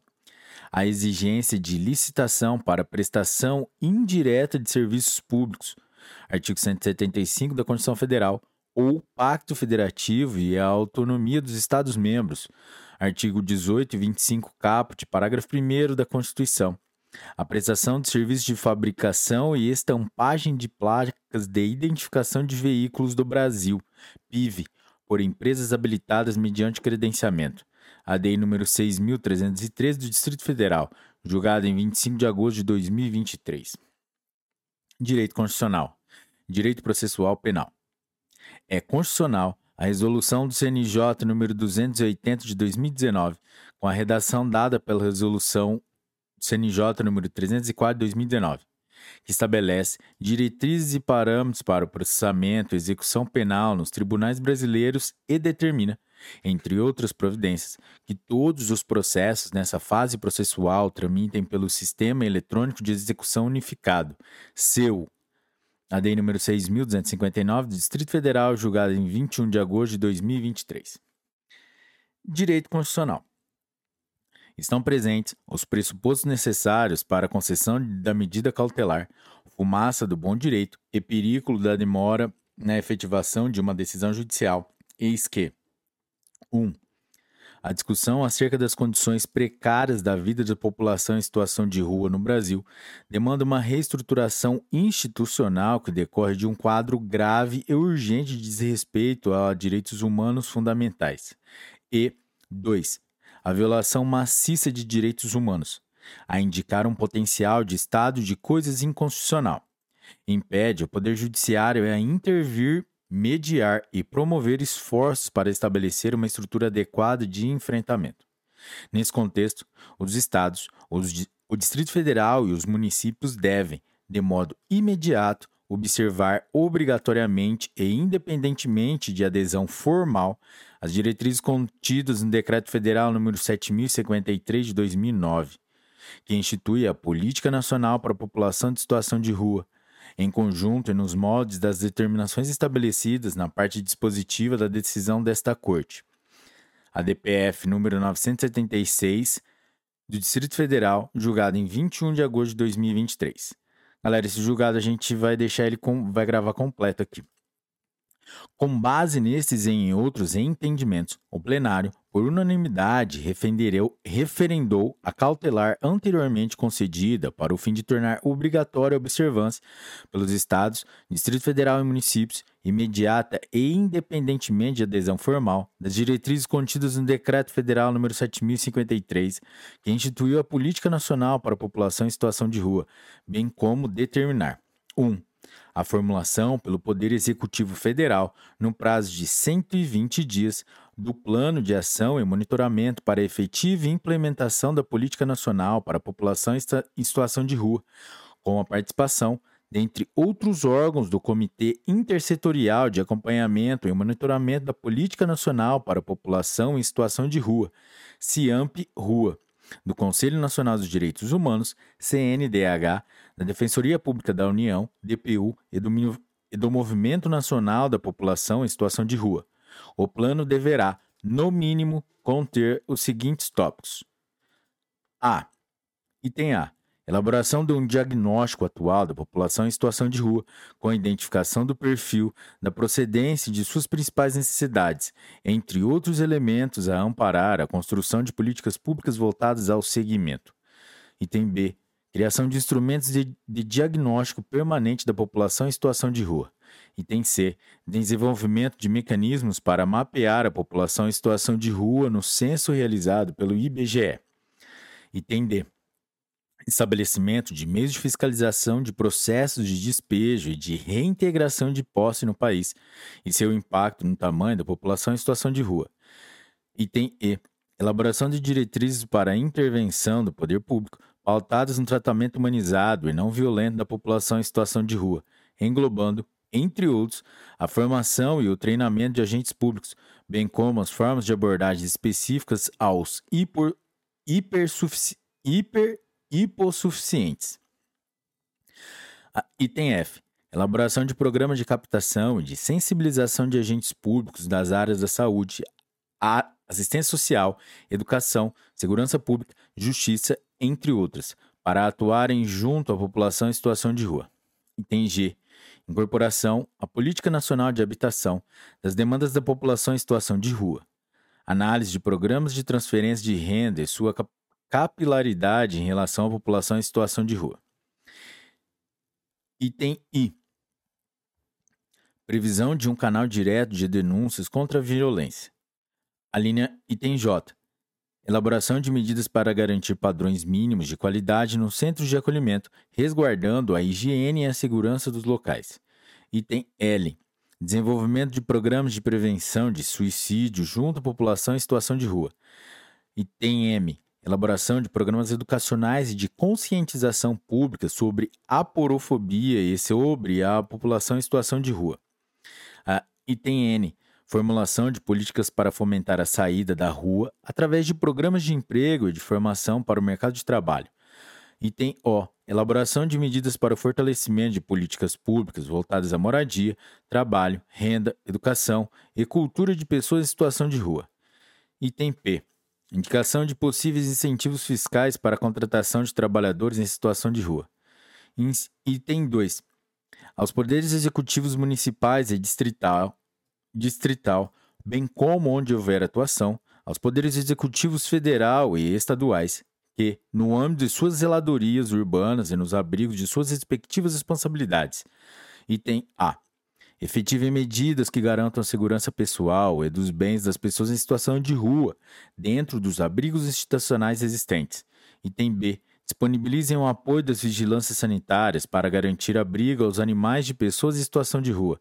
Item C proíbam o recolhimento forçado de bens pertences, assim como a remoção e o transporte compulsório de pessoas em situação de rua. Item D.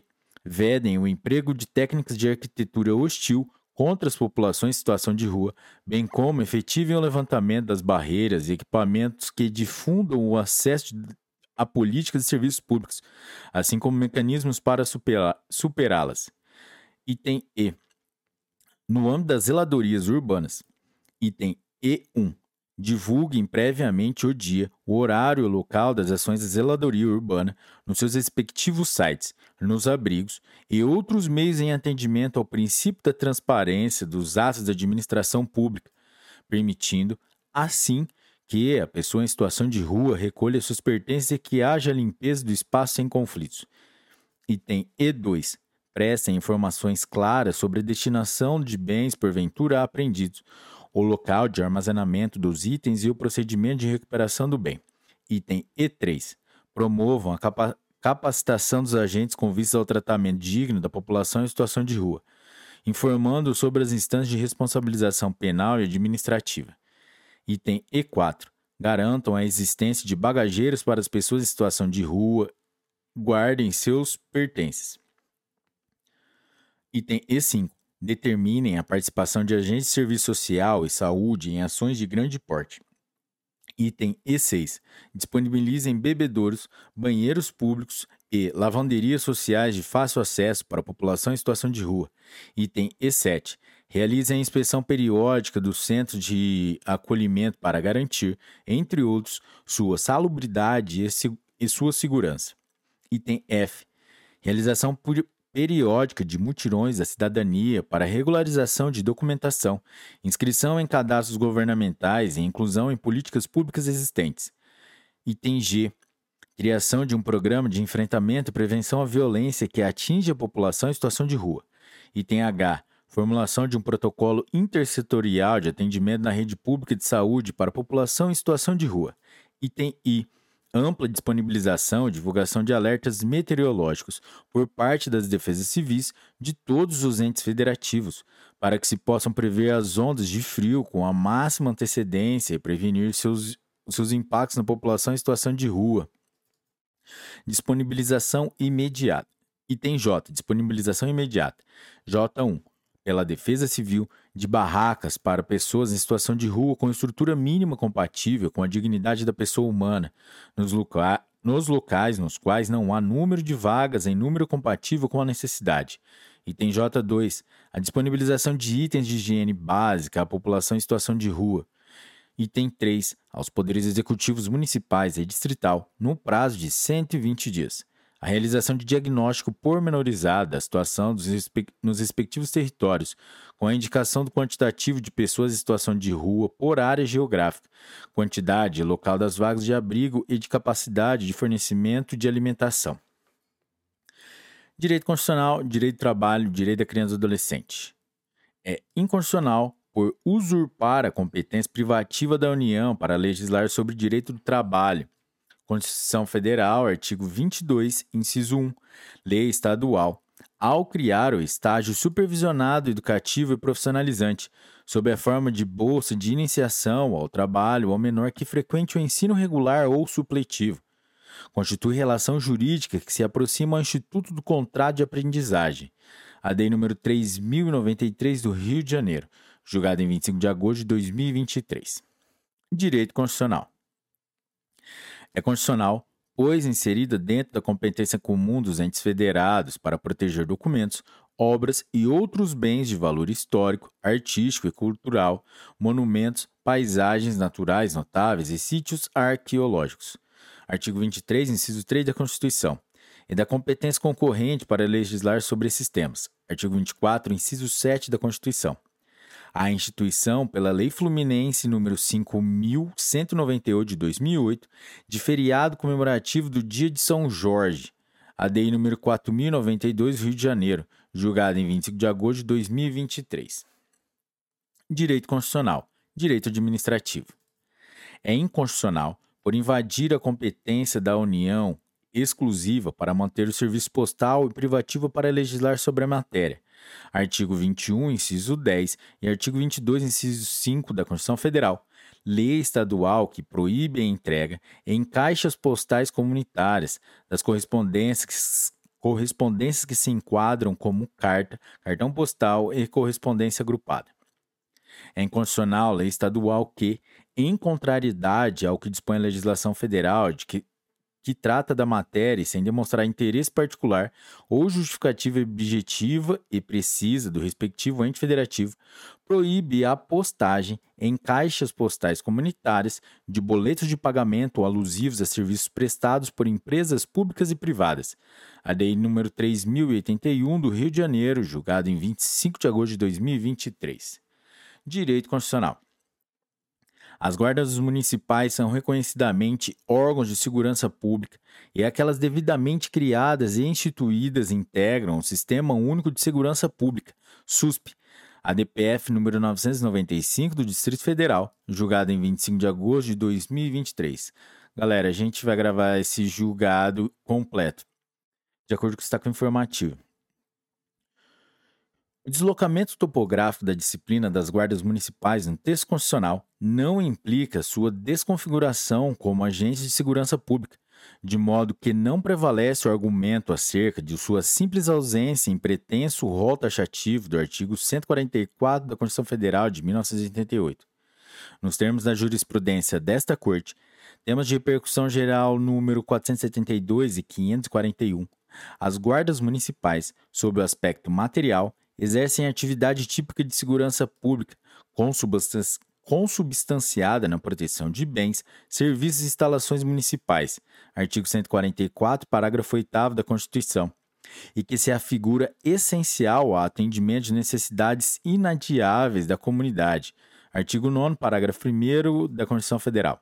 Ademais, o Congresso Nacional, no exercício de sua legítima competência legislativa, artigo 144, parágrafo 7 da Constituição Federal, editou a Lei nº 13.675 de 2018 e colocou as guardas municipais como integrantes das integrantes operacionais do SUSP, artigo 9 parágrafo 1 inciso 7 já a Lei nº 13.022 de 2014, que dispõe sobre o Estatuto Geral das Guardas Municipais, prevê diversas atribuições que são inerentes a agentes de segurança pública.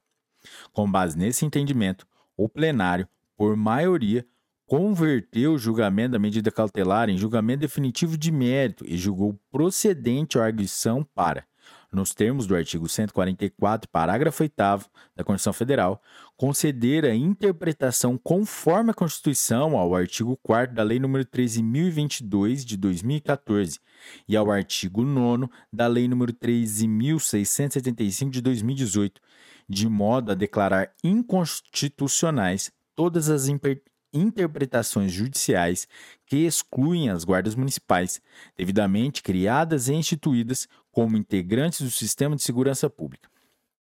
Direito administrativo. São constitucionais os dispositivos da Lei de Improbidade Administrativa, Lei nº 8429 de 1992, a LIA, que ampliam o conceito de agente público, impõe obrigações no tocante às informações patrimoniais para posse e exercício do cargo, bem como prevê sanções, independentemente das esferas penais, civis e administrativas, e o acompanhamento dos respectivos procedimentos administrativos pelo Ministério Público e pelo Tribunal de Contas. A DEI número 4.295 do Distrito Federal, julgada em 21 de agosto de 2023. Direito Ambiental e Direito Constitucional. É formalmente constitucional por não violar o sistema de repartição de competências, lei editada pela União, para regulamentar dispositivos da Constituição que dispõem sobre o meio ambiente, artigo 225, parágrafo 1, incisos 2, 4 e 5 da Constituição Federal de 1988, e estabelecer normas de segurança e mecanismos de fiscalização de atividades que envolvam organismos geneticamente modificados OGM, e seus derivados no Brasil. A vinculação do procedimento de licenciamento ambiental de OGM ao crivo técnico da Comissão Técnica Nacional de Biossegurança, CTN-Bio, não desrespeita o sistema de proteção ambiental do artigo 225 da Constituição Federal, nem implica redução do grau de tutela do meio ambiente.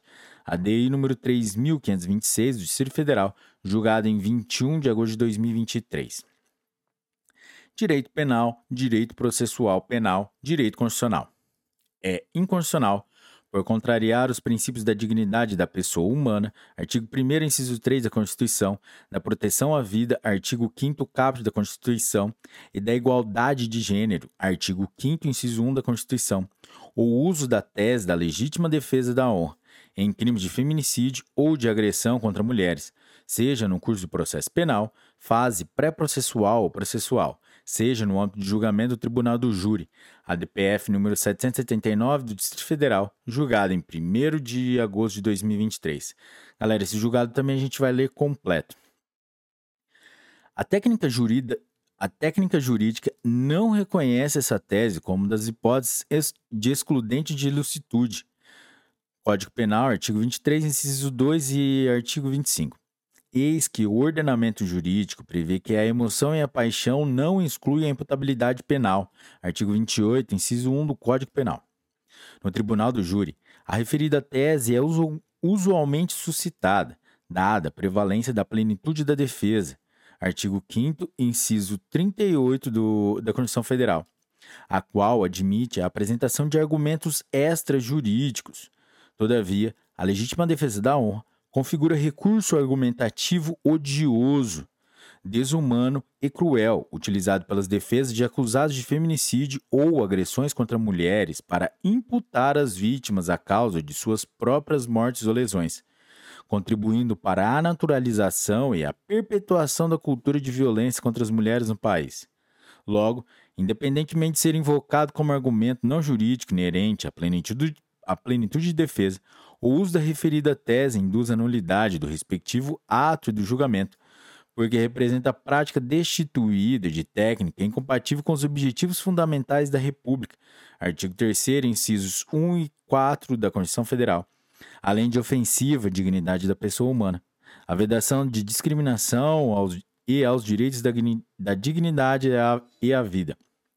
Nesse contexto, a ordem constitucional vigente impõe ao Estado não somente a obrigação de criar mecanismos para coibir o feminicídio e a violência doméstica, mas o, dever, mas o dever de não ser conivente e de não estimular tais comportamentos. Artigo 226, parágrafo 8 da Constituição. Com base nesses entendimentos, o plenário, por unanimidade, julgou procedente a arguição para: inciso 1. Firmar o entendimento de que a tese da legítima defesa da honra é inconstitucional por contrariar os princípios constitu constitucionais da dignidade da pessoa humana, da proteção à vida e da igualdade de gênero. Conferir. Item 2. Conferir interpretação conforme a Constituição aos artigos 23, inciso 2 e artigo 25, caput, parágrafo único, ambos do Código Penal, e ao artigo 65 do Código de Processo Penal de modo a excluir a legítima defesa da honra do âmbito do Instituto da Legítima Defesa e, por consequência, 3.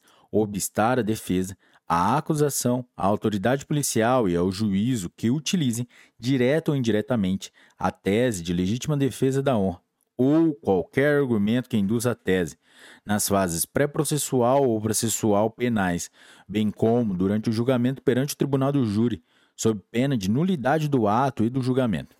4. Diante da impossibilidade de o acusado beneficiar-se da própria torpeza, fica vedado o reconhecimento da nulidade, na hipótese de a defesa ter se utilizado da tese com essa finalidade. E, item 5. Conferir interpretação conforme a Constituição ao artigo 483, inciso 3, parágrafo 2 do Código de Processo Penal, para entender que não fere a soberania dos vereditos do tribunal do júri o provimento de apelação que anule a absolvição fundada em quesito genérico, quando, em algum modo, possa implicar a repristinação da odiosa tese da legítima defesa da honra. Destaques do informativo número 1106, Supremo Tribunal Federal, foi publicado dia 8 de setembro de 2023. Direito Constitucional. Tese fixada. Em respeito à autonomia federativa, não viola o artigo 37, inciso 5 da Constituição, a lei estadual considera as promoções entre entranças para o escalonamento dos subsídios da carreira da magistratura. Resumo: é constitucional lei estadual que considera as promoções entre entranças para o escalonamento dos subsídios da carreira da magistratura. A DEI número 4.216, Tocantins, julgada em 1 de setembro de 2023. Direito Constitucional, Direito Administrativo. Tese fixada. É inconstitucional lei estadual que autoriza o cômputo dos gastos previdenciários como despesas com manutenção e desenvolvimento do ensino. Resumo: é inconstitucional por invadir a competência privativa da União para legislar sobre diretrizes e bases da educação nacional, Constituição Federal de 1988, artigo 22, inciso 24, bem como para dispor sobre as normas gerais de educação Constituição Federal de 1988, artigo 24, inciso 9 e parágrafo 1 Lei estadual que considera como despesas com manutenção e desenvolvimento do ensino as dotações destinadas à previdência de docentes e demais profissionais da educação. A DEI número 6.412 de Pernambuco, julgada em 1 de setembro de, mil, é, de 2023. Direito administrativo e direito ambiental. Tese fixada é imprescritível a pretensão de ressarcimento ao erário decorrente da exploração irregular do patrimônio mineral da União, porquanto indissociável do dano ambiental causado. Resumo: são imprescritíveis as ações de ressarcimento ao, ressarcimento ao erário decorrentes de lavra mineral efetuada em desacordo com a licença concedida, tendo em conta a degradação ambiental e a especial proteção constitucional atribuída ao meio ambiente e aos recursos minerais Recurso extraordinário número 1.427.694 de Santa Catarina, julgado em 1 de setembro de 2023. Direito administrativo. São constitucionais os artigos 6 e 9 da Lei 8.629 de 1993, que exigem a presença simultânea de caráter produtivo da propriedade e da função social como requisitos para que determinada propriedade seja insuscetível de desapropriação para fins de reforma agrária. A DI número 3.865 do Distrito Federal, julgado em 1 de setembro de 2023. Direito administrativo. É inconstitucional por violar regra expressa no artigo 236, parágrafo 3 da Constituição Federal de 1988, norma que estabelece a modalidade de concurso de remoção na titularidade dos serviços notariais e de registro apenas por avaliação de títulos, ADC número 14 do DF, julgada em 1 de setembro de 2023. Direito administrativo e direito constitucional.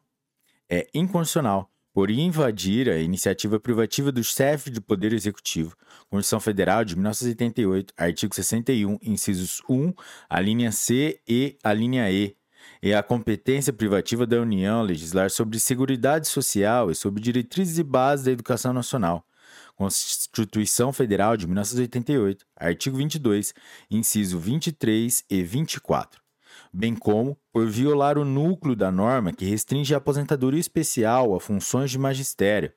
Constituição Federal de 1988, artigo 40, parágrafo 5 lei estadual de iniciativa parlamentar que estende essa modalidade de aposentadoria para atividades administrativas técnico-pedagógicas e outras que não propriamente de professor, inclusive de representação associativa ou sindical. A DEI número 856 do Rio Grande do Sul, julgada em 1 de setembro de 2023. Direito eleitoral, direito constitucional a mora legislativa na edição de lei complementar para proceder aos ajustes necessários à adequação do número de deputados federais à proporção da população de cada estado e do Distrito Federal configura omissão inconstitucional do Congresso Nacional em dar a efetividade à segunda parte do artigo 45, parágrafo 1 da Constituição Federal de 1988. A DO número 38 do Distrito Federal, julgada em 25 de agosto de 2023 direito previdenciário, direito administrativo. Tese fixada. O servidor público policial civil que preencheu os requisitos para aposentadoria especial voluntária prevista na Lei Complementar número 51 de 1985 tem direito ao cálculo de seus proventos com base na regra da integralidade e, quando também previsto em lei complementar, na regra da paridade, independentemente do cumprimento das regras de transição especificadas nos artigos 2 e 3 da Emenda Constitucional número 47 de 2005, por enquadrar-se na exceção prevista no artigo 40, parágrafo 4 inciso 2 da Constituição Federal, na redação anterior à Emenda Constitucional número 103 de 2019, atinente ao exercício de atividade de risco. Resumo: até o advento da emenda constitucional número 103 de 2019, era constitucional a adoção pelo legislador complementar de requisitos e critérios diferenciados, inclusive relativos ao cálculo e ao reajuste de proventos, a fim de garantir a integralidade e a paridade na aposentação especial voluntária dos policiais. Recurso extraordinário número 1.162.672 São Paulo julgada em 1 de agosto de 1 de setembro de 2023. Direito processual penal, direito constitucional. Tese fixada. É constitucional o estabelecimento, por resolução do CNPM, de cautelas procedimentais para proteção de dados sigilosos e garantia da efetividade dos elementos de prova colhidos via interceptação telefônica. Resumo: é constitucional por não extrapolar as competências do Conselho Nacional do Ministério Público, CNMP, Constituição Federal de 1988, artigo 130-A, caput, parágrafo 2 inciso 2, bem como não violar a competência privativa da União para legislar sobre direito processual. Constituição de 1988, artigo 22, inciso 1. O princípio da legalidade, Constituição Federal de 1988, artigo 5 inciso 2, e a competência da Polícia Judiciária, Constituição Federal de 1988, artigo 144, parágrafo 1 inciso 4 e parágrafo 4 A resolução número 51 de 2010 do CNMP, que dispõe sobre o pedido de pedido e a utilização das interceptações telefônicas no âmbito do Ministério Público. A DEI número 5315 do Distrito Federal, julgado em 1 de setembro de 2023. Direito processual penal, direito constitucional. Resumo: é constitucional o artigo 3 da Lei nº 13.964 de 2019, Lei Anticrime, especificamente quanto à instituição e à implementação do juiz das garantias no processo penal brasileiro, porquanto trata de questões atinentes ao processo penal, matéria da competência legislativa privativa da União Constituição Federal de 1988, artigo 22, inciso 1, que tem natureza cogente sobre todos os entes federativos e os poderes da República. No entanto, é formalmente inconstitucional por configurar invasão desarrazoada à autonomia administrativa e ao poder, poder de auto-organização do Judiciário. Constituição Federal de 1988, artigo 96, inciso 1 a introdução do parágrafo único do artigo 3d do Código de Processo Penal, que impõe a criação de um sistema de rodízio de magistrados nas comarcas em que funcionar um único juiz. A DI número 6.298 do Distrito Federal, a DI número 6.299 do Distrito Federal, a DI número 6.300 do Distrito Federal, a DI número 6.305 do Distrito Federal, que foram julgados em 24 de agosto de 2023. Galera, esse tema sobre o juiz das garantias nós vamos ler na sua forma integral.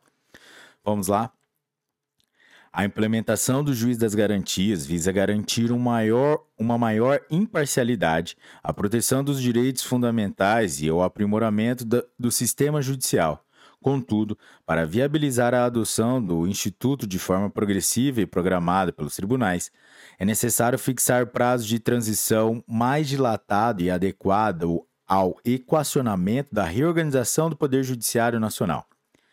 A atuação do juiz das garantias se encerra com o oferecimento da denúncia ou da queixa, e não com o recebimento de uma delas, devendo o juiz da instrução ter acesso aos elementos produzidos no inquérito policial ou no procedimento investigativo criminal. Restringir esse acesso afeta diretamente a independência funcional do magistrado em exercer seu julgamento motivado, em busca da verdade real. Não se pode presumir que o simples contato com os elementos que ensejaram a denúncia seja apto a vulnerar a imparcialidade do julgador. Ademais, a inobservância do prazo previsto em lei não causa a revogação automática da prisão e o juiz competente deve ser instado a avaliar os motivos que a ensejaram. Não é razoável, proporcional ou obediente ao primado da inafastabilidade da jurisdição exigir que, em toda e qualquer hipótese, independentemente de suas peculiaridades e dos riscos envolvidos, a prisão seja automaticamente relaxada. Além de não abranger as infrações de menor potencial ofensivo, CPP de 1941, artigo 3c, o juiz das garantias também não se aplica 1. Um, aos tribunais, pois a colegialidade, por si só, é fato, reforço de, da independência e da imparcialidade judicial, a justificar a diferença de tratamento. 2. Aos processos de competência do tribunal do júri, pela mesma lógica do item anterior. E 3. Aos processos criminais de violência doméstica e familiar, porque a natureza desses casos exige disciplina processual penal específica, que traduz um procedimento mais dinâmico, apto a promover o pronto e efetivo amparo e proteção da vítima. Com base nesses e em outros entendimentos, o plenário, ao analisar algumas das modificações ao Código Penal, Código de Processo Penal de 1941, implementadas pela Lei nº 13.964 de 2019, julgou parcialmente procedentes as ações para 1. Um, por maioria, atribuir interpretação conforme ao artigo 3º-A do CPP, para assentar que o juiz, pontualmente, nos limites legalmente autorizados, pode determinar a realização de diligências suplementares, para o fim de dirimir dúvidas sobre questão relevante para o julgamento do mérito. 2. Por maioria, declarar a constitucionalidade do caput do artigo 3b do CPP e, por unanimidade, fixar o prazo de 12 meses a contar da publicação da ata do julgamento para que sejam adotadas as medidas legislativas e administrativas necessárias à adequação das diferentes leis de organização judiciária à efetiva implantação e ao efetivo funcionamento do juiz das garantias em todo o país, tudo conforme as diretrizes do Conselho Nacional de Justiça e sob a supervisão dele. Esse prazo poderá ser prorrogado uma única vez, por no máximo 12 meses, devendo a devida justificativa ser apresentada em procedimento realizado junto ao CNJ. 3. Por unanimidade, declarar a inconstitucionalidade parcial por arrastamento do artigo 20 da Lei nº 13.964 de 2019, quanto à fixação do prazo de 30 dias para a instalação do juiz das garantias. Inciso é, item 4. Por unanimidade, atribuir interpretação conforme aos incisos 4, 8 e 9 do artigo 3º-B do Código de Processo Penal, para que todos os atos praticados pelo Ministério Público como condutor de investigação penal se submetam ao controle judicial habeas corpus número 89.837 do Distrito Federal, e fixar o prazo de até 90 dias, contados da publicação da ata de julgamento, para os representantes do parquê encaminharem, sob pena de nulidade, todos os PIC e outros procedimentos de investigação criminal, mesmo que tenham outra denominação, ao respectivo juiz natural, independentemente de o juiz das garantias já ter sido implementado na respectiva jurisdição. 4. Por unanimidade, atribuir interpretação conforme ao inciso 6 do artigo 3b do Código de Processo Penal, para prever que o exercício do contraditório será preferencialmente em audiência pública e oral. 6. Por unanimidade, atribuir interpretação conforme ao inciso 7 do artigo 3b do Código de Processo Penal, para estabelecer que o juiz pode deixar de realizar a audiência quando houver risco para o processo ou deferi-la em caso de necessidade. Inciso item 7. Por maioria, declarar a inconstitucionalidade do inciso 14 do artigo 3b do Código de Processo Penal e atribuir interpretação conforme para assentar que a competência do juiz das garantias cessa com o oferecimento da denúncia. 8. Por unanimidade, atribuir interpretação conforme ao parágrafo 1 do, do artigo 3b do Código de Processo Penal, para estabelecer que o preso em flagrante ou por força de mandado de prisão provisória será encaminhado à presença do juiz das garantias no prazo de 24 horas, salvo impossibilidade fática, momento em que se realizará audiência com a presença do Ministério Público e da Defensoria Pública ou de advogado constituído, cabendo excepcionalmente, o emprego de videoconferência, mediante decisão da autoridade judiciária competente, desde que este meio seja apto à verificação da integridade do preso e à garantia de todos os seus direitos. Item 9. Por unanimidade, atribuir a interpretação conforme ao parágrafo 2 do artigo 3b para assentar que a. O juiz pode decidir de forma fundamentada, reconhecendo a necessidade de novas prorrogações do inquérito, diante de elementos concretos da complexidade na investigação. E b. A inobservância do prazo previsto em lei não implica a revogação automática da prisão preventiva, devendo o juiz competente ser instado a avaliar os motivos que a ensejaram, nos termos da ADI número 6.581 do Distrito Federal. Item 10. Por unanimidade, atribuir interpretação conforme a primeira parte do caput do artigo 3c do CPP, para esclarecer que as normas relativas ao juiz das garantias não se aplicam às seguintes situações: a. Processos de competência originários dos tribunais, os quais são regidos pela Lei nº 8038 de 1990. B. Processos de competência do Tribunal do Júri. Item C. Casos de violência doméstica familiar. Item D. Infrações penais de menor potencial ofensivo. Item 11. Declarar a inconstitucionalidade da expressão recebimento da denúncia ou queixa na forma do artigo 399 deste Código, contida na segunda parte do caput do artigo 3c do Código de Processo Penal, e atribuir interpretação conforme para assentar que a competência do juiz das garantias cessa com o oferecimento da denúncia. Item 11. Por maioria, declarar inconstitucionalidade do termo recebida, contido no parágrafo 1 do artigo 3c do Código de Processo Penal, e atribuir interpretação conforme ao dispositivo para assentar que, oferecida a denúncia ou queixa, as questões pendentes serão decididas pelo juiz da instrução e julgamento. Item 13 por maioria, declarar a inconstitucionalidade do termo recebimento contido no parágrafo 2 do artigo 3c do CPP e atribuir interpretação conforme ao dispositivo para assentar que, após o oferecimento da denúncia ou queixa, o juiz da instrução e julgamento deverá reexaminar a necessidade das medidas cautelares em curso no prazo máximo de 10 dias. Item 14 por unanimidade, declarar a inconstitucionalidade, com redução de texto, dos parágrafos 3 e 4 do artigo 3c do CPP e atribuir interpretação conforme para entender que os autos que compõem as matérias de competência do juiz das garantias serão remetidos ao juiz da instrução e julgamento. Item 15. Por unanimidade, declarar a inconstitucionalidade do caput do artigo 3d. Inciso item 16. Por unanimidade, declarar a inconstitucionalidade formal do parágrafo único do artigo 3d do CPP. Item 17. Por unanimidade, atribuir interpretação conforme ao artigo 3º-E do CPP, para assentar que o juiz das garantias será investido e não designado conforme as normas da Organização Judiciária da União, dos Estados e do Distrito Federal, observando critérios objetivos a serem periodicamente divulgados pelo respectivo tribunal. Item 18. Por unanimidade, declarar a constitucionalidade do caput do artigo 3º-F do CPP. Item 19.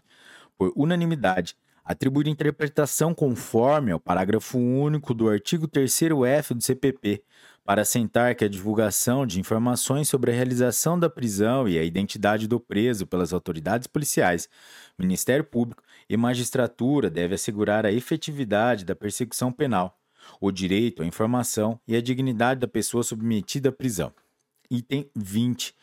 Por maioria, atribuir interpretação conforme ao caput do artigo 28 do CPP para assentar que, ao se manifestar pelo arquivamento do inquérito policial ou de quaisquer elementos informativos da mesma natureza, o órgão do Ministério Público submeterá a sua manifestação ao juiz competente e comunicará à vítima, ao investigado e à autoridade policial, podendo encaminhar os autos para o Procurador-Geral ou para a instância de revisão ministerial, quando houver, para fins de homologação, na forma da lei. Item 21. Por unanimidade, atribuir interpretação conforme ao parágrafo 1 do artigo 28 do Código de Processo Penal, para assentar que, além da vítima ou do seu representante legal, a autoridade judicial competente também poderá submeter a matéria à revisão da instância competente do órgão ministerial, caso verifique patente de ilegalidade ou teratologia no ato do arquivamento. Item 22. Por unanimidade, declarar a constitucionalidade dos atos do artigo 28-A, caput, inciso 3 e 4, e parágrafos 5 7 e 8 do CPP. Item 23. Por maioria, declarar a inconstitucionalidade do parágrafo 5 do artigo 157 do CPP. Inciso item 24. Por unanimidade, atribuir interpretação conforme ao caput do artigo 310 do CPP para assentar que o juiz, em caso de urgência, se o meio, e se o meio se revelar idôneo, poderá realizar a audiência de custódia por videoconferência. Item 25. Por unanimidade, atribuir interpretação conforme ao parágrafo 4 do artigo 310 do CPP para assentar que a autoridade judiciária deverá avaliar se estão presentes os requisitos para prorrogação excepcional do prazo ou para sua realização por videoconferência, sem prejuízo da possibilidade de imediata decretação de prisão preventiva e, item 26, por unanimidade, fixar a seguinte regra de transição.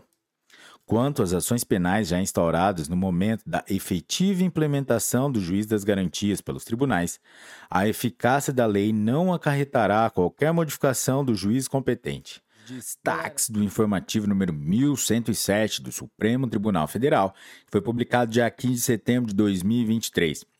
Direito Constitucional, Direito Processual Civil. É constitucional por não afrontar a forma federativa de Estado e os direitos e as garantias individuais.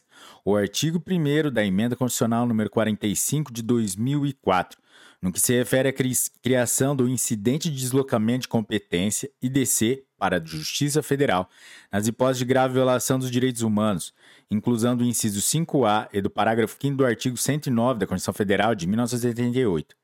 A aplicabilidade do IDC é imediata, atribuindo-se ao Procurador-Geral da República a responsabilidade de verificar a ocorrência de grave violação de direitos, dos direitos humanos, previstos em instrumentos normativos internacionais, sem o intermédio de uma legislação de regência. A Lei número 3.486 e 3.493 do Distrito Federal, julgado em 11 de setembro de 2023. Direito Constitucional. É constitucional à luz dos artigos 1 inciso 3, artigo 3 inciso 1, artigo 6 parágrafo único e artigo 203, todos da Constituição Federal de 1988, norma que autoriza a realização de empréstimos e financiamentos consignados, bem como amplia a margem do crédito aos titulares do benefício de prestação continuada, BPC, e de outros programas federais de transferência de renda. A DI número 7223 é, do Distrito Federal, julgada em 11 de setembro de 2023. Direito Constitucional. É constitucional norma da Constituição Estadual que atribui ao Corpo de Bombeiros Militar, CBPM, competência para coordenação e execução de perícias de incêndios e explosões em local de sinistros. Contudo, essa competência não pode ser exclusiva, sob pena de prejudicar a atuação das polícias civis na apuração criminal de fatos que envolvam incidentes dessa natureza a DEI número 2776 do Espírito Santo, julgada em 11 de setembro de 2023.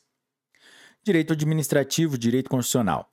É constitucional a Lei número 12.462 de 2011, que instituiu o regime diferenciado de contratações públicas, RDC, aplicável exclusivamente às licitações e contratos necessários à realização, entre outros, dos Jogos Olímpicos e Paralímpicos de 2016, bem como da Copa das Confederações FIFA de 2013 e Copa do Mundo FIFA de 2014 a DEIs número 4.645 e 4.655 do Distrito Federal, julgada em 11 de setembro de 2023.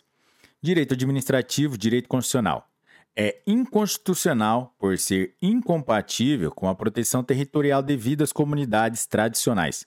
Norma de lei estadual que fixa prazo final para que fundos e fechos de pasto Grupos tradicionais que vivem de pastoreiro comunal em áreas rurais protocolam requerimentos de certificação de reconhecimento de regularização fundiária de seus territórios.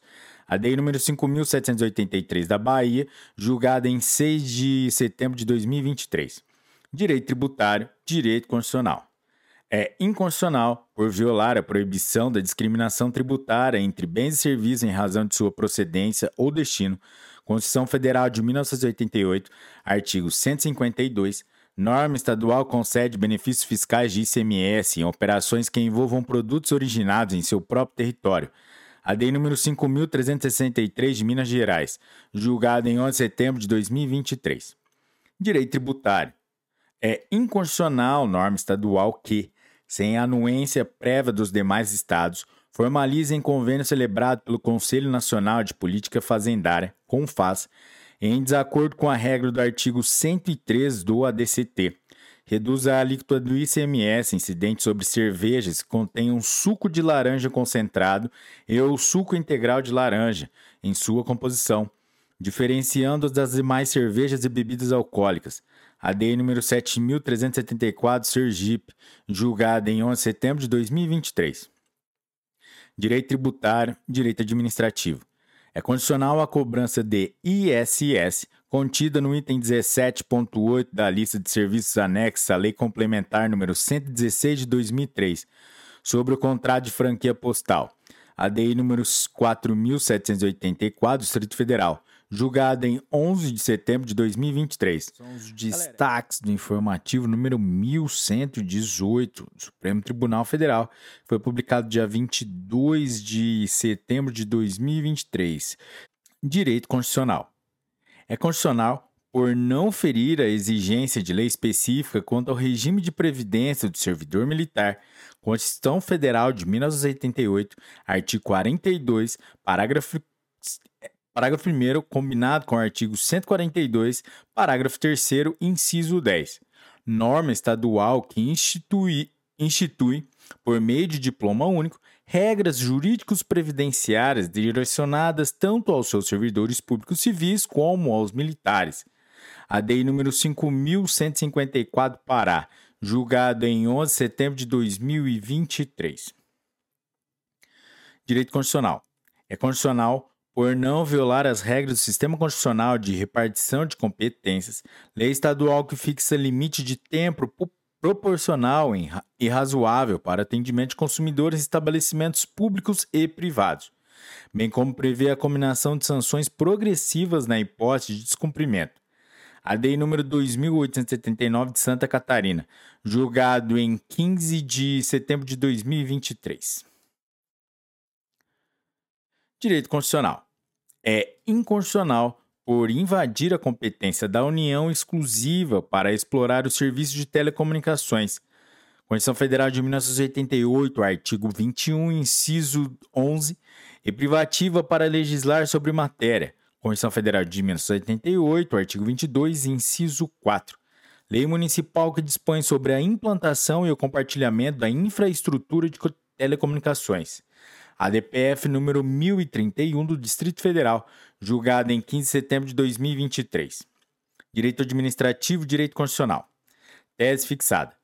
O auxílio aperfeiçoamento previsto na Lei Complementar número 89 de 2015 do Estado do Amapá tem caráter excepcional e não viola a regra remuneratória do subsídio em parcela única.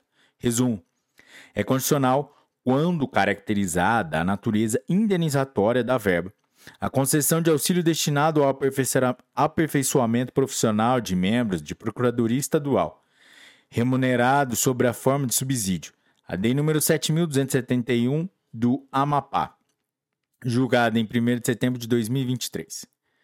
Direito Penal, Direito Processual Penal. Compete ao STF processar e julgar ação penal ajuizada contra civis e militares, não detentores de foro privilegiado, quando existir evidente conexão entre as suas condutas e as apuradas no âmbito mais abrangente de procedimentos em trâmite na Corte, que envolvam investigados com prerrogativa de foro. No contexto dos crimes multitudinários, de multidão ou de autoria coletiva, e, levando-se em consideração a responsabilidade penal subjetiva, todos os agentes respondem pelos seus resultados lesivos aos bens jurídicos. É possível o concurso material pela prática dos crimes de abolição violenta do Estado Democrático de Direito, Código Penal, artigo 359-L, e de golpe de Estado, Código Penal, artigo 359-M, na medida em que são delitos autônomos e que demandam ânimos distintos do, do sujeito ativo. Apelação número 1060 do Distrito Federal, julgada em 14 de setembro de 2023. Direito tributário. Tese fixada. Não se mostra admissível a restituição administrativa do indébito reconhecido na via judicial, sendo dispensável a observância do regime constitucional de precatórios, nos termos do artigo 100 da Constituição Federal. Resumo: a restituição de indébito tributário reconhecido na via judicial não pode ser efetivada administrativamente, eis que deve plena observância ao regime constitucional de precatórios. Artigo 100 da Constituição Federal e recurso extraordinário número 1.420.691 de São Paulo julgado dia 21 de agosto de 2023. Dos destaques do informativo número 1109 do Supremo Tribunal Federal, foi publicado dia 29 de setembro de 2023. Vamos lá? Direito Constitucional. Tese fixada. Não ofende a Constituição Federal a previsão, em ato normativo estadual, de obrigatoriedade de escolha do Procurador-Geral do Estado entre os integrantes da respectiva carreira. Resumo: é constitucional, eis que é inserida na margem de conformação atribuída ao constituinte estadual no exercício de sua auto-organização, norma de Constituição Estadual que restringe a escolha de seu procurador-geral aos integrantes da carreira da advocacia pública local. A lei número 3056 Rio Grande do Norte, julgada em 22 de setembro de 2023. Tese fixada. Direito Constitucional. Tese fixada.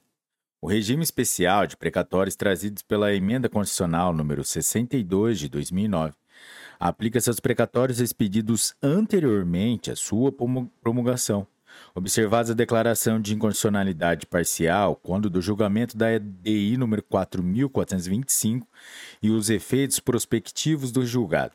Resumo: as regras estipuladas na Emenda Constitucional número 62 de 2009, quanto ao regime especial de precatórios, são aplicáveis aos já expedidos antes da sua promulgação.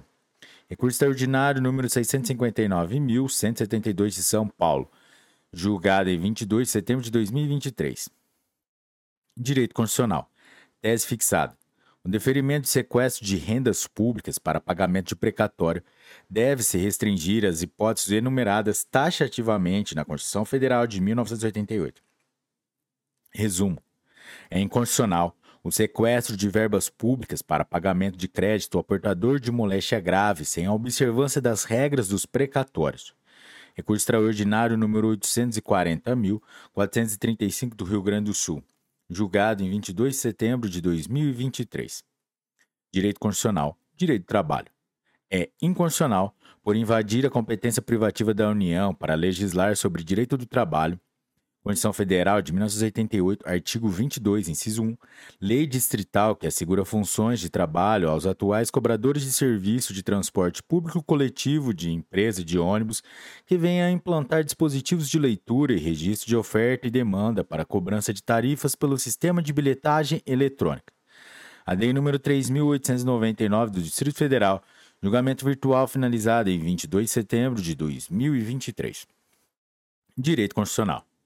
A majoração escalonada de 11% para 14% da alíquota de contribuição previdenciária de servidores públicos estaduais ativos, inativos e pensionistas e de militares, destinada a custear o regime próprio de previdência social, revela-se razoável e proporcional, de modo que não ofende o princípio tributário da vedação ao confisco.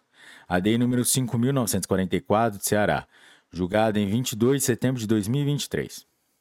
Direito tributário. Tese fixada. Em vista da modula modulação de efeitos no recurso extraordinário número 574.706 do Paraná, não se viabiliza o pedido de repetição do indébito ou de compensação do tributo declarado inconstitucional. Se o fato gerador do tributo ocorreu antes do marco temporal fixado pelo Supremo Tribunal Federal, ressalvadas as ações judiciais e os procedimentos administrativos protocolados até 15 de março de 2017. Resumo: a atribuição de efeitos prospectivos à decisão que entendeu pela inconstitucionalidade da inclusão do ICMS na base de cálculo do PIS e da COFINS alcança apenas os fatos geradores ocorridos após 15 de março de 2017, que é o marco temporal da modulação proclamada no exame dos embargos de declaração opostos no bojo do recurso extraordinário número 574.706 do Paraná, tema 69 de repercussão geral. Contudo, ficam ressalvadas as ações judiciais e procedimentos administrativos protocolados até a referida data. Recurso extraordinário número 1.452.421 de Pernambuco, julgado em 22 de setembro de 2023. Direito tributário, direito previdenciário. A majoração da alíquota para custeio do regime próprio de previdência social de servidores públicos estaduais de 10% para para 13,50%, posteriormente para 14%, revela-se razoável e proporcional, de modo que não produz efeito confiscatório nem atenta contra o princípio da irredutibilidade remuneratória. A Lei nº 2521 de Pernambuco, digado em 22 de setembro de 2023. Direito tributário, direito previdenciário. Dada a proteção constitucional conferida ao direito à vida, à saúde e à boa-fé, o segurado de plano de saúde está isento de devolver produtos e serviços prestados em virtude de provimento jurisdicional para custear direitos fundamentais de natureza essencial, ainda que, à época do provimento, o medicamento ou serviço não possuíssem o respectivo registro nos órgãos competentes. Com o extraordinário número 1.319.935 de São Paulo, julgada em 13 de setembro de 2020, em 19 de setembro de 2023. Direito processual penal. O dano moral sofrido pela vítima é inerente aos crimes praticados contra a mulher no âmbito doméstico familiar, de modo que a fixação do respectivo valor mínimo indenizatório, Código de Processo Penal, artigo 387, inciso 4, inciso 4, pressupõe o respeito aos princípios do contraditório e da ampla defesa, viabilizados pela oportunidade de manifestação do réu durante o curso da ação penal. Agravo no recurso extraordinário número 1.369.282 Sergipe, julgado em 19 de setembro de 2023. Os destaques do informativo número 1110 Supremo Tribunal Federal foi publicado dia 6 de outubro de 2023. Vamos lá? Direito Constitucional. Direito Tributário. Em decorrência do princípio constitucional tributário da anterioridade anual, Constituição Federal de 1988, artigo 62, parágrafo 2, combinado com o artigo 150, inciso 3, a linha B, a cobrança de aumento da alíquota geral de ICMS de operações internas estadual, quando decorrer da edição de uma medida provisória, somente produzirá efeitos no exercício financeiro seguinte ao que ocorrer a conversão em lei ADI número 7.375 Tocantins, julgado em 29 de setembro de 2023. Direito Constitucional, Direito Administrativo.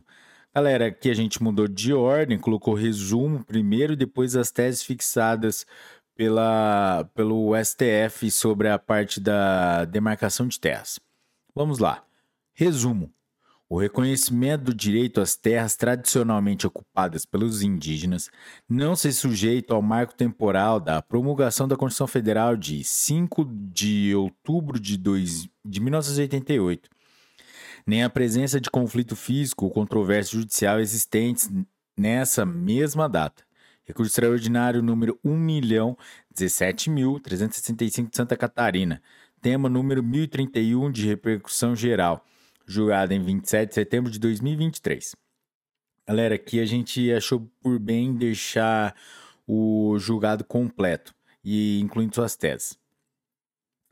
Em mudança de posicionamento jurisprudencial, esta corte conclui pela inaplicabilidade da teoria do fato indígena e pela prevalência da teoria do indigenato, indigenato segundo a qual a posse dos indígenas sobre as terras configura um direito próprio dos próprios origi dos povos originários e cuja tradicionalidade da ocupação deve ser considerada conforme os parâmetros expressamente previstos no texto constitucional.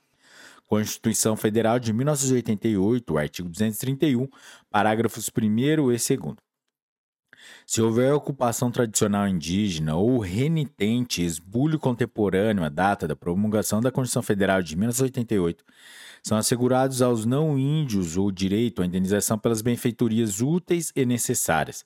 Constituição Federal de 1988, artigo 231, parágrafo 6 Porém, na hipótese de inexistir quaisquer dessas situações, consideram-se válidos e eficazes os atos e negócios jurídicos perfeitos e a coisa julgada, relativos a justo título ou posse de boa-fé das terras de ocupação tradicional indígena.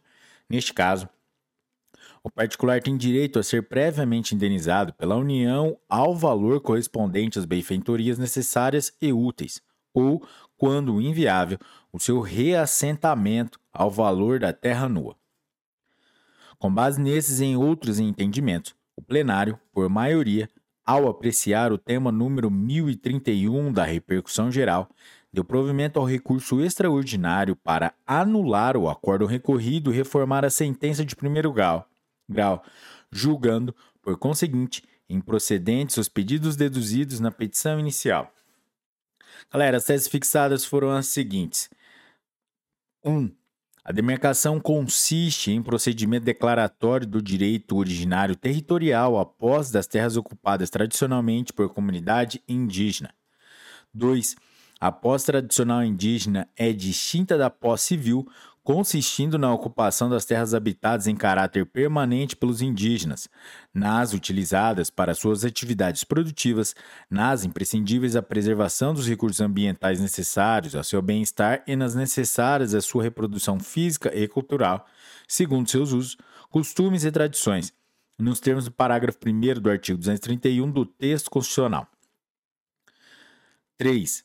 A proteção constitucional aos direitos originários sobre as terras que tradicionalmente ocupam, independentemente da existência de um marco temporal em 5 de outubro de 1988 ou da configuração do renitente esbulho, como conflito físico ou controvérsia judicial persistente à data da promulgação da Constituição. 4 existindo a ocupação tradicional indígena ou renitente, esbulho contemporâneo à promulgação da Constituição Federal, aplica-se o regime indenizatório relativo às benfeitorias úteis e necessárias, previsto no parágrafo 6 do artigo 231 da Constituição Federal de 1988, é, item 5, a ausente ocupação tradicional indígena ao tempo da promulgação da Constituição Federal, o renitente esbulho na data da promulgação da Constituição, são válidos e eficazes, produzindo todos os seus efeitos, os atos e negócios jurídicos perfeitos e a coisa julgada relativos ao justo título ou pós de boa-fé das terras de ocupação tradicional indígena, assistindo ao particular direito à justa e prévia indenização das benfeitorias necessárias e úteis pela União e, quando inviável o reassentamento dos particulares, caberá a eles a indenização pela União com direito de regresso em face do ente federativo que titulou a área, correspondente ao valor da terra nua, paga em dinheiro ou em títulos da dívida agrária, se for do interesse do beneficiário, e processada em autos apartados do procedimento de demarcação, com pagamento imediato da parte incontroversa, garantindo o direito de retenção até o pagamento do valor incontroverso, permitidos a autocomposição e o regime parágrafo 6 do artigo 37 da Constituição Federal. Item 6. Descabe indenização em casos já pacificados, decorrentes de terras indígenas já reconhecidas e declaradas em procedimento demarcatório, ressalvados os casos judicializados e em andamento. Item 6. É dever da União efetivar o procedimento demarcatório das terras indígenas, sendo admitida a formação de áreas reservadas somente diante da absoluta impossibilidade de concretização da ordem constitucional de demarcação, devendo ser ouvida, em todo caso, a comunidade indígena, buscando-se, se necessário, a autocomposição entre os respectivos entes federados para a identificação das terras necessárias à formação das áreas reservadas, tendo sempre em vista a busca de interesse público e paz social bem como uma proporcional compensação às, às comunidades indígenas. Artigo 16.4 da Convenção 169 OIT. C. É, item 8. A instauração de procedimento de redimensionamento de terra indígena não é vedada em caso de descumprimento dos elementos contidos no artigo 231 da Constituição da República, por meio de pedido de revisão do procedimento demarcatório apresentado até o prazo de cinco anos da demarcação anterior, sendo necessário comprovar grave e insanável erro na condução do procedimento administrativo ou na definição dos limites da terra indígena, ressalvadas as ações judiciais em curso e os pedidos de revisão já instaurados até a data de conclusão desse julgamento.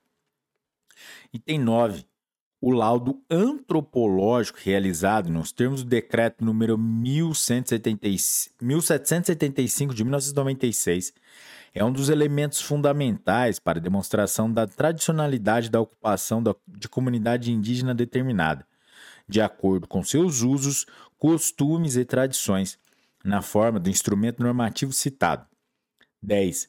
As terras de ocupação tradicional indígena são de posse permanente da comunidade cabendo aos indígenas o uso fruto exclusivo das riquezas do solo, dos rios e lagos nelas existentes. 11. As terras de ocupação tradicional indígena, na qualidade de terras públicas, são inalienáveis, indisponíveis e os direitos sobre elas impre imprescritíveis. Tema 12.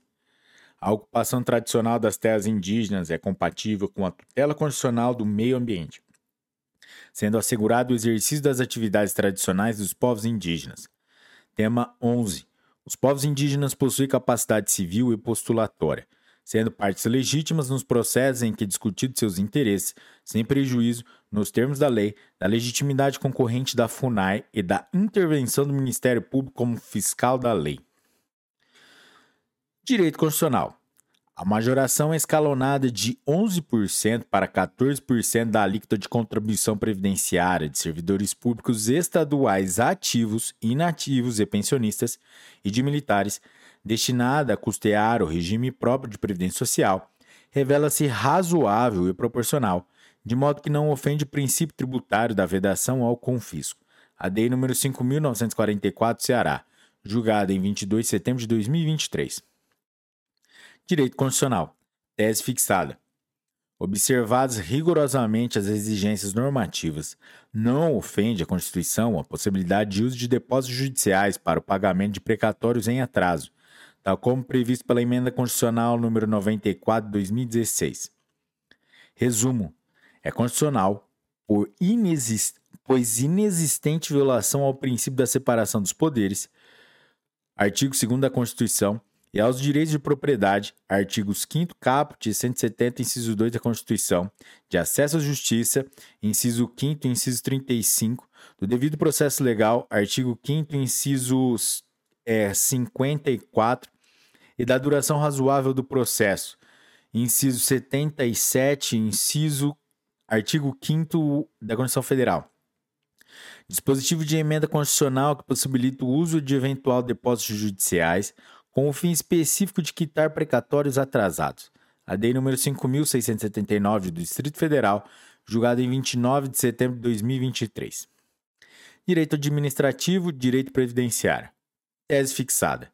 É constitucional o reajuste de proventos e pensões concedidos a servidores públicos federais e seus dependentes não beneficiados pela garantia de paridade de revisão, pelo mesmo índice de reajuste do Regime Geral de Previdência Social, RGPS, previsto em normativo do Ministério da Previdência Social no período anterior à Lei nº 11.784/2008.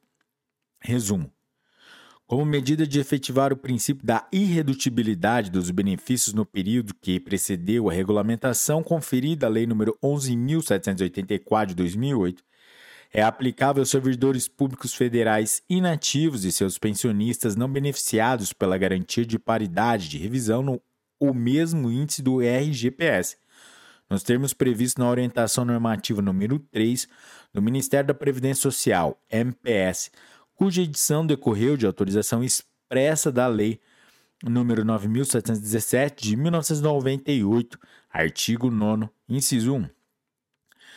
Recurso extraordinário número 1.372.723 do Rio Grande do Sul, tema da repercussão geral número 1224, julgada em 29 de setembro de 2023. Direito ambiental, direito constitucional.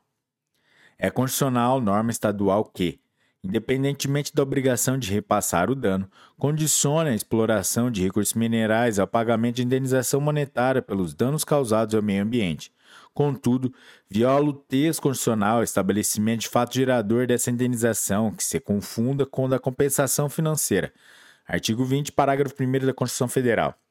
O de taxas relativas ao poder de polícia ou com de qualquer outra espécie tributária. A Lei número 4031 do Pará julgado em 29 de setembro de 2023. Direito processual penal, direito constitucional. Encontram-se presentes os requisitos para concessão de medida cautelar, pois 1. Um, a plausibilidade jurídica no direito alegado pelo requerente, que decorre da jurisprudência desta Corte quanto à necessidade de autorização judicial prévia para investigação de agentes públicos detentores de prerrogativa de função, prerrogativa de foro, e 2. Há perigo da demora na prestação jurisdicional, que se justifica pelo não acautelamento das situações fáticas relacionadas à controvérsia constitucional objeto de apreciação. A DI número 7447 do Pará, julgada em 29 de setembro de 2023. Direito tributário, direito constitucional. É condicional a incidência do Imposto sobre Serviço de Qualquer Natureza, ISS, sobre as atividades relativas à hospedagem de qualquer natureza, prevista no subitem 9.01 da lista de serviços anexa à Lei Complementar número 116 de 2003, a Lei número 5.764 do Distrito Federal, julgada em 29 de setembro de 2023. Serão os destaques do informativo número 1111 do Supremo Tribunal Federal, que foi publicado hoje, dia 13 de 10 de 2023. Galera, antes de começarmos, vamos para a nossa formalidade, para a nossa liturgia de deixar o like, se inscrever no canal, ativar o sininho para receber as notificações, deixar as 5 estrelas aí no Spotify, que é muito importante para a gente, para os algoritmos entenderem que nosso conteúdo é de grande relevância e distribuir cada vez mais por esse mundão. E também na descrição do vídeo tem a, o link, os links dos nossos grupos no WhatsApp. O primeiro já está lotado, o segundo está quase lotando. E também na descrição do vídeo tem as playlists do, do Spotify e YouTube. E vamos lá, galera. Direito Constitucional. Tese fixada.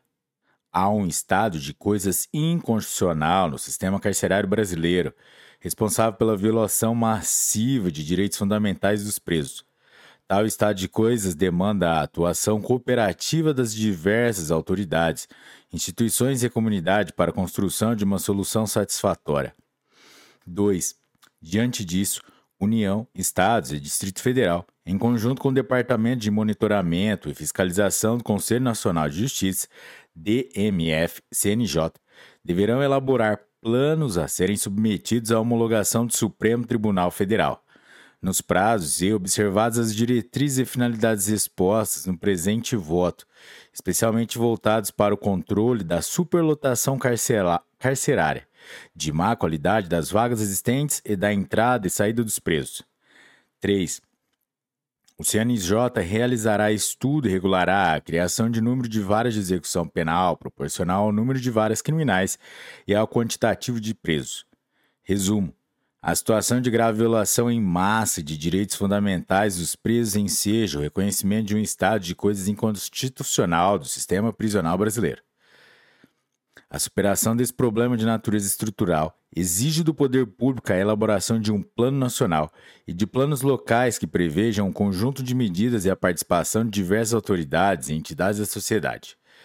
A DPF número 347 do Distrito Federal, julgada em 4 de agosto de 2023. Galera, esse julgado aqui a gente entendeu por bem colocar o inteiro teor. Então vamos lá. A proteção dos direitos fundamentais é inerente à condição humana. Nesse contexto, as normas constitucionais e os tratados internacionais de direitos humanos de que o Brasil é parte proíbem a existência de penas cruéis, garantem ao preso o respeito e a sua integridade física e moral, bem como prevêem que a pena será cumprida em estabelecimentos distintos de acordo com a natureza do delito, a idade e o sexo do apenado. No âmbito infraconstitucional, a Lei de Execução Penal assegura assistência material, jurídica, educacional, social ou religiosa, além do acesso à saúde, aos alojamentos com ocupação e dimensões adequadas ao trabalho e ao estudo. Lei nº 7.210 de 1984, artigos 40, 41 e 126. Esse cenário normativo, em conjunto com as sistemáticas violações desses direitos, afasta eventuais contornos políticos ou de discricionariedade administrativa, tornando o problema do sistema carcerário brasileiro essencialmente jurídico, motivo pelo qual o estrito cumprimento das normas acima citadas deve ser assegurada por esta Corte. A superlotação dos presídios, o descontrole na entrada e as condições de saída do sistema prisional e a má qualidade das vagas disponibilizadas impedem a prestação de serviços e bens essenciais que integram o sistema mínimo existencial. Essas circunstâncias comprometem a capacidade do sistema em cumprir seus fins de ressocialização e de funcionar a favor da segurança pública. Com base nesses e outros entendimentos, o plenário, por maioria, julgou parcialmente procedente a ADPF para Item A. Reconhecer o estado de coisa inconstitucional do sistema carcerário B. Item B. Determinar que juízes e tribunais B.1 realizem audiências de custódia, preferencialmente de forma presencial, de modo a viabilizar o comparecimento do preso perante a autoridade judiciária em até 24 horas contadas do momento da prisão. Item B.2. Fundamentem a não aplicação de medidas cautelares e penas alternativas à prisão, sempre que possíveis, tendo em conta o quadro dramático do sistema carcerário. Item C ordenar a liberação e o não contingenciamento dos recursos do FUNPEM. Item D. Determinar a elaboração do Plano Nacional e de planos estaduais e distrital para a superação do estado de coisa inconstitucional, com indicadores que permitam acompanhar sua implementação. Item E. Estabelecer que o prazo para apresentação do Plano Nacional será de até seis meses, a contar da publicação dessa decisão, e de até três anos contados da homologação para sua implementação, conforme cronograma de execução a ser indicado no próprio plano. Item F. Estabelecer que o prazo para a apresentação dos planos estaduais e distrital será de seis meses, a contar da publicação da decisão de homologação do Plano Nacional do, pelo STF e implementado em até três anos, conforme cronograma de execução a ser indicado no próprio plano local. Item G. Prever que a elaboração do Plano Nacional deverá ser efetuado conjuntamente pelo DMF, CNJ e pela União, em diálogo, diálogo com instituições e órgãos competentes e entidades da sociedade civil, nos termos explicitados acima e observada a importância de não alongar excessivamente o feito. Item H explicitar que a elaboração dos planos estaduais e distrital se dará pelas respectivas unidades da federação, em respeito à sua autonomia, observado, todavia, o diálogo com o DMF, a União, instituições e órgãos competentes e entidades da sociedade civil, nos moldes e em simetria ao diálogo estabelecido no Plano Nacional. Item I. Prever que, em caso de impasse ou divergência na elaboração dos planos, a matéria será submetida ao STF para decisão complementar. Item J. Estabelecer que todos os planos deverão ser levados à homologação do Supremo Tribunal Federal, de forma que se possa assegurar o respeito à sua decisão de mérito. Item L.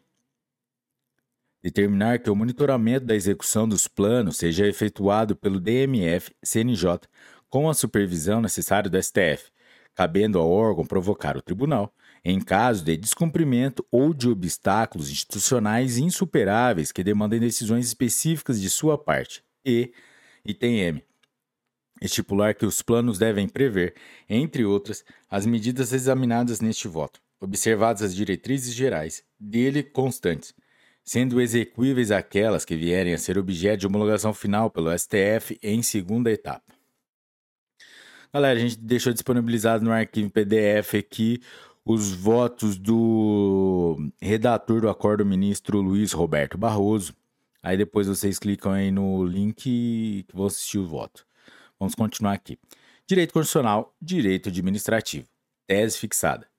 A trabalhadora gestante tem direito ao gozo de licença maternidade e à estabilidade provisória, independentemente do regime jurídico aplicável, ser contratual ou administrativo, ainda que ocupe cargo em comissão ou seja contratada por tempo determinado. Resumo: dada a prevalência da proteção constitucional à maternidade e à infância, a gestante contratada pela administração pública por prazo determinado ou ocupante de cargo em comissão também possui direito à licença maternidade de 120 dias e à estabilidade provisória, desde a confirmação da gravidez até cinco meses após o parto. Recurso extraordinário número 842.844 Santa Catarina, julgado em 5 de agosto de 2023. Tema número 542 de repercussão geral. A gente também resolveu colocar inteiro, inteiro teor de julgado aqui, galera. A proteção ao trabalho da mulher gestante é medida justa e necessária que, independentemente da natureza do vínculo empregatício, seletista, temporário ou estatutário, da modalidade do prazo do contrato ou da forma de provimento, em caráter efetivo ou em comissão.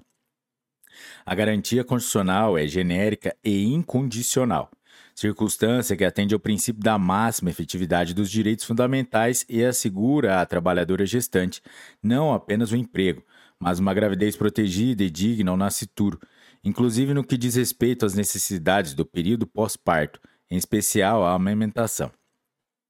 Ademais, como medida de fortalecimento da igualdade material, o referido direito deve ser estendido à universalidade das servidoras, pouco importando a modalidade do trabalho, notadamente porque o texto constitucional não excluiu as trabalhadoras com vínculo não efetivo.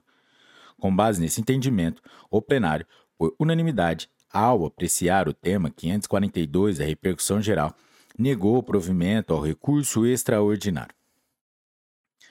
Direito constitucional.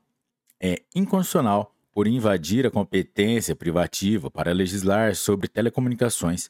Constituição Federal de 1988, artigo 22, exclusiva para definir a forma e o modo da exploração de serviços. Artigo 21, inciso 11, combinado com o artigo 175 da Constituição Federal de 1988, lei estadual que assegura ao consumidor de serviço móvel de telefonia o direito de funcionalidade e acesso de dados em passagens subterrâneas de trânsito em qualquer modalidade de transporte utilizada. A DEI número 7404 do Rio de Janeiro, julgada em 6 de outubro de 2023. Direito constitucional, direito administrativo. Tese fixada. A suspensão dos direitos políticos previstas no artigo 15, inciso 3 da Constituição Federal, condenação criminal transitada em julgado, enquanto durarem seus efeitos, não impede a nomeação e posse de candidato aprovado em concurso público, desde que não incompatível com a infração penal praticada, em respeito aos princípios da dignidade da pessoa humana e do valor social do trabalho. Artigo 1 incisos 3 e 4 da Constituição Federal e do dever do Estado em proporcionar as condições necessárias para a harmonia, para a harmônica integração social do, do condenado, objetivo principal da execução penal, nos termos do artigo 1 da Lei de Execução Penal, Lei número 7.210 de 1974. O início do efetivo exercício do cargo ficará condicionado ao regime da pena ou à decisão judicial do juiz das execuções, que analisará a compatibilidade de horários. Recurso extraordinário número 1.282.553 de Roraima. Julgado em 4 de outubro de 2023. Tema 1190 da repercussão geral. Resumo. É possível a nomeação e a posse de condenado criminalmente, de forma definitiva, devidamente aprovado em concurso público, desde que haja compatibilidade entre o cargo a ser exercido e a infração penal cometida sendo que o efetivo exercício dependerá do regime de cumprimento da pena e da inexistência de conflito de horários com a jornada de trabalho. A gente também resolveu colocar o império teor aqui, galera do julgado. Não se pode interpretar a norma constitucional, artigo 15, inciso 3 da Constituição Federal de 1988, como restritiva de outros direitos e não daqueles em relação aos quais se cumpre a finalidade da suspensão dos direitos políticos. Essa suspensão funciona como efeito automático da condenação criminal definitiva e visa impedir que o condenado participe da vida política do Estado com a consequente restrição da capacidade eleitoral ativa e passiva. Assim, a exigência de quitação das obrigações eleitorais para fins de investidura em cargo público, Lei 8.112 de 1990, artigo 5 inciso 3, não deve ser aplicável àquele cujo exercício do voto encontra-se obstaculizado pelos efeitos da condenação criminal. Ademais, ainda que o pleno gozo dos direitos políticos também seja requisito legal para investidura em cargo público, artigo 5 inciso 2 da Lei 8.112, a condenação criminal transitada em julgado não impede, por si só, a nomeação em pós do condenado regularmente aprovado em concurso, visto que os seus direitos civis e sociais permanecem devidamente assegurados e, portanto, o direito de trabalhar e de ter acesso aos cargos públicos. A ressocialização dos presos no país é um desafio que deve ser enfrentado, dando-lhes a possibilidade de estudo e de trabalho, motivo pelo qual o princípio da dignidade da pessoa humana, artigo 1, inciso 3, impõe ao Estado o dever de proporcionar condições favoráveis à integração social do condenado por meio da valorização do trabalho no âmbito da iniciativa privada e, fundamentalmente, na esfera pública. Artigo 1, inciso 4 da Constituição Federal de 1988. Na espécie, o condenado foi aprovado em concurso público para o cargo de auxiliar de indigenismo o qual não se mostra incompatível com a condenação por tráfico de drogas. Além disso, é beneficiário do livramento condicional, de modo que inexiste conflito de horários para exercício das atribuições do cargo. Com base nesse, nesses entendimentos, o plenário, por maioria, ao apreciar o tema 1190 da percussão geral, negou provimento ao recurso extraordinário. Direito tributário, direito civil. Tese fixada. É constitucional a incidência de IOF sobre operações de crédito correspondentes ao mútuo de recursos financeiros entre pessoas jurídicas ou entre pessoa jurídica e pessoa física, não se restringindo às operações realizadas por instituições financeiras. Resumo: o âmbito de incidência do imposto sobre operações financeiras nos contratos de empréstimo de recursos financeiros não se limita às operações de crédito praticadas por instituições financeiras. Recurso extraordinário número 590 590.186 do Rio Grande do Sul, julgada em 6 de outubro de 2023. Tema número 104 de repercussão geral. Dos destaques do informativo número 1112, que hoje está bem curto. Esse informativo foi publicado dia 20 de outubro de 2023. Vamos lá? Direito Constitucional. É inconstitucional, por limitar o poder de iniciativa do chefe do Poder Executivo Constituição Federal de 1988, artigo 61, parágrafo 1, inciso 2, a linha B, combinado com o artigo 165, inciso 3, lei estadual que obriga a inclusão na lei orçamentária anual das escolhas manifestadas pela população em consulta direta no que diz respeito à destinação de parcela voltada a investimentos de interesse regional e municipal a DEI número 2037 do Rio Grande do Sul, julgada em 29 de setembro de 2023. Direito Constitucional. É inconstitucional por invadir a competência da União privativa para legislar sobre telecomunicações. Artigo 22, inciso 4 da Constituição Federal, e exclusiva para definir a forma e o modo de exploração desses serviços, Constituição Federal de 1988, artigo 21, inciso 11, combinado com o artigo 175, legislação municipal que estabelece a obrigatoriedade de condicionantes para a instalação e o funcionamento de antenas, postes, torres, containers e demais equipamentos relacionados às estações transmissoras de rádio comunicação, ETR. A DPF número 1063 São Paulo, julgada em 17 de outubro de 2023 direito financeiro, direito tributário, tese fixada. São condicionais as leis número 7.428 de 2016 e 8.645 de 2019, ambas do Estado do Rio de Janeiro, que instituíram o Fundo Estadual de Equilíbrio Fiscal, FEEF, e, posteriormente, o Fundo Orçamentário Temporário, FOT, fundos atípicos cujas receitas não estão vinculadas a um programa governamental específico e detalhado. Resumo: é condicional lei estadual que institui fundo atípico com a finalidade de promover o equilíbrio fiscal da respectiva unidade federa federada, desde que suas receitas possuam destinação genérica, podendo atender a quaisquer demandas. A DEI número 5.635 do Distrito Federal, julgada em 17 de outubro de 2023. Galera, hoje nós vamos tratar dos destaques do informativo número 1113 do Supremo Tribunal Federal, que foi publicado dia 27 de outubro de 2023. Direito Constitucional.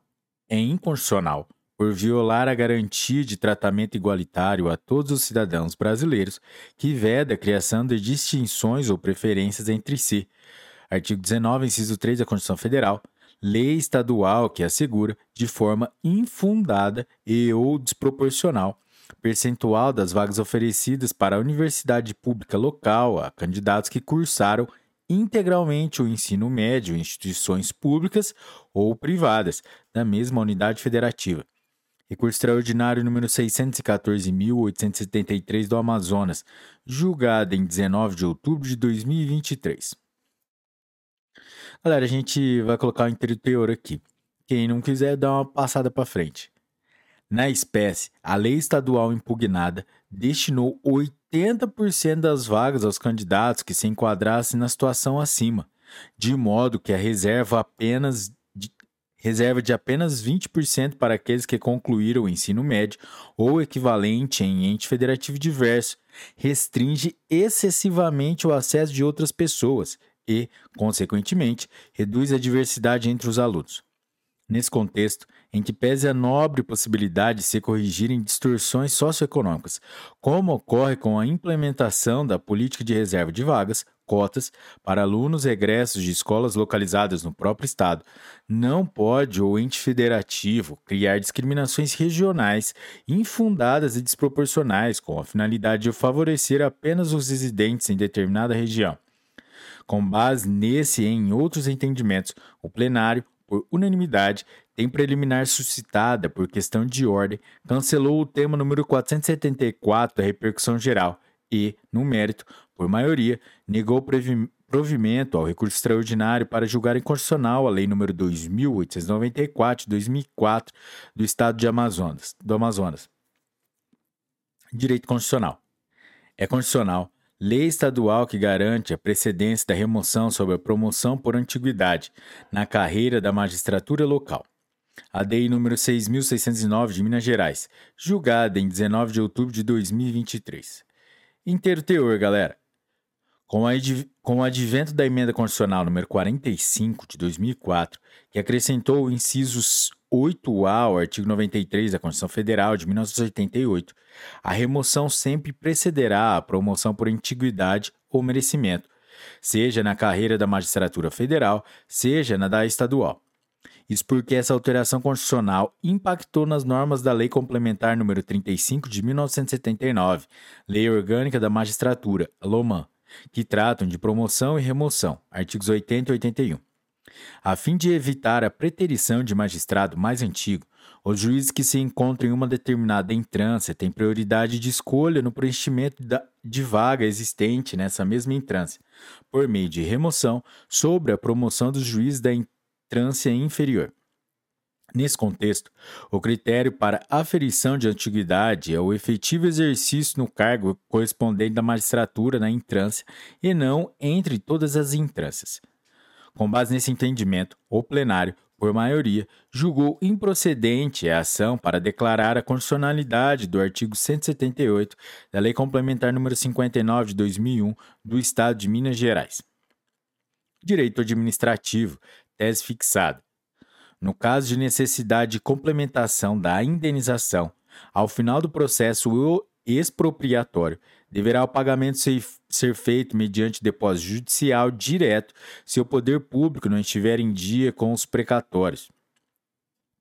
Resumo: na hipótese em que o ente federativo expropriante estiver em mora com a quitação de seus precatórios, Constituição Federal de 1988, artigo 100, o pagamento da diferença entre o valor das avaliações final e inicial do imóvel desapropriado pelo poder público deve ser feito por meio de depósito judicial direto ao então proprietário, em respeito à natureza prévia da indenização. Processo. Recurso extraordinário número 922.144 de Minas Gerais, julgado em 19 de outubro de 2023. Tema de repercussão geral número 865. Direito administrativo, direito constitucional. Tese fixada.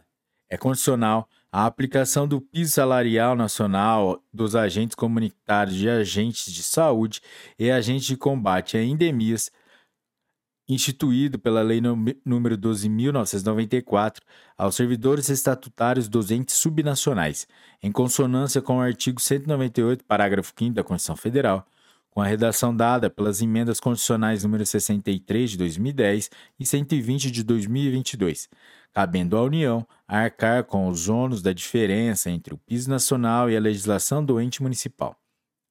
É, segunda tese. Segundo ponto.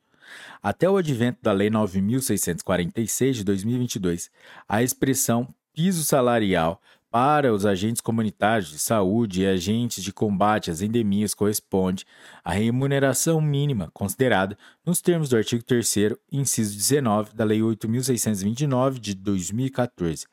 Somente a soma do vencimento do cargo e da gratificação por avanço de competências. Resumo. Os agentes comunitários de saúde e os de combate às endemias dos municípios, estados e do Distrito Federal fazem jus ao piso salarial fixado em lei federal devendo a União arcar com os ônus da diferença entre o piso nacional previsto pela legislação dos entes subnacionais. Processo. Recurso extraordinário número 1.279.765 da Bahia. Tema 1132 de repercussão geral. Julgado em 19 de outubro de 2023. Direito Constitucional é incompatível com a Constituição Federal de 1988, interpretação que extraia do artigo 20 da Lei 8.935 de 1994 a possibilidade de que prepostos indicados pelo titular de cartório ou mesmo pelos tribunais de justiça possam exercer substituições ininterruptas por períodos superiores a seis meses, em caso de vacância da serventia, Nessa hipótese, o substituto não concursado se encontra na interinidade do cartório, de modo que haja em nome próprio e por conta, conta própria. A DEI número 1, é, 1183, do Distrito Federal, julgado em 19 de outubro de 2023. Direito Penal. Enunciado fixado é impositiva a fixação do regime aberto e a substituição da pena privativa de liberdade por restritiva de direitos quando reconhecida a figura do tráfico privilegiado. Artigo 33, parágrafo 4 da Lei 11.343 de 2006. E ausentes vetores negativos na primeira fase da dosimetria. Artigo 59 do Código Penal. Observados os requisitos do artigo 33, parágrafo 2, a linha C e do artigo 44, ambos do Código Penal. Resumo: no caso de condenação pelo crime de tráfico privilegiado, Lei 11.343 de 2006, artigo 33, parágrafo 4 o magistrado deve fixar o regime aberto para o cumprimento inicial da pena quando inexistirem circunstâncias judiciais desfavoráveis na primeira fase da dosimetria. Artigo 59 do Código Penal. O réu não for reincidente, artigo 33, parágrafo 2 a linha C do Código Penal, é a pena imposta não superar quatro anos. De igual modo, é obrigatória a substituição da pena privativa de liberdade por restritiva de direitos, quando observados os requisitos legais. Artigo 44 do Código Penal de 1940. Proposta de súmula, súmula vinculante, PSV número 139 do Distrito Federal. Julgada em 19 de outubro de 2023. Galera, a gente vai colocar o inteiro teor aqui também o referido delito não se harmoniza com a hediondez do tráfico de entorpecentes, Lei 11.343 de 2006, artigo 33, caput e parágrafo 1 o que reforça ainda mais o constrangimento legal da estipulação de regime inicial de cumprimento de pena mais gravoso, em especial fechado, se ausentes vetores negativos na primeira fase da dosimetria da pena. Ademais, a reincidência do réu desobriga a fixação do regime aberto.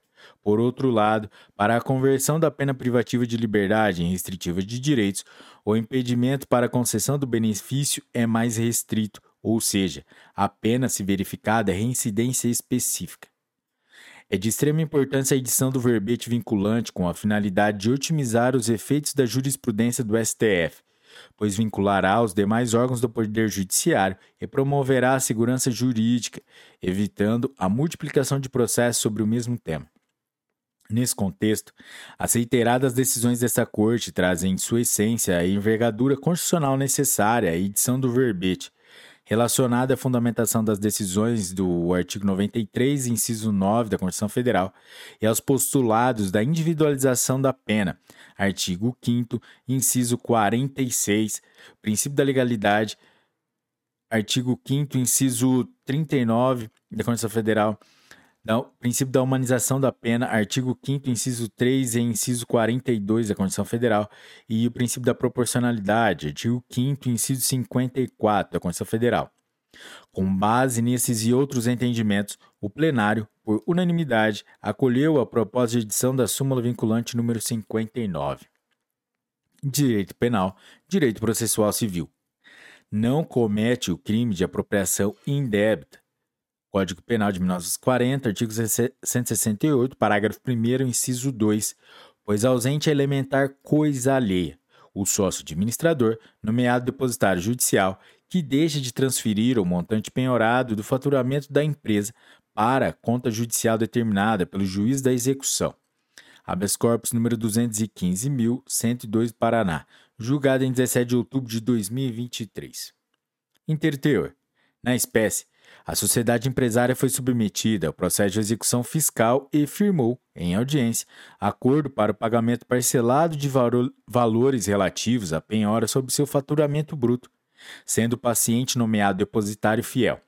Posteriormente, por descumprir o ajuste, ao não efetuar todos os depósitos, ele foi condenado pelo crime de apropriação indébita.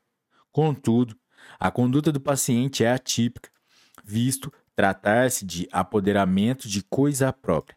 Isso porque, ainda que a empresa seja de responsabilidade limitada, a determinação judicial na penhora de faturamento é dirigida ao depositário para que reserve valores de que já tem a propriedade e disponibilidade e, em momento seguinte, transfira o montante penhorado para a conta judicial específica. Ademais, ainda que atue como auxiliar da justiça para assegurar a efetivação da execução, o fiel depositário, em respeito ao princípio da legalidade, só pode ser condenado na esfera penal se praticar um fato previamente definido como crime. Com base nesses entendimentos, a segunda turma, por maioria, rejeitou a preliminar, preliminar formulada no sentido de afetar o julgamento do feito ao plenário e, no mérito, também por maioria, concedeu a ordem de habeas corpus para absolver o paciente por ausência de conduta típica. Direito eleitoral, direito constitucional. Tese fixada. É inconstitucional a omissão do poder público em, em, em ofertar nas zonas urbanas, em dias de eleições, transporte coletivo de forma gratuita e em frequência compatível com aquela praticada em dias úteis. Resumo: configura omissão inconstitucional do poder público a falta de oferta com a mesma fre frequência e regularidade de, dos dias úteis de transporte público coletivo gratuito nas zonas urbanas em dia de eleições. A DPF número 1013 do Distrito Federal, julgada em 18 de outubro de 2023. Inteiro teor. O fornecimento desse serviço já é previsto para os eleitores residentes em zonas rurais, Lei nº 6.091 de 1974 e Resolução TSE nº 23.669 de 2021. Assim, a falha em assegurar o exercício do direito ao voto a todos os cidadãos representa violação ao texto constitucional, artigo 14 da Constituição Federal de 1988, na medida em que é dever do Estado adotar medidas capazes de concretizar os direitos previstos na Constituição Federal, no caso, que todos tenham plenas condições de participar do processo eleitoral. A ausência de política pública com essa finalidade tem o potencial de criar, na prática, um novo tipo de voto censitário, que retira dos mais pobres a possibilidade de participação no processo eleitoral, tendo em vista a extrema desigualdade social existente no Brasil.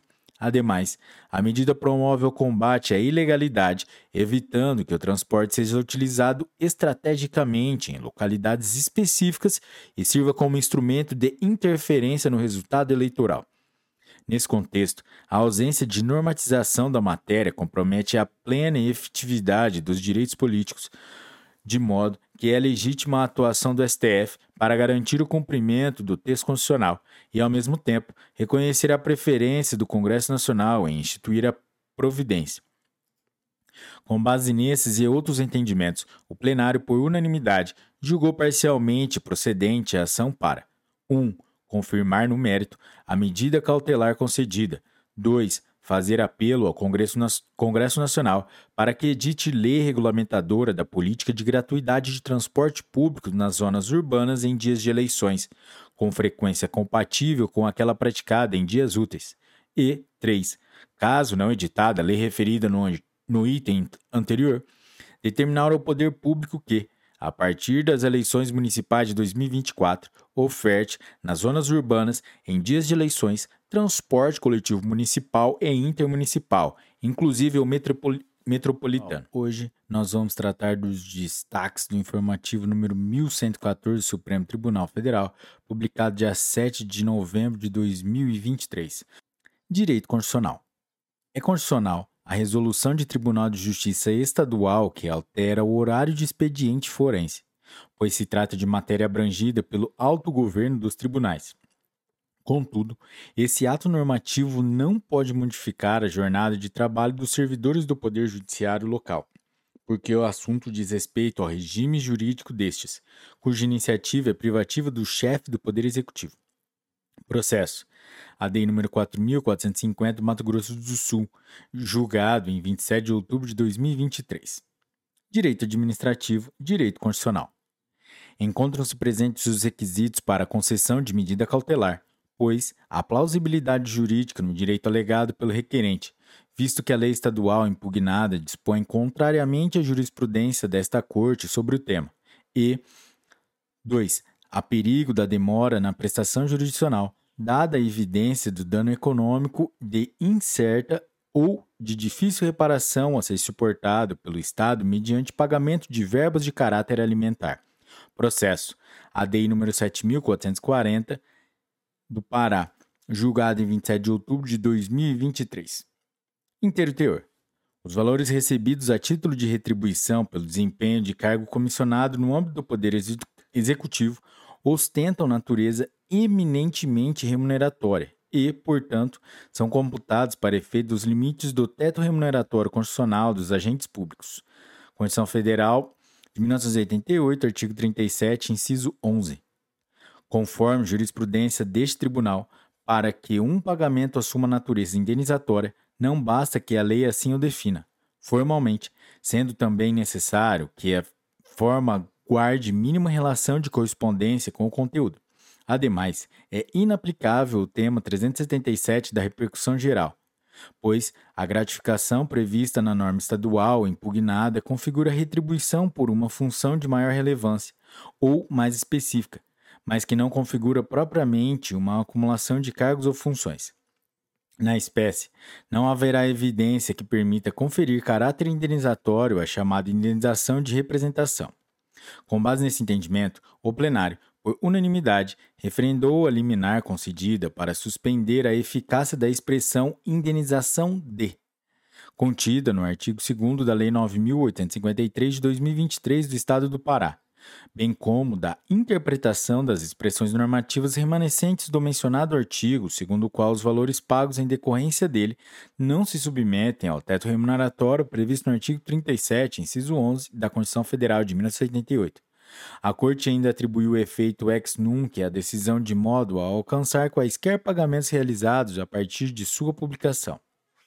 Direito Constitucional, Direito Processual Civil. Tese fixada.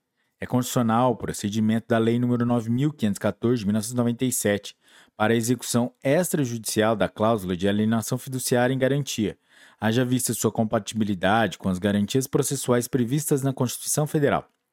Resumo: o procedimento que possibilita a execução extrajudicial da cláusula de alienação fiduciária em garantia constante nos contratos de mútuo de imóvel realizados pelo Sistema Financeiro Imobiliário, SFI, não viola os princípios da inafastabilidade da jurisdição e do acesso à justiça. Constituição Federal de 1988, artigo 5 inciso 35, da garantia do juiz natural, inciso inciso 53, artigo 5 da Constituição, e do devido processo legal, da ampla defesa e do contraditório. Incisos 54 e 55 do artigo 5 da Constituição. Ele também não infringe o direito à propriedade. Artigo 5 inciso 12 da Constituição Federal, visto que a sua concretização quanto ao bem financiado pelo devedor fiduciante ocorre somente com o total adimplemento da dívida, existindo, até o cumprimento dessa condição, mera expectativa. Processo. Recurso extraordinário número 860.631 de São Paulo, julgado em 26 de outubro de 2023. Tema da repercussão geral, número 249. Hoje nós vamos tratar do informativo número 1115, Supremo Tribunal Federal, que foi publicado dia 14 de novembro de 2023. Direito administrativo é constitucional, pois inserida na margem de conformação do legislador é justificada sem que exista violação ao princípio da isonomia. Artigo 5 caput da Constituição Federal de 1988, norma da Lei nº 11.440, que trata sobre o regime jurídico dos servidores do Serviço Exterior Brasileiro, que estabelece critérios etários para transferência de ministro de primeira classe ministro de segunda classe e conselheiro para o quadro especial para a carreira de diplomata. Na hipótese em que observada a existência de vaga, independentemente do tempo de serviço da respectiva classe. Processo. ADI número 7.399 do Distrito Federal, julgado em 7 de novembro de 2023. Direito Constitucional, Direito Tributário. É constitucional pois inserida na margem de conformação do legislador e justificada pela necessidade de obediência aos princípios da probidade, da impessoalidade e da moralidade administrativa, norma que excluiu do regime especial de regularização cambial e tributária, RERCT, os detentores de cargos, empregos e funções públicas de direção ou eletivas, bem como seus cônjuges e parentes até o segundo grau.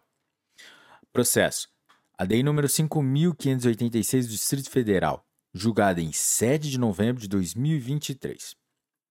Direito Constitucional.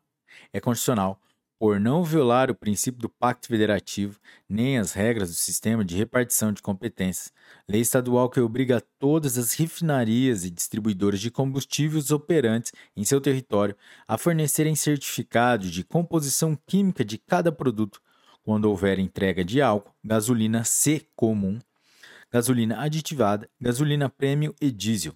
Processo ADI número 3752 São Paulo, julgado em 7 de novembro de 2023. Direito tributário. Tese fixada.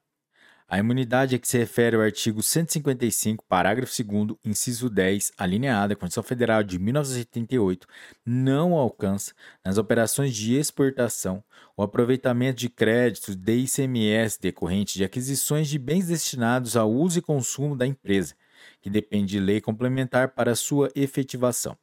Resumo. É necessário lei complementar para efetivar o direito ao aproveitamento de créditos de ICMS decorrentes da aquisição de bens de uso e consumo empregados na elaboração de produtos destinados à exportação. Processo. Recurso extraordinário número 704.815 de Santa Catarina, julgado em 7 de novembro de 2023. Inteiro teor. A emenda constitucional número 42 de 2003 que alterou a redação dada ao artigo 155, parágrafo 2, inciso 10, alineada à Constituição Federal de 1988, teve como finalidades: 1. Um, garantir a estatura constitucional à desoneração das exportações. 2. Vedar a concessão ou prorrogação de benefícios e incentivos fiscais ou financeiros. E 3. Realçar que a transição para o novo modelo de ICMS ocorreria por meio de lei complementar. Nesse contexto, ela não alterou a sistemática de acreditamento nas mercadorias destinadas à exportação adotada originalmente pela Constituição Federal de 1978, qual seja, o critério de crédito físico, mediante o qual apenas os bens que se integrem fisicamente à mercadoria dão ensejo ao acreditamento, pois já submetidos à dupla incidência tributária na entrada e na saída da mercadoria. Isso porque não se pode inferir uma ruptura desse modelo para o do crédito financeiro, que prescreve que todo e qualquer bem ou insumo utilizado na elaboração da mercadoria, ainda que consumido durante o processo produtivo, daria direito ao crédito de ICMS. O que ocorreu foi uma ampliação da imunidade que até então incidia somente em relação aos produtos industrializados e passou a abranger todas as mercadorias destinadas ao exterior, inclusive os produtos primários e os semi-elaborados. Uma ruptura dos parâmetros atuais pode ocorrer apenas se constar expressamente do texto constitucional ou de algum fato novo que, por si só, seja suficiente para abalar o contexto consolidado pelo texto constitucional, pela lei e pela jurisprudência do STF. Ademais, o princípio da não exportação de tributos não possui força normativa para alterar o texto constitucional ou a interpretação adotada por esta Corte quanto à sistemática do creditamento de, do ICMS, sendo certo que os créditos financeiros não podem ser subentendidos. Com base nesses e em outros entendimentos, o plenário, por maioria, ao apreciar o tema 663 da repercussão geral, deu provimento ao recurso extraordinário. Pessoal, hoje nós vamos para os destaques do informativo número 1116 Supremo Tribunal Federal e seus destaques. Esse informativo foi publicado dia 20 de novembro de 2023. Direito Constitucional. É formalmente inconstitucional por não observar a exigência da reserva de lei complementar. Artigo 128, parágrafo 5 da Constituição Federal de 1988 lei ordinária estadual, aprovada na vigência da atual ordem constitucional, que organiza e disciplinas as, e disciplina as atribuições e regulamenta o estatuto dos respectivos membros do Ministério Público. É materialmente inconstitucional por configurar condição incompatível com o disposto no artigo 128, parágrafo 5 inciso 2, a linha D da Constituição Federal de 1988, combinado com os artigos 29, parágrafo 3 do ADCT, norma estadual que permite a integração de membro do Ministério Público em comissão de sindicância ou processo administrativo estranho ao órgão ministerial mediante autorização do Procurador-Geral de Justiça, ouvido Conselheiro, Conselho Superior do órgão ministerial. Processo. ADI número 3194, Rio Grande do Sul. Julgamento em 10 de novembro de 2023. Direito Constitucional. É inconstitucional por conflitar com o modelo estabelecido pela União no exercício de sua competência para legislar sobre normas gerais referentes à assistência jurídica e à defensoria pública. Artigo 24, inciso 13 da Constituição Federal de 1988. Norma estadual que prevê a livre nomeação e exoneração pelo governador dos cargos de defensor público geral e subdefensor público geral locais, escolhidos dentre advogados com reconhecimento com reconhecido saber jurídico e idoneidade. Processo. ADI número 4.982, Rio Grande do Norte, julgada em 10 de novembro de 2023. Direito Administrativo. Tese fixada. A transformação de carreira de nível médio em outra de nível superior, com atribuições distintas, constitui forma de provimento derivado vedada pelo artigo 37, inciso 2 da Constituição Federal de 1988. Resumo: é inconstitucional por violar a exigência de provimento de cargos públicos por meio de concurso, artigo 37, inciso 2 da Constituição Federal de 88, norma de Constituição estadual que, a pretexto de promover uma reestruturação administrativa, aproveita e transforma cargos com exigências de escolaridade e atribuições distintas. Processo. A lei número 7229 do Acre, julgada em 10 de novembro de 2023 direito ambiental, direito constitucional. É constitucional, pois não viola o princípio do Pacto Federativo e as regras dos sistemas de repartição de competências, norma estadual que cria modelo simplificado de licenciamento ambiental para regularização de atividades ou empreendimentos em instalação ou funcionamento, e para atividades de baixo e médio potencial poluidor. É constitucional, pois não ofende o princípio da proibição ao retrocesso socioambiental, Lei estadual que dispensa a faculdade de ocorrência de prévias consultas públicas para subsidiar a elaboração do termo de referência do estudo de impacto ambiental, anteriormente prevista em sua redação original. Processo. A lei número 5014 da Bahia, julgada em 10 de novembro de 2023. Direito Civil. Tese fixada Tese fixada. Após a promulgação da Emenda Constitucional número 66 de 2010, a separação judicial não é mais requisito para o divórcio nem subsiste como figura autônoma no ordenamento jurídico. Sem prejuízo, preserva-se o estado civil das pessoas que já estão separadas, por decisão judicial ou escritura pública, por se tratar de ato jurídico perfeito. Artigo 5, inciso 36 da Constituição Federal. Resumo. Com o advento da emenda constitucional número 66 de 2010, a separação judicial deixou de ser um requisito para o divórcio, bem como uma figura autônoma no ordenamento jurídico brasileiro. Por essa razão, as normas do Código Civil que tratam de separação judicial perderam sua validade a partir dessa alteração constitucional, o que permite que as pessoas se divorciem desde então a qualquer momento. Inteiro teor.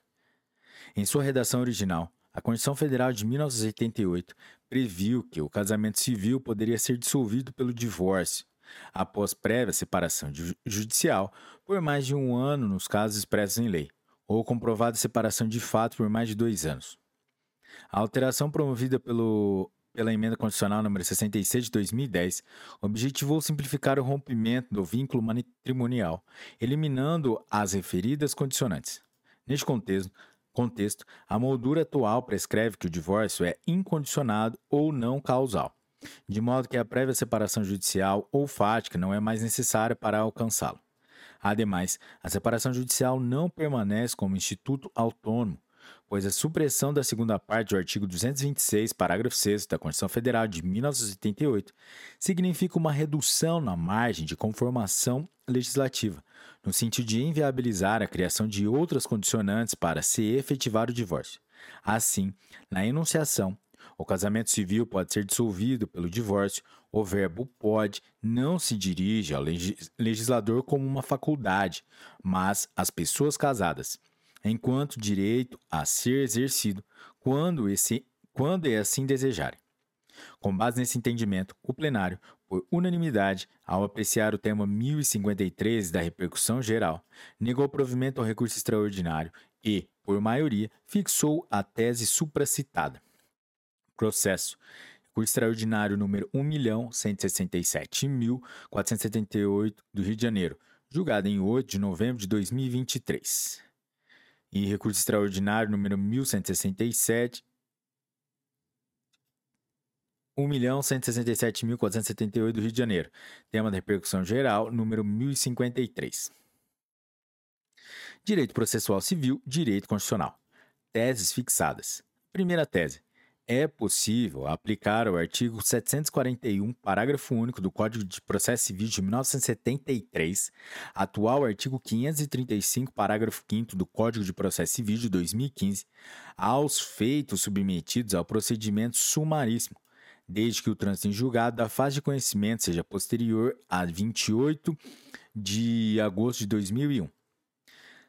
Tese 2 é admissível a invocação como fundamento da inexigibilidade de ser título judicial fundado em aplicação ou interpretação tida como incompatível com a Constituição, quando houver pronunciamento jurisdicional, contrário ao decidido pelo plenário do Supremo Tribunal Federal, seja no controle difuso, seja no controle concentrado de constitucionalidade.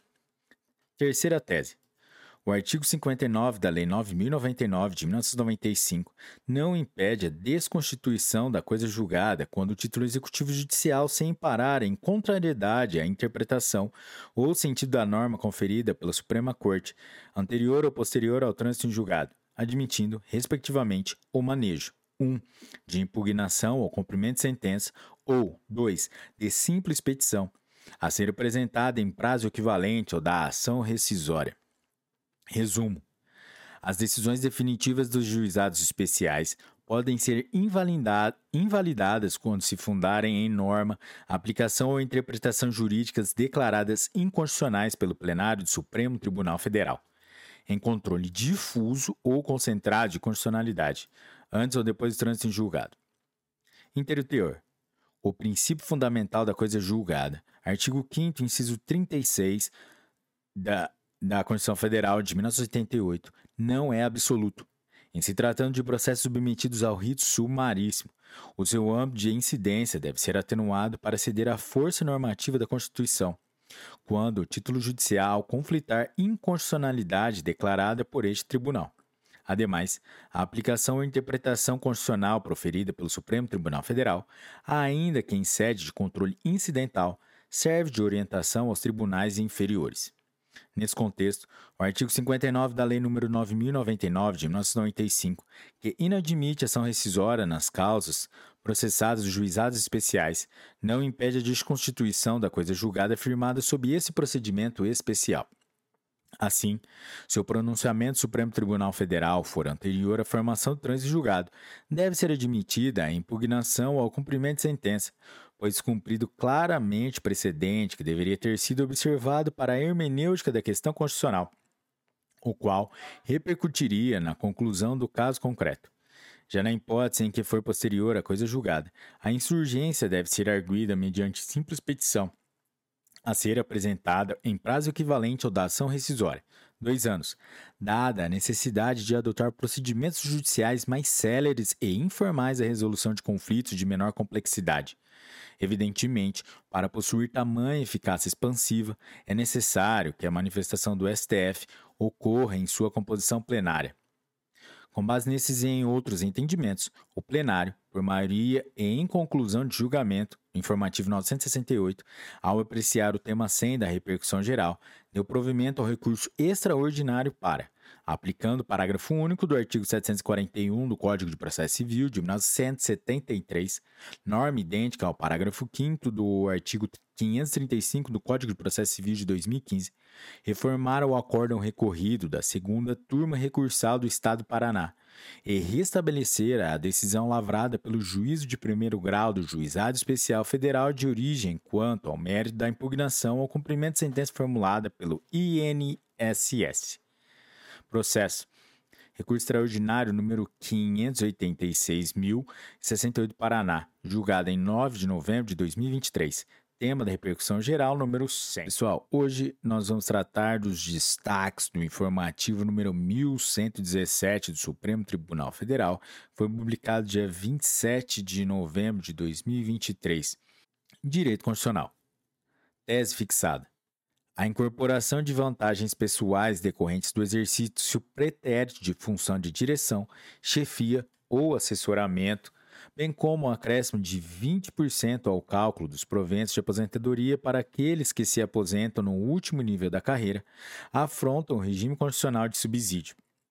Resumo: é inconstitucional por violar o regime constitucional de subsídio Artigo 39, parágrafo 4 da Constituição Federal de 88 e os princípios republicano e da moralidade. Norma de resolução do Conselho Nacional do Ministério Público, CNMP, que autoriza o pagamento de subsídio aos membros do parquê acumulado com 1. Um, a incorporação de vantagens pessoais decorrentes do exercício anterior de função de direção, chefia ou assessoramento. 2 o acréscimo de 20% da remuneração de cargo efetivo aos proventos de aposentadoria que ceder no último nível da carreira. A DI número 3.834 do Distrito Federal, julgada em 20 de novembro de 2023. Direito Constitucional. É constitucional, pois ausente a violação ao direito de propriedade, artigos 5 caput 170, inciso 2 da Constituição Federal de 1988, e aos princípios do devido processo legal, inciso 54, artigo 5 da Constituição Federal de 1988, e de separação dos poderes, artigo, artigo 2 da Constituição Federal de 88, e do não confisco, a Lei Complementar número 151 de 2015, que dispõe sobre a destinação prioritária do montante de depósitos judiciais e administrativos, tributários e não tributários, para o pagamento de precatórios de qualquer natureza dos entes federados Processo. ADI número 5.361 do Distrito Federal, julgada em 20 de novembro de 2023. Direito Constitucional. Encontram-se presentes os requisitos para a concessão de medida cautelar, pois 1. Um, há plausibilidade jurídica no direito alegado pelo requerente visto que o percentual de 10% reservado às candidatas do sexo feminino é reduzido e parece afrontar os ditames constitucionais que garantem a igualdade de gênero, Constituição Federal de 1978, artigo 3 inciso 4 artigo 5 inciso 1, artigo 7 inciso 30, combinados com o artigo 39, parágrafo 3 e 2. Há perigo da demora na prestação jurisdicional, dada a informação de que está em andamento concurso público para provimento de vagas no concurso de formação de soldados, e que é iminente a reaplicação de prova objetiva, anteriormente anulada por evidência de fraude. ADI número 7483, MCREF do Rio de Janeiro, julgada em 20 de novembro de 2023. Direito Constitucional. É inconstitucional por violar a competência privativa da União para legislar sobre direito penal, lei estadual que destina ao Fundo Penitenciário Estadual, FUNPEN, os valores recolhidos de multas pecuniárias fixadas nas sentenças judiciais. A DEI número 2935 do Espírito Santo, julgada em 20 de novembro de 2023. Direito Constitucional. É constitucional, pois configura legítimo exercício da competência concorrente em legislar sobre a organização das polícias civis, norma estadual que cria função gratificada de gestor de delegacias interativas de polícia do interior DIPS, no quadro de funções gratificadas da Polícia Civil Local. É inconstitucional, pois caracteriza desvio de funções. Artigos 24, parágrafo 1 e 144, parágrafo 4 da Constituição Federal de 1988, norma estadual que permite ao gestor de, de DIPs seja servidor estranho ao quadro de delegados, a partir de designação pelo Delegado Geral de Polícia Civil. ADI número 6.847 do Amazonas, julgada em 20 de novembro de 2023. Direito Constitucional.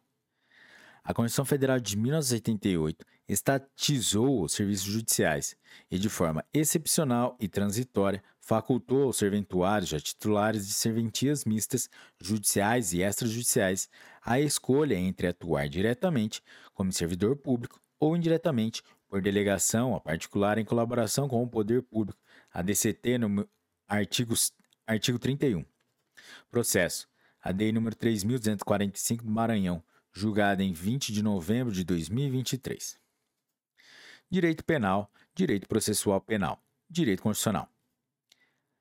Constitucionalidade de dispositivos da Lei nº 12.850 de 2013, necessidade de implementação de instrumentos processuais penais modernos no combate às organizações criminosas, a Lei nº 5.567. Pessoal, aqui já, a gente já vai direto para o inteiro teor.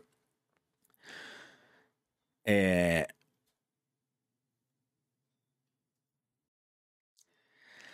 Não viola o princípio constitucional da legalidade, Artigo 5 inciso 2 e inciso 39 da Constituição Federal de 88. A norma penal incriminadora do parágrafo 1 do artigo 2 da Lei nº 12.850 de 2013, na qual apresentadas as condutas delituosas de impedir e de embaraçar a investigação de infração penal a envolver organização criminosa diante da inviabilidade da previsão, de forma exauriente, de todas as possíveis condutas praticáveis por indivíduos pertencentes às organizações criminosas, o legislador, nos limites da sua liberdade de conformação, optou acertadamente por descrever, em termos mais abertos, apenas as duas acima registradas, cuja escolha foi adequada para punir o agente que pretende obstruir investigações a abranger organizações criminosas. Ademais, a normatização do preceito primário traz definição clara do bem jurídico tutelado, dos sujeitos ativo e passivo da conduta, bem como dos verbos núcleos do tipo penal é compatível com o princípio da proporcionalidade em sua acepção substancial, a previsão normativa de perda do cargo, função, emprego ou mandato eletivo e da interdição para o exercício de função ou cargo público pelo prazo de oito anos, subsequente ao cumprimento da pena, no caso em que o funcionário público esteja envolvido com organizações criminosas. Lei 12.850 de 2013, artigo 2, parágrafo 6. O Congresso Nacional, dentro do seu espectro de funções constitucionais e por questões de política criminal, delimitou o alcance do efeito automático da sentença penal condenatória aos funcionários públicos que pratiquem os crimes preceituados na lei ou impugnada, o qual se mostra plenamente justificável em razão da notável reprovabilidade da conduta desses agentes. É possível a designação de membro do Ministério Público para acompanhar as investigações que envolvam policiais em crime de organização criminosa. Lei 12.850, artigo 2, parágrafo 7. Essa possibilidade, que objetiva apurar os fatos de forma mais detalhada e criteriosa, não viola a competência da própria Corregedoria de Polícia, especialmente à luz do poder investigatório do órgão ministerial. A comunicação da Corregedoria de Polícia ao Ministério Público representa desdobramento natural do controle externo da atividade policial que este exerce. Constituição Federal de 1988, artigo 129, inciso 7. O artigo 14 do artigo 4 da Lei 12.850 de 2013 deve ser interpretado no sentido de que o colaborador opta por deixar de exercer o direito fundamental ao silêncio e não que renuncie à titularidade do direito fundamental.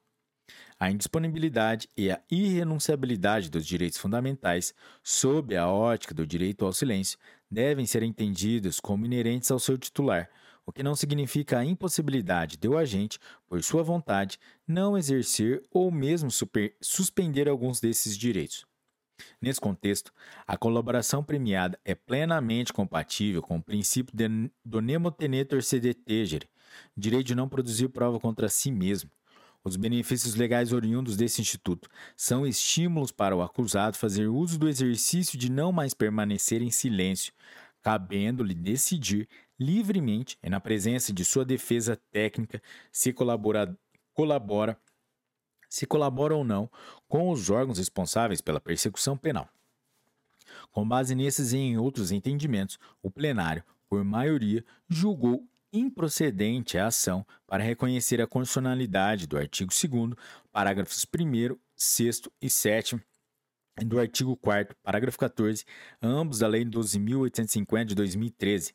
Além disso, conferiu interpretação conforme a Constituição ao parágrafo 10 parágrafo 14 do artigo 4 da, lei, da referida lei, a fim de declarar que o termo renúncia deve ser interpretado não como forma de esgotamento da garantia do direito ao silêncio, que é irrenunciável e inalienável, mas sim como forma de livre exercício do direito ao silêncio e da não autoincriminação pelos colaboradores em relação aos fatos ilícitos que constituem o objeto dos negócios jurídicos. Haja vista que o acordo de colaboração premiada é ato voluntário, firmado na presença da defesa técnica, que deverá orientar o investigado acerca das consequências de negócio jurídico e que possibilita grandes vantagens ao acusado. Processo. ADI número 5.567, Distrito Federal, julgado em 27 de novembro de 2023. Galera, a gente deixou um brainstorm aqui para vocês no nosso arquivo do PDF. E vamos para direito processual penal, direito constitucional. A instauração de inquérito e demais atos investigativos em desfavor de agentes públicos detentores de foro por prerrogativa de função depende da prévia autorização do órgão judicial competente pela supervisão das investigações penais originárias. Processo AD número 7447 do Pará, julgado em 20 de novembro de 2023. Galera, aqui a gente recebe a direito eleitoral. A decisão da Justiça Eleitoral, que determina a cassação do mandato, mandato invalida a própria votação obtida pelo candidato em respectiva eleição, circunstância que atrai a obrigatoriedade de renovação do pleito, tendo em vista que o ilícito praticado durante o processo eleitoral, além de afetar a legitimidade do vencedor, compromete a lisura das eleições. Interteor. A previsão do artigo 224 do Código Eleitoral Lei nº 4.737, de 1965, concretiza o quanto prescrito do artigo 222 do mesmo diploma legal, segundo o qual é anulável a votação quando viciada de falsidade, fraude, coação, uso de meios de que trata o artigo 237 ou emprego de processo de propaganda ou cap captação de sufrágios vedados por lei. Conforme jurisprudência dessa Corte, na hipótese de cassação do mandato do titular pela prática de ilícito eleitoral, a legislação não autoriza a assunção do cargo pelo suplente, ficando toda a chapa comprometida. Na espécie, a escolha pela realização de pleito suplementar foi uma opção leg legítima do legislador, nos limites estabelecidos na Constituição, e encontra respaldo na proteção ao princípio democrático e ao sufrágio universal, evitando tanto que assuma o cargo candidato que obteve quantidade inferior de votos em um pleito majoritário, quanto que seja subtraída de soberania popular a escolha direta dos candidatos. Nesse contexto, a alegada representatividade deficitária do Estado não revela violação do princípio federativo nem da separação de poderes, uma vez que autoriza, autorizada pela Constituição, pela Constituição a vacância por até 15 meses do cargo de senador. Constituição Federal de 1988, artigo 56, parágrafo 2 tempo significativamente superior àquele necessário para a realização do pleito suplementar, de 20 a 40 dias, conforme o caput 200 do artigo 224 do Código Eleitoral. Ademais, não se extrai do artigo 45 do Regimento Interno do Senado Federal interpretação que permita a assunção interina do candidato imediatamente mais bem votado da vaga decorrente da cassação até a posse do candidato eleito nas novas eleições, por ausência de previsão expressa nesse sentido. Assim, não se pode concluir que essa lacuna normativa representaria flagrante constitucionalidade, de modo que deve ser prestigiada a opção do legislador, no exercício de sua liberdade de conformação, de não determinar a mencionada medida. Com base nesses entendimentos, o plenário, em apreciação conjunta, por maioria, julgou improcedentes as ações, tornando insubsistente a liminar anteriormente deferida e prejudicado o agravo interposto pelo Ministério Público Federal, a DPF número 643 do Distrito Federal. Hoje, nosso convidado especial serão os destaques do informativo número 1118 e que foi publicado dia 2 de dezembro de 2023. Direito Constitucional. Direito administrativo. É inconstitucional por violar a competência dos municípios para legislar sobre assuntos de interesse local e para organizar e prestar, diretamente ou sob regime de concessão ou permissão, os serviços públicos de interesse local. Artigo 30, incisos 1 e 5 da Constituição Federal de 1988. Lei estadual que obriga as concessionárias dos serviços públicos de fornecimento de água a oferecer aos consumidores opção de pagamento de dívidas por meio de cartão de crédito ou débito, antes da suspensão dos serviços, bem como impõe aos agentes concessionários que efetuam as suspensões de fornecimento de serviço o porte da máquina do cartão. Em hipóteses semelhantes, esta Corte reconheceu a invalidade de normas estaduais por invasão da esfera de competência dos municípios para legislar sobre o fornecimento de água, suas condições e formas de prestação, destacando ser vedado aos Estados-membros interferir nas relações jurídico-contratuais estabelecidas entre o poder concedente municipal e as empresas concessionárias. Com base nesse entendimento, o plenário, por unanimidade, converteu a apreciação da medida cautelar em julgamento de mérito. Conheceu parcialmente da ação direta apenas no que se refere à prestação de serviços públicos de abastecimento de água, e nessa extensão declarou a inconstitucionalidade da expressão concessionária de serviços públicos de fornecimento de água, contida no artigo 1 da Lei nº 12.035 de 2023 do Estado do Mato Grosso. Processo. A denúncia ADI número 7405 do Mato Grosso, julgado em 24 de novembro de 2023. Direito administrativo. São constitucionais tanto a transformação do cargo de técnico de Tesouro Nacional no de técnico da Receita Federal, quanto a posterior transformação do cargo de técnico da Receita Federal no de analista tributário da Receita Federal do Brasil. É inconstitucional por violar os princípios da isonomia e da eficiência administrativa, a não inclusão do cargo de analista previdenciário dentre aqueles transformados no cargo de analista tributário. Processo. ADI número 4151 do Distrito Federal, julgado em 24 de novembro de 2023. Direito eleitoral devem ser aferidas até a data da eleição as alterações fáticas ou jurídicas supervenientes ao registro de candidatura que afastem a inelegibilidade de candidato.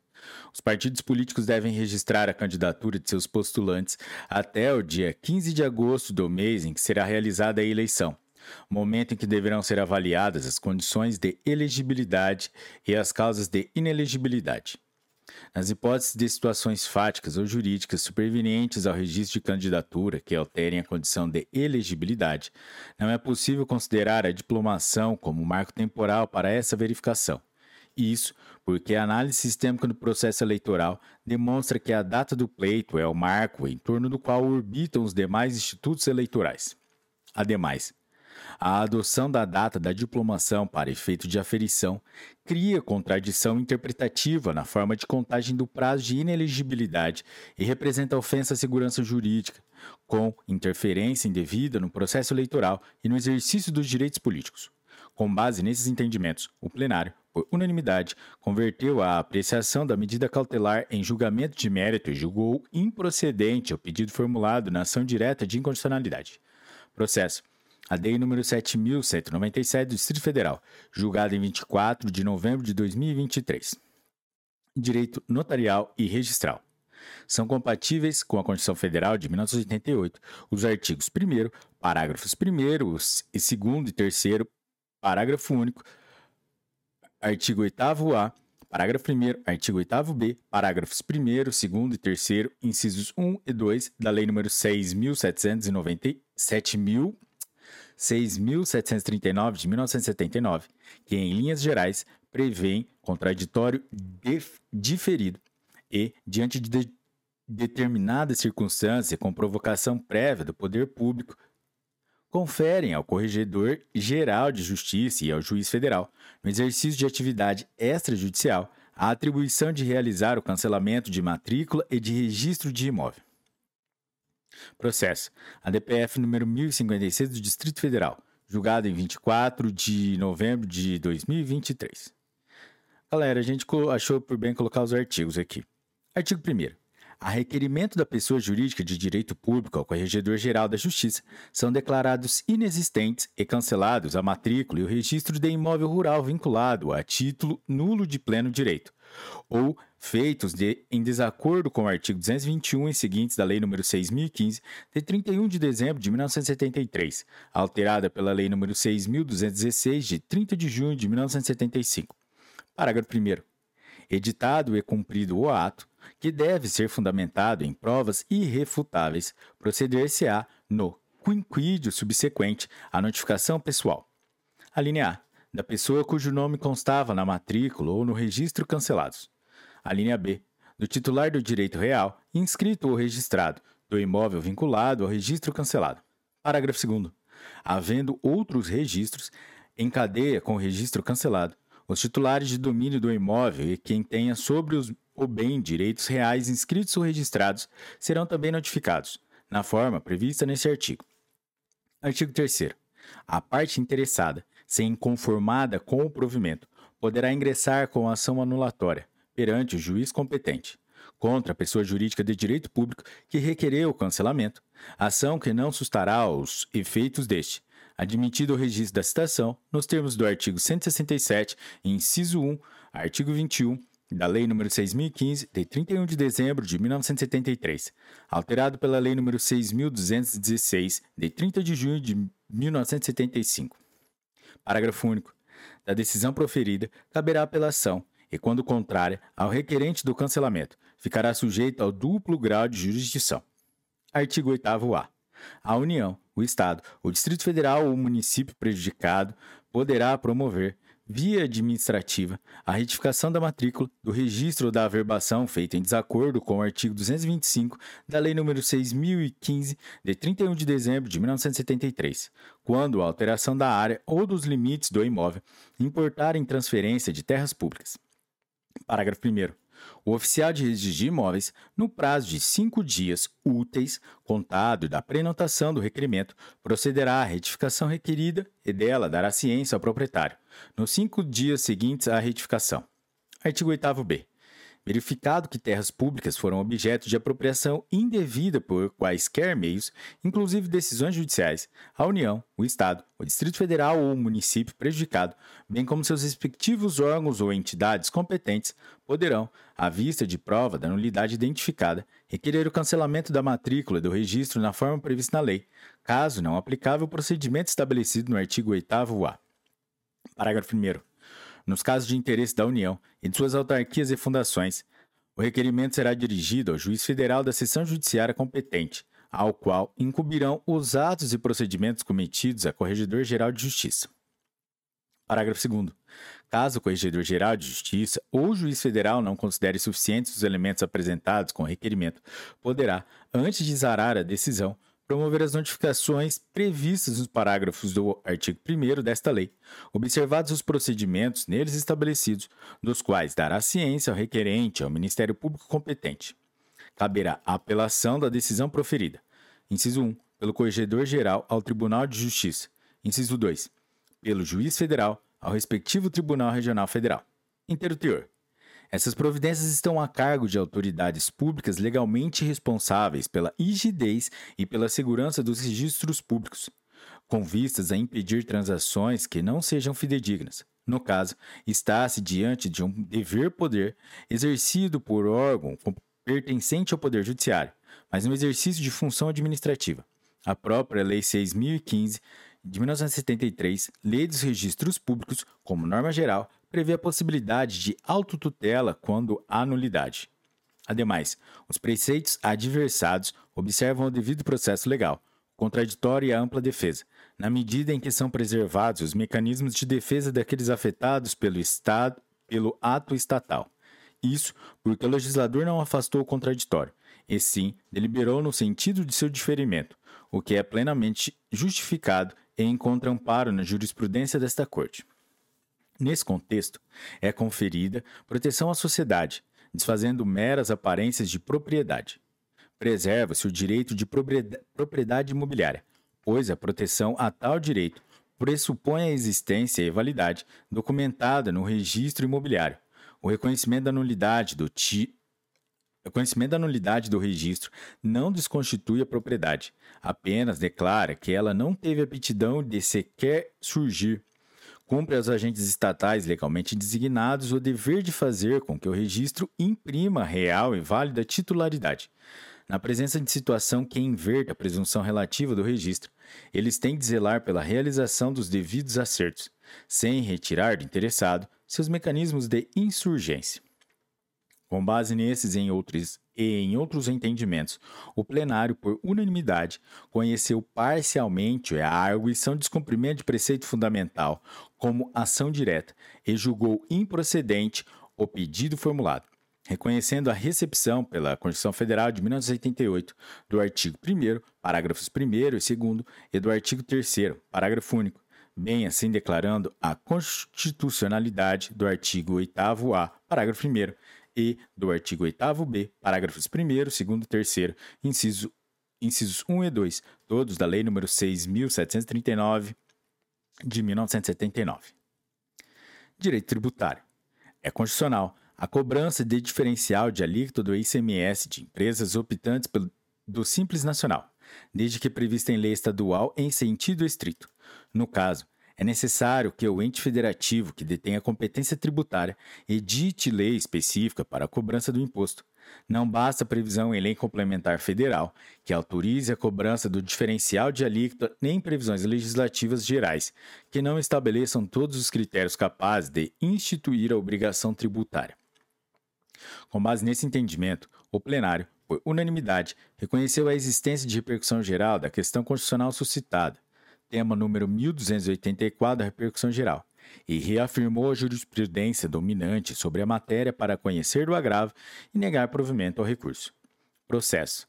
Agravo no, recurso especial, no recurso extraordinário, número 1.460.254 de Goiás, julgado em 21 de novembro de 2023. Pessoal, hoje nosso convidado especial de Natal são os destaques do informativo número 1119 do Supremo Tribunal Federal, que foi publicado dia 11 de dezembro de 2023. Galera, direito constitucional. Não conflita com a Constituição Federal, previsão de Constituição estadual de natureza declaratória que reconhece a existência de Tribunal Militar Estadual anteriormente instituído por lei. A Constituição Federal não previu expressamente regra de transição nem a extinção da Justiça Militar Estadual pré-existente.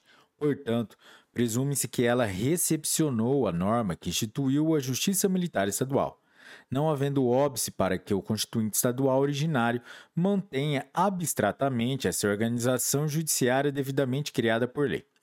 Essa constitucionalização, no entanto, limita-se a uma declaração do arranjo institucional à época da edição da Constituição Estadual, não afastando a prescrição da Constituição Federal quanto à espécie normativa e à reserva de iniciativa das disposições posteriores. O artigo 125, parágrafo 3 da Constituição Federal de 1988 é norma de reprodução obrigatória cabendo à lei estadual, mediante proposta do Tribunal de Justiça, criar e, consequentemente, organizar a Justiça Militar Estadual e o Tribunal de Justiça Militar.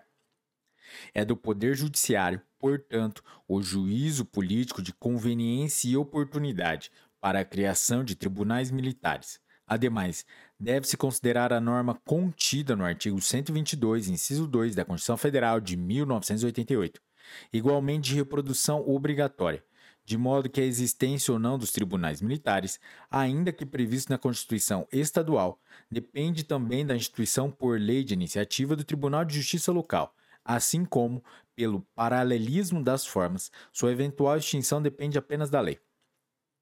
Com base nesses entendimentos, o plenário, por unanimidade, julgou parcialmente procedentes os pedidos da ação direta, para declarar a constitucionalidade do artigo 95, inciso 5, a linha A, do artigo 105 e do artigo 112 da Constituição do Estado do Rio Grande do Sul. A constitucionalidade do artigo 91, inciso 2 e inciso 5 e do artigo 104 caput da Constituição do Estado do Rio Grande do Sul, desde que haja a sua interpretação conforme a Constituição da República, aditando-lhes a expressão instituídos por lei, e a incondicionalidade do artigo 95, inciso 7, do artigo 104, parágrafo 2, 4 e 5 e do artigo 106 da Constituição do Estado do Rio Grande do Sul. Processo. ADI número 4360 do Rio Grande do Sul, julgado em 1 de dezembro de 2023. Direito Constitucional. Tese fixada.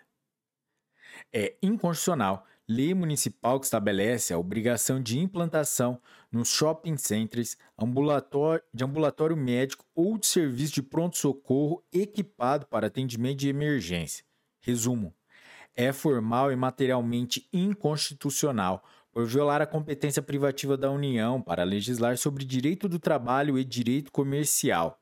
Constituição Federal de 1988, artigo 22, inciso 1, e os princípios da livre iniciativa, é, Constituição Federal de 1988, artigos 1 inciso 4 inciso 4 e artigo 170 caput, da razoabilidade e da proporcionalidade. Lei municipal que impõe a instalação de ambulatório médico ou serviço de pronto-socorro para prestação de atendimento de emergência, bem como a contratação de profissional médico nos shopping centers existentes na área do município. Processo Recurso extraordinário número 833.291 de São Paulo, julgado em 1 de dezembro de 2023. Repercussão geral, tema número 1051. Direito administrativo. Tese fixada. É incondicional a vedação à posse em cargo público de candidato aprovado que, embora tenha sido acometido por doença grave, não apresenta sintoma incapacitante nem possui restrição relevante que impeça o exercício da função pretendida. Constituição Federal, artigos 1 inciso 3, artigo 3 inciso 4, artigo 5 caput, artigo 37 caput e incisos 1 e 2. Resumo: é inconstitucional por violação dos artigos 1 inciso 3, artigo 3 inciso 4, artigo 5 caput, artigo 37 caput, incisos 1 e 2 da Constituição Federal de 1988. A vedação a posse em cargo público de candidatos que esteve acometido de doença grave, mas que não apresenta sintomas atuais de restrição para o trabalho. Processo. Recurso extraordinário número 886.131 de Minas Gerais, julgado em 30 de novembro de 2023. Tema da repercussão geral número 1015. Direito administrativo. Tese fixada desde que preenchidos os requisitos legais, os servidores aposentados em cargo de assistente jurídico da administração direta, antes do advento da Lei nº 9028 de 1995, possuem direito à transposição ao cargo de assistente jurídico do quadro da Advocacia Geral da União, transformado no cargo da, de advogado da União pela Lei nº 10.549 de 2002, com o apostilamento dessa denominação ao título de inatividade. Resumo: a cláusula de paridade entre ativos e inativos, prevista inicialmente no artigo 40, parágrafo 4 da Constituição Federal de 1988, incide em favor dos servidores aposentados no cargo de assistente jurídico da Administração Pública Federal direta antes da Lei 9028 de 1995, para fins do direito a transposição ao cargo de assistente jurídico do quadro da Advocacia Geral da União, caso preenchidos os requisitos legais. Processo. Recurso extraordinário número 682.934 do Distrito Federal, julgado em 24 de novembro de 2023. Tema da repercussão geral número 553. Direito processual penal.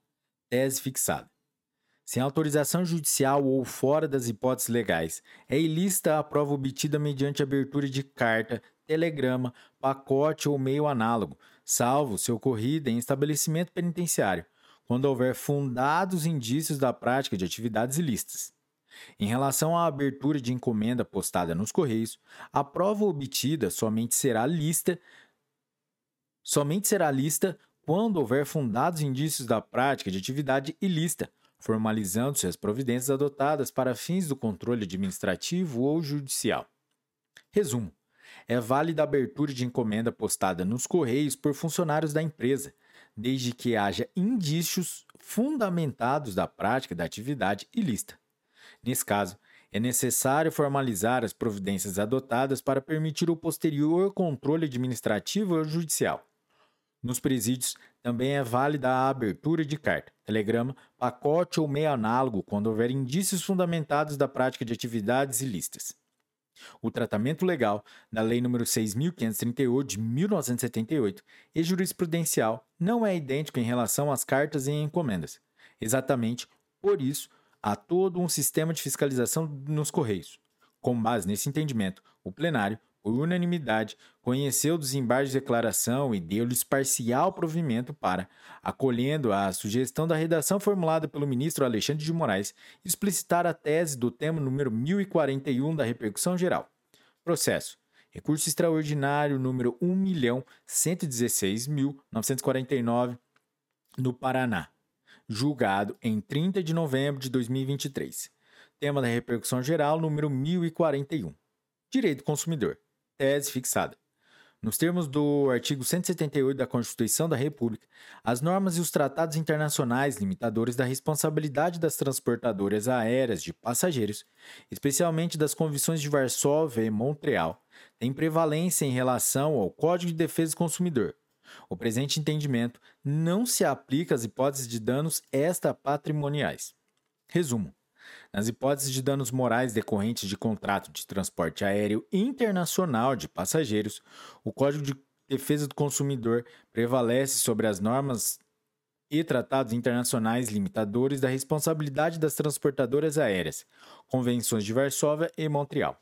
Posteriormente, a decisão de mérito do STF no presente caso, esta esta corte consolidou orientação no sentido de que não se aplicam as convenções de Varsóvia e Montreal às hipóteses de danos extrapatrimoniais decorrentes de contrato de transporte aéreo internacional. Com base nesse entendimento, o plenário, por maioria, deu parcial provimento aos embargos de declaração com efeitos infringentes e negou o provimento ao recurso extraordinário reconhecendo a inaplicabilidade do prazo prescricional das convenções de Varsóvia e Montreal ao caso em julgamento, em que só houve condenação por danos morais, Em seguida, a tese do tema 210 da repercussão geral foi reajustada para abranger o novo entendimento do tribunal. ARE número 766.618 de São Paulo, julgado em 30 de novembro de 2023. Direito tributário. Direito financeiro. Resumo. Aplicação da Lei Complementar número 190 de 2022, que regulamentou a cobrança do diferencial de alíquotas do ICMS, o DIFAL, não precisa observar os prazos constitucionais de anterioridade anual e nonagesimal, porque não houve instituição ou majoração de tributo. No entanto, o legislador complementar pode determinar prazo de 90 dias para a cobrança do DIFAL e ICMS, de forma a garantir maior previsibilidade para os contribuintes. Interior. A Lei Complementar número 190 de 2022 não modificou a hipótese de incidência, tampouco da base de cálculo, mas apenas a destinação do produto da arrecadação, por meio de técnica fiscal que atribuiu a capacidade tributária ativa a outro ente político e cuja eficácia pode ocorrer no mesmo exercício, pois não corresponde à instituição nem majoração de tributo. Em verdade, a Lei Complementar número 190 de 2022 visou sanar vício formal apontado pelo STF. Nesse contexto, a ao contribuinte não é imposta a repercussão econômica relacionada à obrigação principal na rela da relação tributária. São determinadas somente obrigações acessórias, as quais, na linha do que o decidido nesse tribunal, não se sujeitam ao princípio da anterioridade.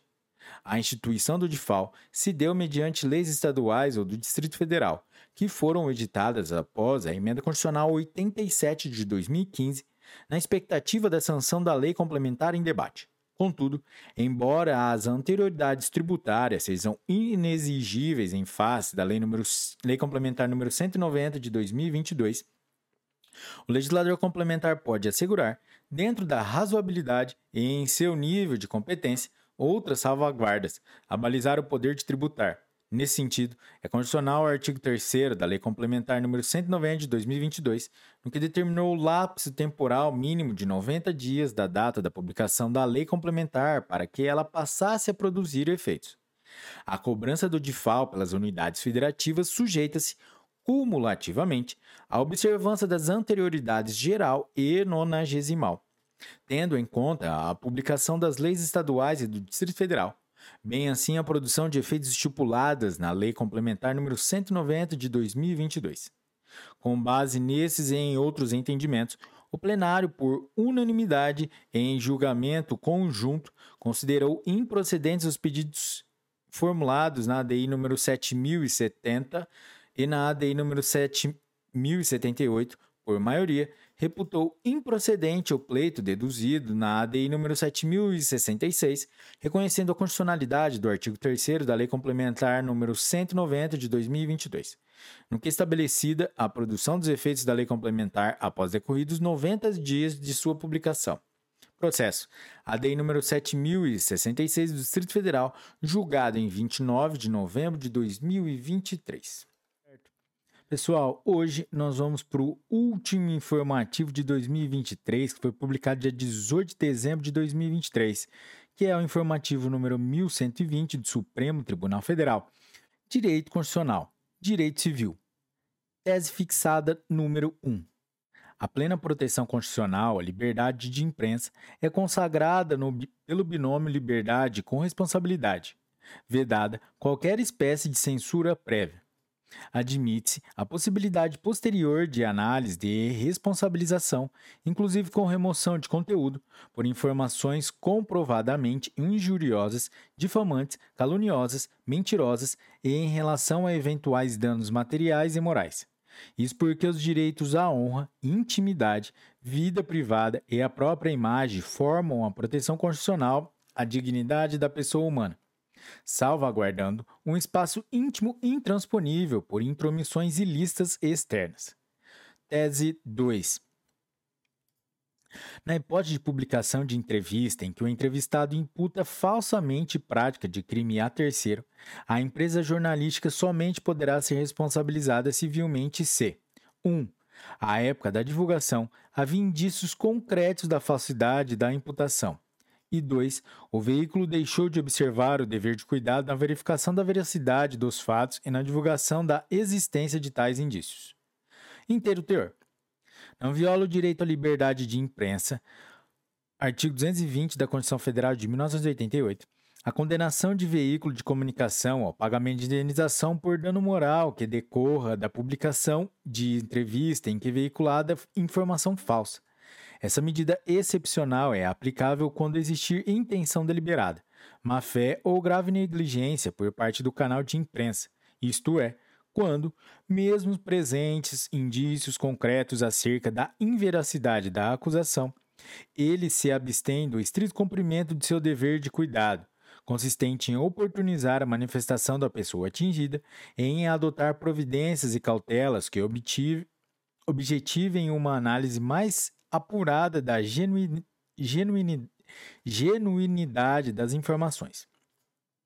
O regime jurídico de proteção da liberdade de expressão garante, por um lado, a impossibilidade de censura prévia e, por outro, a possibilidade de que os direitos da personalidade se façam respeitar, a posteriori, por meio de responsabilização civil e penal. A liberdade de imprensa goza de um regime de prevalência, sendo exigidas condições excepcionais para seu afastamento quando em conflito com outros princípios constitucionais, para além da configuração de culpa ou dolo do agente. É necessário também que as circunstâncias fáticas indiquem uma incomum necessidade de salvaguarda dos direitos da personalidade. Não se pode tolerar a extrapolação no exercício da atividade jornalística que menospreze direitos de personalidade de outra, motivo pelo qual, nas circunstâncias acima citadas, é admissível a responsabilização dos culpados.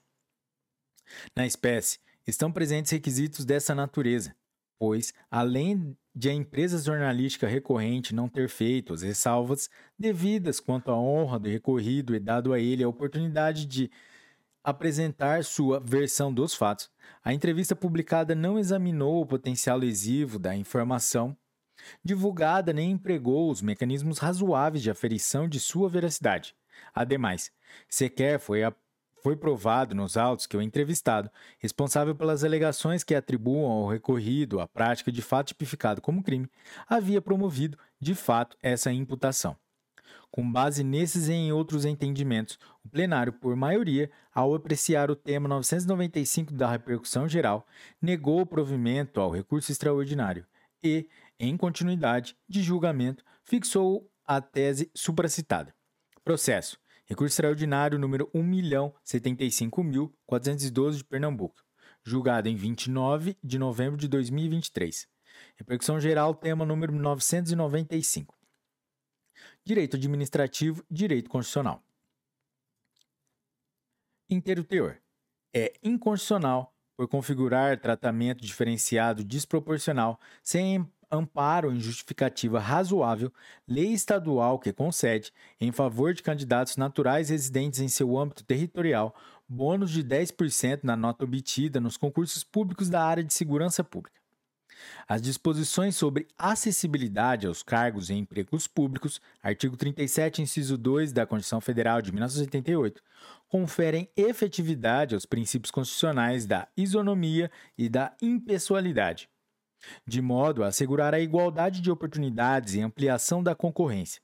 Dessa maneira, a imposição legal de critérios de distinção entre os candidatos só é admitida quando acompanhada de justificação plausível e que decorra de interesse público e ou da natureza das atribuições do cargo ou emprego a ser preenchido. Na espécie, o tratamento desigual conferido pela lei estadual impugnada infringe a proibição do estabelecimento de distinções entre brasileiros ou de preferências entre si. Artigo 19, inciso 3 da Constituição Federal de 1988 além de configurar ofensa ao princípio da isonomia.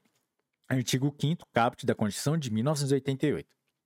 Neste contexto, o fator discriminatório é irrazoável e não se qualifica como critério idôneo, apto a embasar tratamento mais favorável aos candidatos especificados na legislação. Ademais, a expressa vedação no texto constitucional de preconceito decorrente de critério de origem, artigo 3 inciso 4, da Constituição Federal de 1988, ao passo que inexiste qualquer disposição que preveja o estabelecimento de peculiaridade distintiva, distintiva calcada em localismo geográfico do cidadão. Com base nesses entendimentos, o plenário, por unanimidade, julgou procedente a ação para declarar a inconstitucionalidade da Lei nº 12.753 de 2003 do Estado da Paraíba. Processo. A Lei nº 7.458 da, de Pernambuco, Paraíba, da, Pera, da Paraíba, julgada em 11 de dezembro de 2023. Direito processual civil, direito constitucional. Tese fixada. É aplicável às condenações da Fazenda Pública envolvendo relações jurídicas não tributárias o índice de juros moratórios estabelecido no artigo 1º-F da Lei 9.494 de 1997, na redação dada pela Lei nº 11.960 de 2009, a partir da vigência da referida legislação, mesmo havendo previsão diversa em título executivo judicial transitado em julgado. Resumo. A partir da divergência da Lei 9.494, de 1997, na redação dada pela Lei nº 11.960, de 2009, o índice de juros moratórios previsto em seu artigo 1º-F é o que deve incidir para as condenações da Fazenda Pública que envolvam relações jurídicas não tributárias. Processo. Recurso extraordinário número 1.317.000 do Espírito Santo, julgado em 11 de dezembro de 2023. Tema de repercussão geral, número 1170. Direito tributário. Inteiro teor. São inconstitucionais por violarem o disposto no artigo 155, parágrafo 2 inciso 12, a linha G da Constituição Federal de 1988, eis que não abarcadas pelo quadro normativo especial encampado pelo artigo 40 do ADCT, os incentivos fiscais relativos ao ICMS sem amparo em convênio interestadual, cuja aplicação se estenda a todo o estado do Amazonas, crédito estímulo, bem como que se dirige exclusivamente a empresas comerciais, corredor de importação. O regime jurídico excep excepcional previsto no ADCT abrange apenas a Zona Franca de Manaus, motivo pelo qual não se aplica às demais localidades do estado do Amazonas, por sua vez, o artigo 15 da Lei Complementar número 24 de 1975 excepciona, excepciona da liberação do Conselho Nacional de Política Fazendária, CONFAS, somente os incentivos fiscais relativos ao ICMS concedidos às indústrias instaladas ou que venham a se instalar na Zona Franca de Manaus, não alcançando os benefícios concedidos a contribuintes que, ainda que instalados na referida região, não realizem atividade industrial, isto é, empresas de natureza estritamente comercial. Com base nesses e em outros entendimentos, o plenário, por unanimidade, julgou parcialmente procedente a ação para declarar 1. Um, a inconstitucionalidade dos artigos 1 e 3, ambos da Lei nº 3.830 de 2012 do Estado do Amazonas, redação original e alterações posteriores. 2 a inconstitucionalidade por arrastamento dos artigos 4A, 5 e 7, todos da Lei nº 3.830 de 2012 do Estado do Amazonas, do Decreto nº 33.082 de 2013 do Estado do Amazonas e dos artigos 27, 28, 29, 30 e 31, 31A, 32, 33 e 34A, todos do Decreto nº 23.994 de 2003 do Estado do Amazonas. 3. Inconstitucionalidade parcial, sem redução de texto, do artigo 3 da Lei nº 2.826, de 2003, do Estado do Amazonas e do artigo 16 do Decreto nº 23.994, de 2003, do Estado do Amazonas, para restringir seu âmbito de incidência às indústrias instaladas ou que venham a se instalar na Zona Franca de Manaus. Processo a DEI número 4832 do Amazonas, julgada em 11 de dezembro de 2023. Direito tributário. Inteiro teor. São inconstitucionais os atos administrativos do Estado de São Paulo que determinem a supressão de créditos de ICMS relativos à aquisição de mercadorias oriundas da Zona Franca de Manaus, contempladas com incentivos fiscais concedidos unilateralmente às indústrias ali instaladas com fundamento na Lei Complementar número 24 de 1975, artigo 15. Esses incentivos são válidos porque se inserem no regime tributário diferenciado da Zona Franca de Manaus, exceção prevista originalmente no ADCT, artigo 40, com o objetivo de promover desenvolvimento daquela região. Artigo 170, inciso 7 da Constituição Federal de 1988. Nesse contexto, a Lei Complementar número 24 de 1975 além de dispensar a anuência dos demais estados e do Distrito Federal para concessão de incentivos fiscais concernentes ao ICMS às indústrias instaladas ou que vierem a se instalar na Zona Franca de Manaus, também veda a exclusão desses incentivos pelas demais unidades da Federação. Assim, os Estados-membros, a pretexto de cotejarem o mencionado dispositivo legal com outras normas e de interpretá-lo, não podem glosar créditos de ICMS relativos à aquisição de mercadorias da Zona Franca de Manaus, agraciadas com incentivos fiscais, sob o argumento de que inexiste prévia autorização em convênio do Conselho Nacional de Política Fazendária, CONFAS, para a concessão do beneficiário, do, para a concessão do benefício. Com base nesse entendimento, o plenário, por maioria, julgou procedente a ação para declarar a inconstitucionalidade de quaisquer atos administrativos do Fisco Paulista e do Tribunal de Impostos, Tribunal de Impostos e Taxas do Estado de São Paulo, TITE São Paulo, que determina a supressão de créditos do ICMS relativos a mercadorias oriundas da Zona Franca de Manaus, contempladas com incentivos fiscais concedidos às indústrias ali instaladas, com fundamento no artigo 15 da Lei Complementar número 24 de 1975. Processo: ADPF número 1004 de São Paulo, julgado em 11 de dezembro de 2023. Direito tributário, direito constitucional. Resumo: o cancelamento pela autoridade fiscal do Registro Especial de Funcionamento de Empresa Dedicada à Fabricação de Cigarros, decorrente do não cumprimento de obrigação tributária principal ou acessória relativa a tributo ou contribuição administrado pela Secretaria da Receita Federal.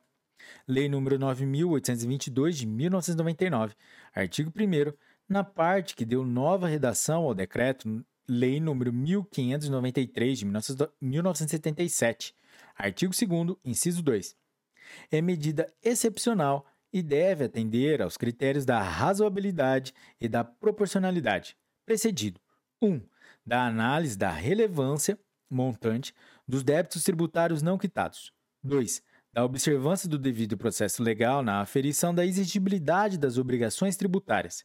E 3. Do exame do cumprimento do devido processo legal para aplicação da sanção. Processo a DEI número 3.952 do Distrito Federal, julgada em 29 de, de novembro de 2023. Galera,